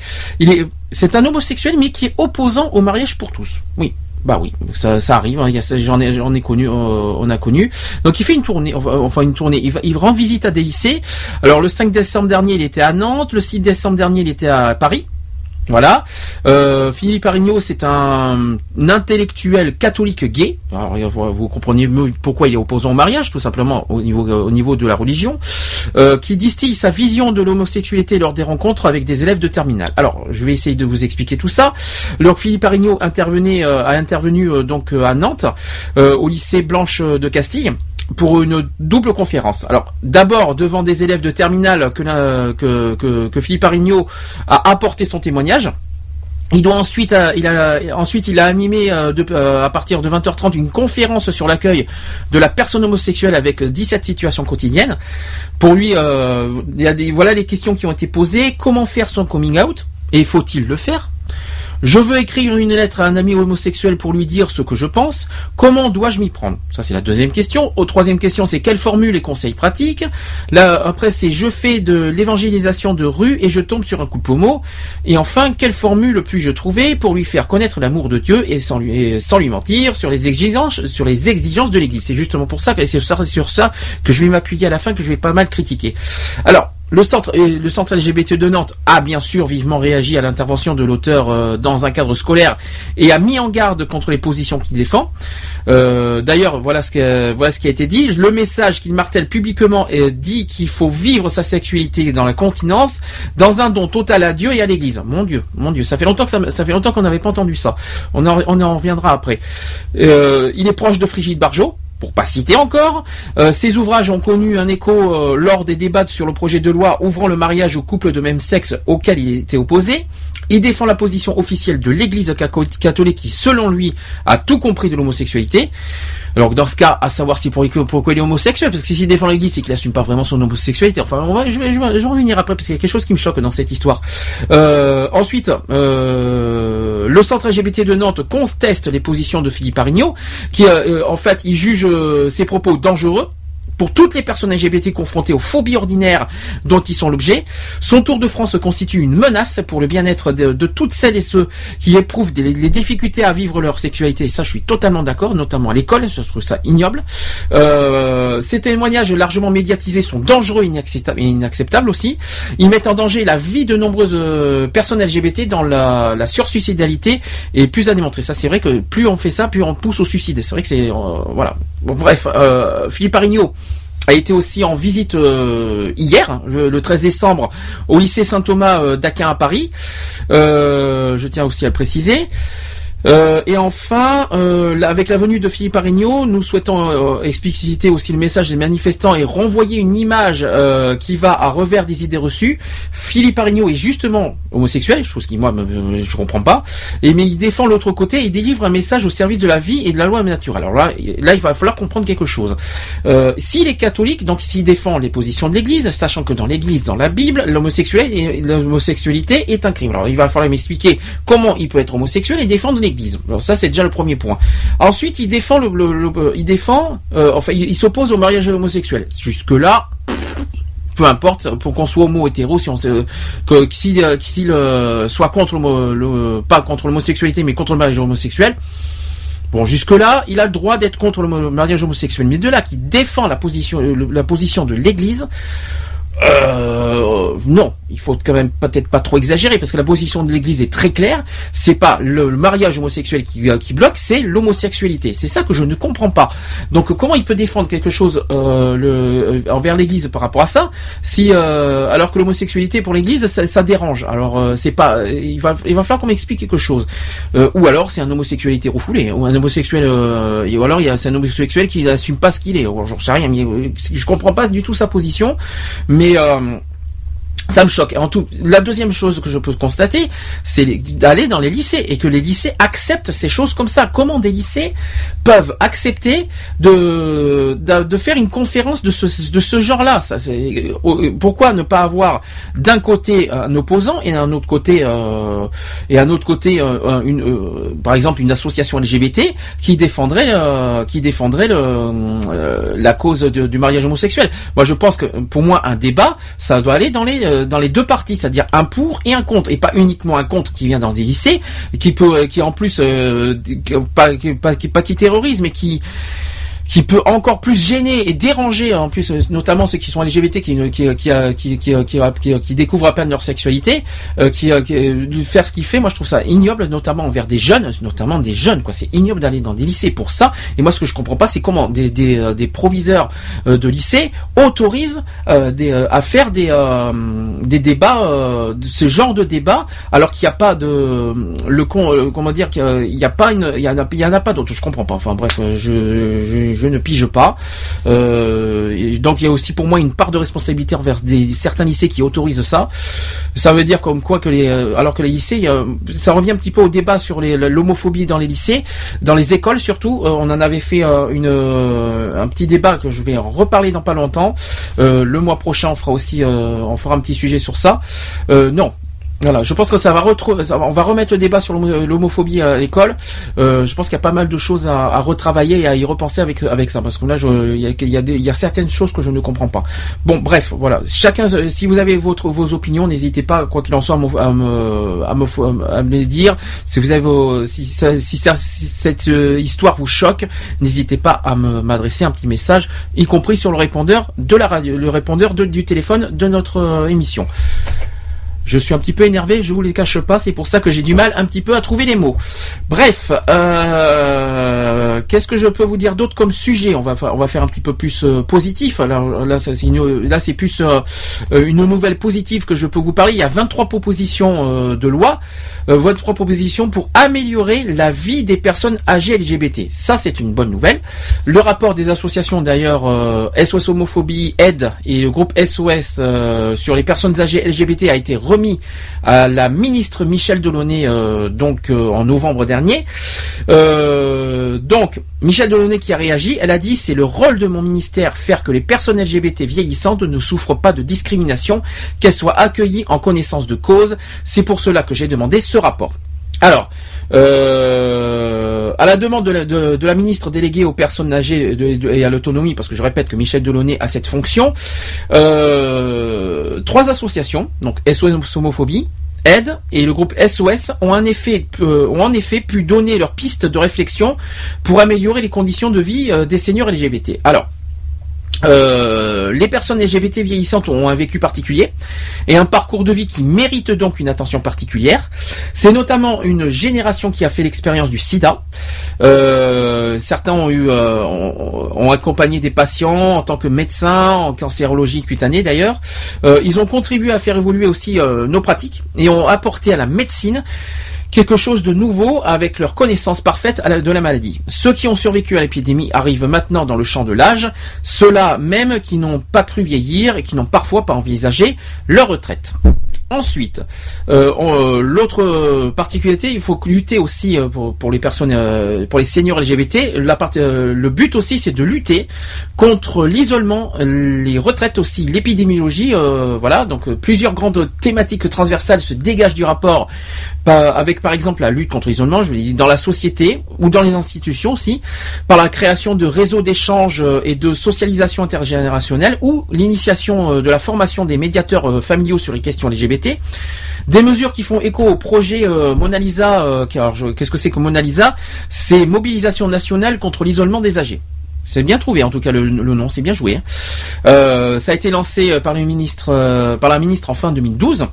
Euh, le thème professionnel fractionné sur le calcul de la pension de retraite en raison par exemple des parcours euh, de transition pour les personnes trans ou encore euh, concernant les personnes atteintes, de maladies chroniques.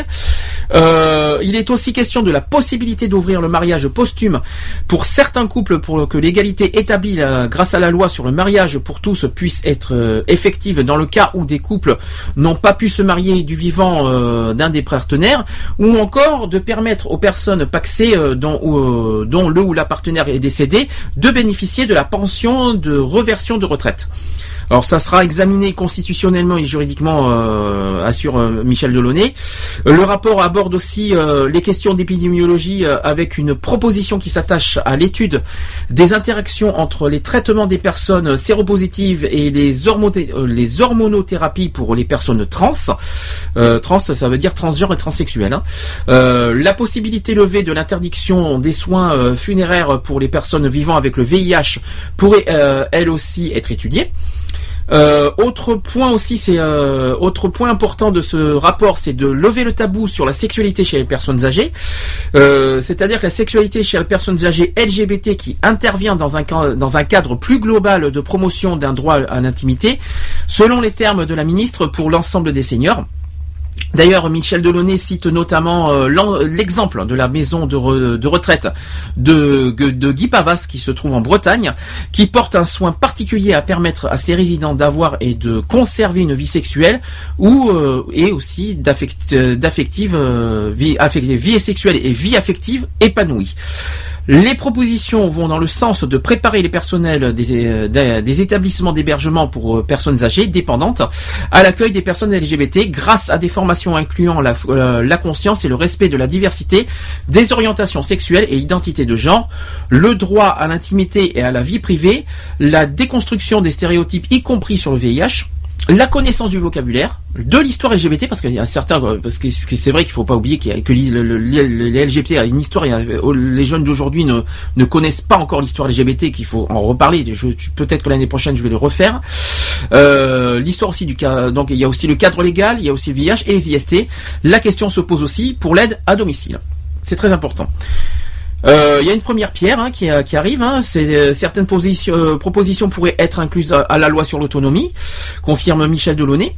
La concertation autour de ce projet de loi débutera en fin de semaine. Enfin, il a débuté déjà euh, donc euh, en novembre, comme l'a annoncé le premier, euh, le, premier ministre. Sur la question de l'habitat communautaire, la ministre laisse la porte ouverte à la réflexion plus approfondie, puisqu'elle ne concerne pas le champ de l'orientation sexuelle. Pour Michel Delaunay, il est primordial que les maisons de retraite euh, acquièrent désormais une place centrale dans la vie de société et qu'elles créent du lien social entre les générations. Il s'agit également de communiquer de façon globale dans la société autour de la sexualité, mais aussi de la prévention et du dépistage chez les personnes âgées. En effet, donc euh, dans cette volonté de promouvoir la, non-discrimination, bien sûr, et le respect des personnes, il s'agit aussi de valoriser les, initiatives et les bonnes pratiques afin de sortir de l'invisibilis- des personnes euh, âgées LGBT dans la société. Ce rapport sert également aussi à rappeler aux personnes âgées qu'elles ont des droits, conclut enfin Michel Delaunay. Donc c'est une bonne nouvelle. Voilà que pour, pour les seniors LGBT, hein, euh, c'est en cours, c'est en bonne voie. Euh, on, on en reparlera petit à petit de, de ce que ça donne, tout, ce, tout le rapport, ce que ça va donner dans les projets de loi, dans, les, dans les aussi euh, au- à l'Assemblée nationale. Je pense que ça va, je pense que ça va en parler. euh, on va en parler, je pense, l'année prochaine. Euh, J'espère que ça.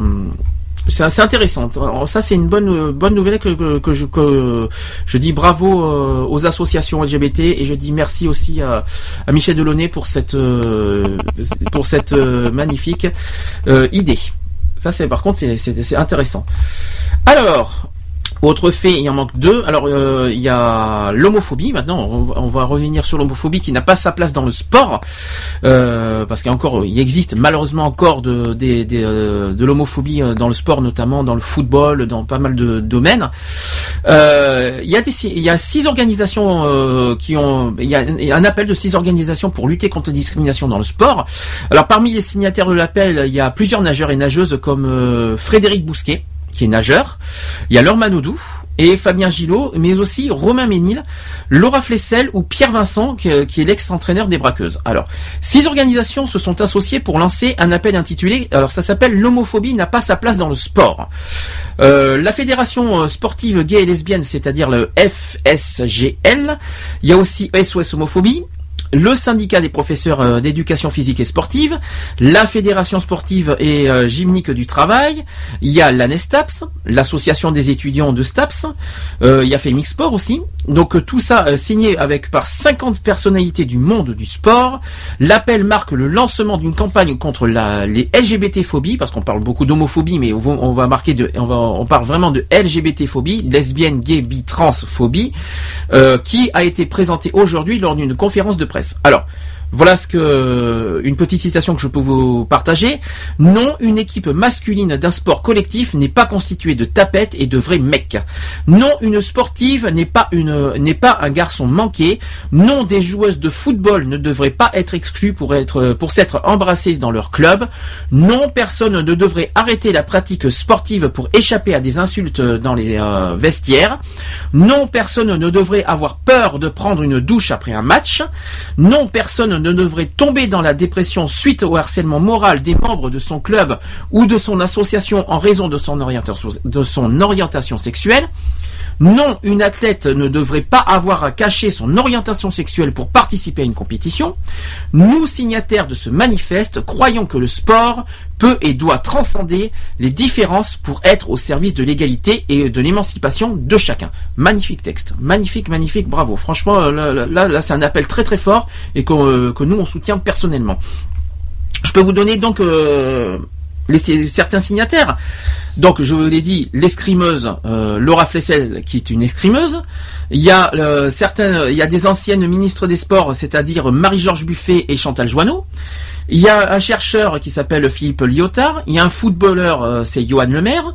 Une boxeuse euh, qui s'appelle le- Myriam Lamar, mais aussi Pierre Vincent, qui est l'ex-entraîneur euh, de l'équipe de France de basketball médaillé aux Jeux Olympiques.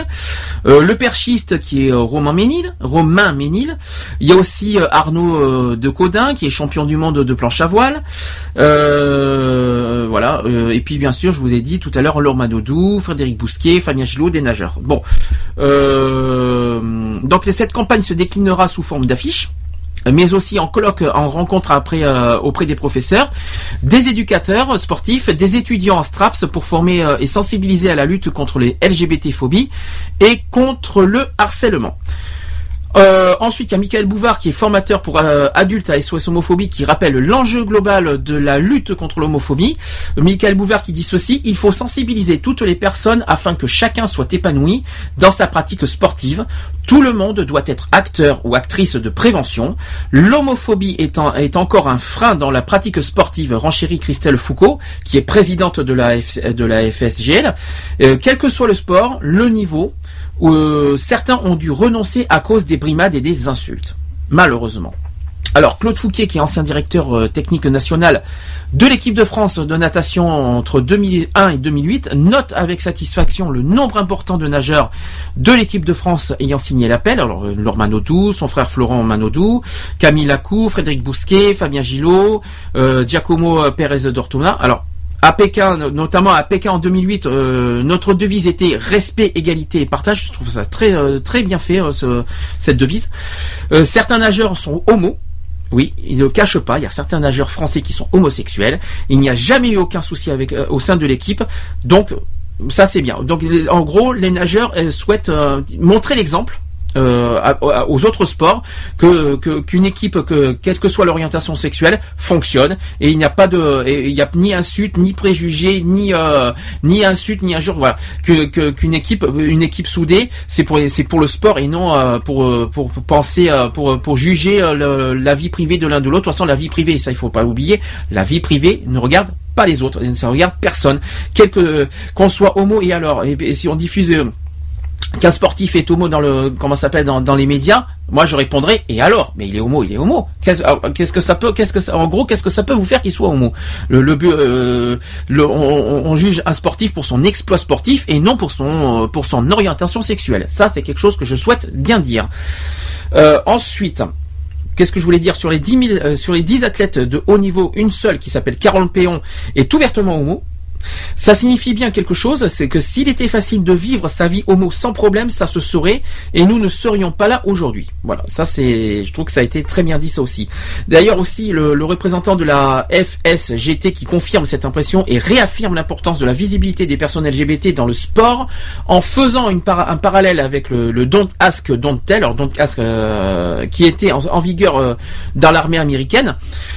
Euh, D'ailleurs, voilà ce qui a été dit à cette époque-là. C'est important car la parole casse aussi les préjugés. Sois homo, mais surtout, surtout ne dis rien. Non, il y a, y a rien de pire que la loi du silence. Personnellement, euh, euh, est-ce que, est-ce que franchement, à l'heure d'aujourd'hui, est-ce qu'on doit se taire d'être homo? Non, on ne doit pas se taire d'être homo. Il y a rien, il y a rien de, de grave ou de honteux d'être homo. C'est pas le but. Hein. Que ce soit dans l'armée, que ce soit dans le, dans le monde du sport, que ce soit dans le monde des entreprises, que ce soit partout, être homo, c'est être homo. Dans le monde du travail, on juge pas être homo, on juge ses, capacités de, du travail.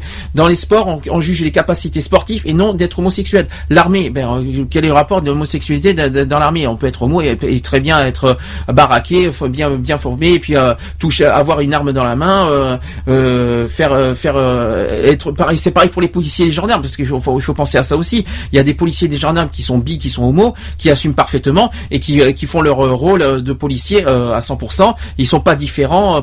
ils, font ils sont ce sont des policiers. de toute façon, il y a rien de différent. C'est pas parce que la sexualité n'a rien à voir avec les capacités des uns et des autres. On n'est pas stupide, on n'est pas on n'est pas bête, on n'est pas arriéré, on n'est pas on n'est pas là. Euh, il faut arrêter un petit peu les conneries. Ça c'est un petit peu ce que je pense. Et enfin, la, la- dernière chose qu'il faut euh, par rapport à cette campagne-là, c'est que tout le monde est concerné par cette campagne. Pourquoi? Parce que c'est une question nouvelle pour euh, tout le monde. Euh, c'est un sujet euh, qu'on n'aurait pas du tout abordé euh, spontanément. Euh, deux choses sont importantes par rapport à ça. Il faut intégrer euh, le maximum de gens à cet appel, car cette question de discrimination concerne tout le monde. À l'école, par exemple, le racisme était toujours repris, mais pas l'homophobie, malheureusement. J'espère que ça va être repris. Alors qu'il faut évoluer dans ce sens. Et deuxièmement, la lutte contre les, euh, LGBT-phobies s'inclut à la lutte euh, contre euh, pour égal- l'égalité homme-femme. C'est une partie de ce problème. L'école, d'ailleurs, l'éducation physique et sportive doivent être des moteurs. Voilà, pour lancer la lutte contre l'homophobie dans, tous les domaines. Voilà, c'est une bonne nouvelle et moi je, soutiens personnellement cette campagne qui a, un énorme sens et un énorme impact. Je trouve euh, c'est très bien et ça serait bien que ça soit en loi, que ça se transforme en loi parce que soit une charte De toute façon, vous savez qu'il y a une charte de l'homophobie dans le sport qui existe, mais ça serait bien qu'il y ait une loi concrète et formelle qui, euh, par rapport à l'orientation sexuelle euh, qu'on n'a pas à faire d'injures. Bon, euh, voilà, je pense qu'il faut que ça soit plus très concret au niveau des lois. Moi, je pense que c'est soit ça, parce que je pense qu'une charte, parce que cette charte de l'homophobie, je pense que ça ne suffit pas. Cette charte contre l'homophobie dans le sport, euh, c'est bien, c'est une charte, on signe, mais je suis pas convaincu que, que cette que cette charte suffise. Et en plus, euh, non, il faudrait que ça soit que ça aille beaucoup plus fort et beaucoup plus euh, que ça que ça que ce soit beaucoup plus que ça aille beaucoup plus loin. Euh, voilà. Je pense que je, je c'est mon opinion personnelle. Euh, Est-ce que est-ce est-ce que je peux vous dire autre chose pour finir euh, Parce qu'il il est, est quand même presque 19h, il est quand même 18h51, nous sommes toujours en direct quand même. Euh, on m'a envoyé, euh, je me souviens, un, un message. Ça concerne les trans, je crois. Euh, je vais y aller tout de suite, euh, vite fait, bien fait, parce que j'ai pas l'article sur moi. Vous savez qu'on a des pages Facebook euh, de nos émissions. Donc euh, vous avez la page Facebook, bien sûr, de Gay Free Radio et bien sûr la page Facebook de l'émission Equality. Euh, si vous, vous avez des, des informations à nous euh, à nous parvenir et, à- et que vous souhaitez qu'on en- qu'on le diffuse en direct, n'hésitez pas à nous les envoyer. Euh, en lien euh, sur nos pages Facebook, n'hésitez pas, ou même par mail, asso.equality.gmail.com. N'hésitez pas. Euh, J'ai donc une, page Facebook qui, lutte contre la transphobie, qui m'a envoyé un message sur sur ça que, donc le, que le que le 10 décembre dernier il y a eu égalité et droits humains sans concession. Pour rappel, l'article premier, je pense que tout le monde s'en souvient ce que c'est que l'article premier des droits de l'homme. Tous les êtres humains naissent libres égaux en dignité et en droit. Euh, ben, on parle de trans et intersexe parce qu'on parle, beaucoup de transsexualité, mais on parle pas beaucoup d'intersexe.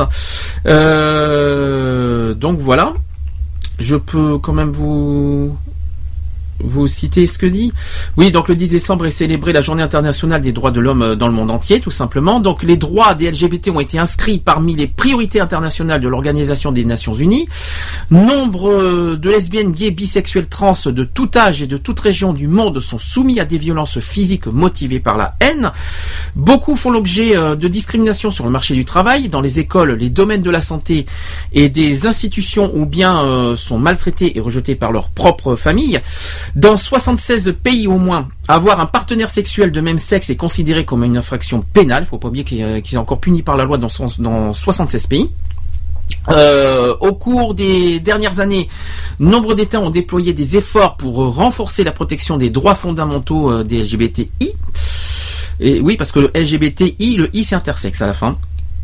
Euh, une série de nouvelles lois ont été adoptées, notamment les lois qui interdisent la discrimination, répriment les crimes de haine homophobes et transphobes en France, octroient aussi la reconnaissance juridique euh, aux unions de même sexe depuis peu cette année en France. Alors SOS Transphobie qui est euh, pour euh, concerne l'éga- euh, qui lutte pour l'égalité et les droits humains, euh, qui souligne qu'aujourd'hui en 2013 en France, leurs besoins selon la personne concernée, les demandes sont et les demandes sont de faciliter la possibilité pour les personnes trans et intersexes d'obtenir tri- des titres d'identité indiquant le genre ou le sexe qu'ils préfèrent, troisième genre ou, féminin, euh, masculin sans transition, avec l'accès aux soins et la santé comme tout le monde, avec un numéro d'identification quelconque, sans passer par euh, une euh, évaluation psychiatrique et des, et des procédures médicales. Alors, quelle que soit leur expression et identité du genre, on rappelle encore une fois que l'article premier des droits de la Déclaration universelle des droits de l'homme stipule que tous les êtres humains naissent libres et égaux en dignité et en droit. Au passage, en 2010, le secrétaire général euh, de l'ONU, qui, est- Ban Ki-moon, et la euh, haute commissaire des Nations Unies aux, droits de l'homme, qui s'appelle Madame euh, Navi Pillay, ont lancé un appel mondial pour la dépénalisation de l'homosexualité dans le monde, ainsi qu'en faveur d'autres mesures de lutte contre la violence et la discrimination à l'égard des lesbiennes, gays, bisexuels et transgenres. Ils ont depuis soulevé la question à maintes reprises à l'occasion du discours public et de réunions privées. En juin 2011, ensuite, euh, le Conseil des droits de l'homme a adopté la première résolution des Nations Unies sur l'identité et l'orientation sexuelle. Son adoption euh, a préparé le terrain euh, à la rédaction euh, par le Bureau des droits de l'homme du premier rapport officiel des Nations Unies sur la question. Pour en savoir plus, d'ailleurs, il suffit de, cliquer. Vous allez sur Journée internationale des droits de l'homme du 10 décembre 2013. Si vous savez pas ce que c'est, vous pouvez re- rechercher sur Internet ce à quoi correspond cette journée internationale. En gros, bah voilà, donc les transgenres, ben, c'est vrai qu'on parle beaucoup, on parle beaucoup, beaucoup des homos, des mais il faut pas oublier les trans, hein, voilà, qui sont pas mal rejetés et exclus, et même, euh, et même plus rejetés que les homosexuels, il faut être honnête. Euh, on pense à eux, on pense à vous, euh, toutes les personnes transgenres et transsexuelles, on ne vous oublie pas. C'est très important de défendre vos droits jusqu'au bout.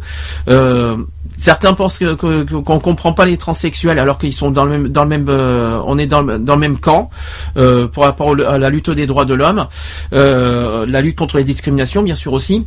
Et euh, je trouve que pour moi les trans sont beaucoup plus beaucoup plus touchés. Et encore aujourd'hui il y en a certains euh, la transsexualité euh, punissable enfin c'est encore c'était encore il y a peu de temps reco- reconnu comme un comme une maladie psy- psych- psychologique alors que ce n'est pas le cas. Là ça vient à peine d'être reconnu comme n'étant pas une maladie. C'est pas encore le cas envers les, psychiatres qui, qui ont encore certains a priori là-dessus. C'est pas le cas non plus de certaines personnes qui voyaient des trans comme des vraiment comme des ratés, euh, qui se disent pourquoi il faut pourquoi, ils changent de corps? Bah s'ils changent de corps, c'est tout simplement parce que euh, leur le, corps ils se plaisent pas ils se plaisent pas comme ils sont et ils se sentiront mieux en étant euh, avec un autre corps. Je vois pas ce qu'il y a de grave et de mal à dire ça. Je vois pas ce qu'il y a de grave là-dedans. Bref. Quoi qu'il en soit, on pense à vous, on vous oublie pas. D'ailleurs, si vous voulez euh, visiter le, site internet euh, de cette association qui s'appelle SOS Transphobie, je vous donne le site internet www.sos-transphobie.org. Je répète www.sos-transphobie.org. Je vous fais d'ailleurs, euh, j'envoie plein de bisous à cette association qui lutte pour cette cause d'une manière très très sincère et très très profonde. C'est leur leur euh, leur combat est très très profond et je leur euh, je leur envoie plein plein de bisous à à, cette association à cette association. Bisous à vous. On pense à vous en tout cas. Euh, ensuite, qu'est-ce que il reste un dernier sujet.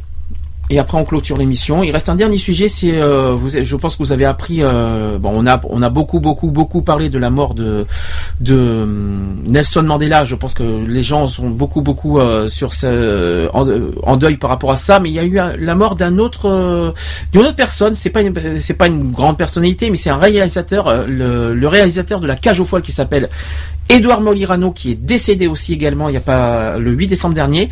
Alors, il a réalisé de nombreux autres films aussi. Hein. C'est surtout euh, pour l'adaptation au cinéma de la pièce de, Jean Poiret qui s'appelle la, Cage aux folles. Je pense que tout le monde connaissait ce film.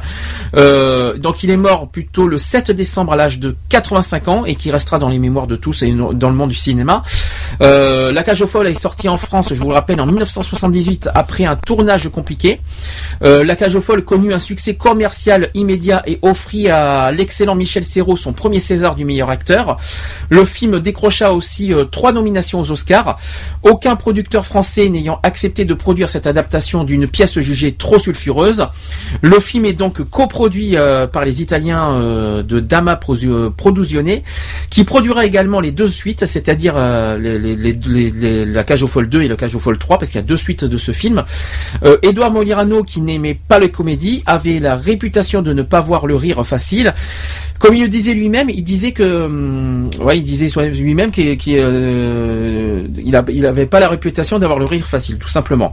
Et ce qui avait le don d'agacer euh, Louis de Funès aussi, par exemple, par ailleurs. C'est un petit un petit truc que, que- un- une petite anecdote que je vous que je vous que je vous donne. Euh, Il y a aussi Michel Serrault qui a été interviewé dans, dans Tétu en 2001. Je, je vais vous dire, euh, je vais vous dire ce, euh, que Michel Serrault pensait des Noirs Molirano euh, sur, sur le site Tétu.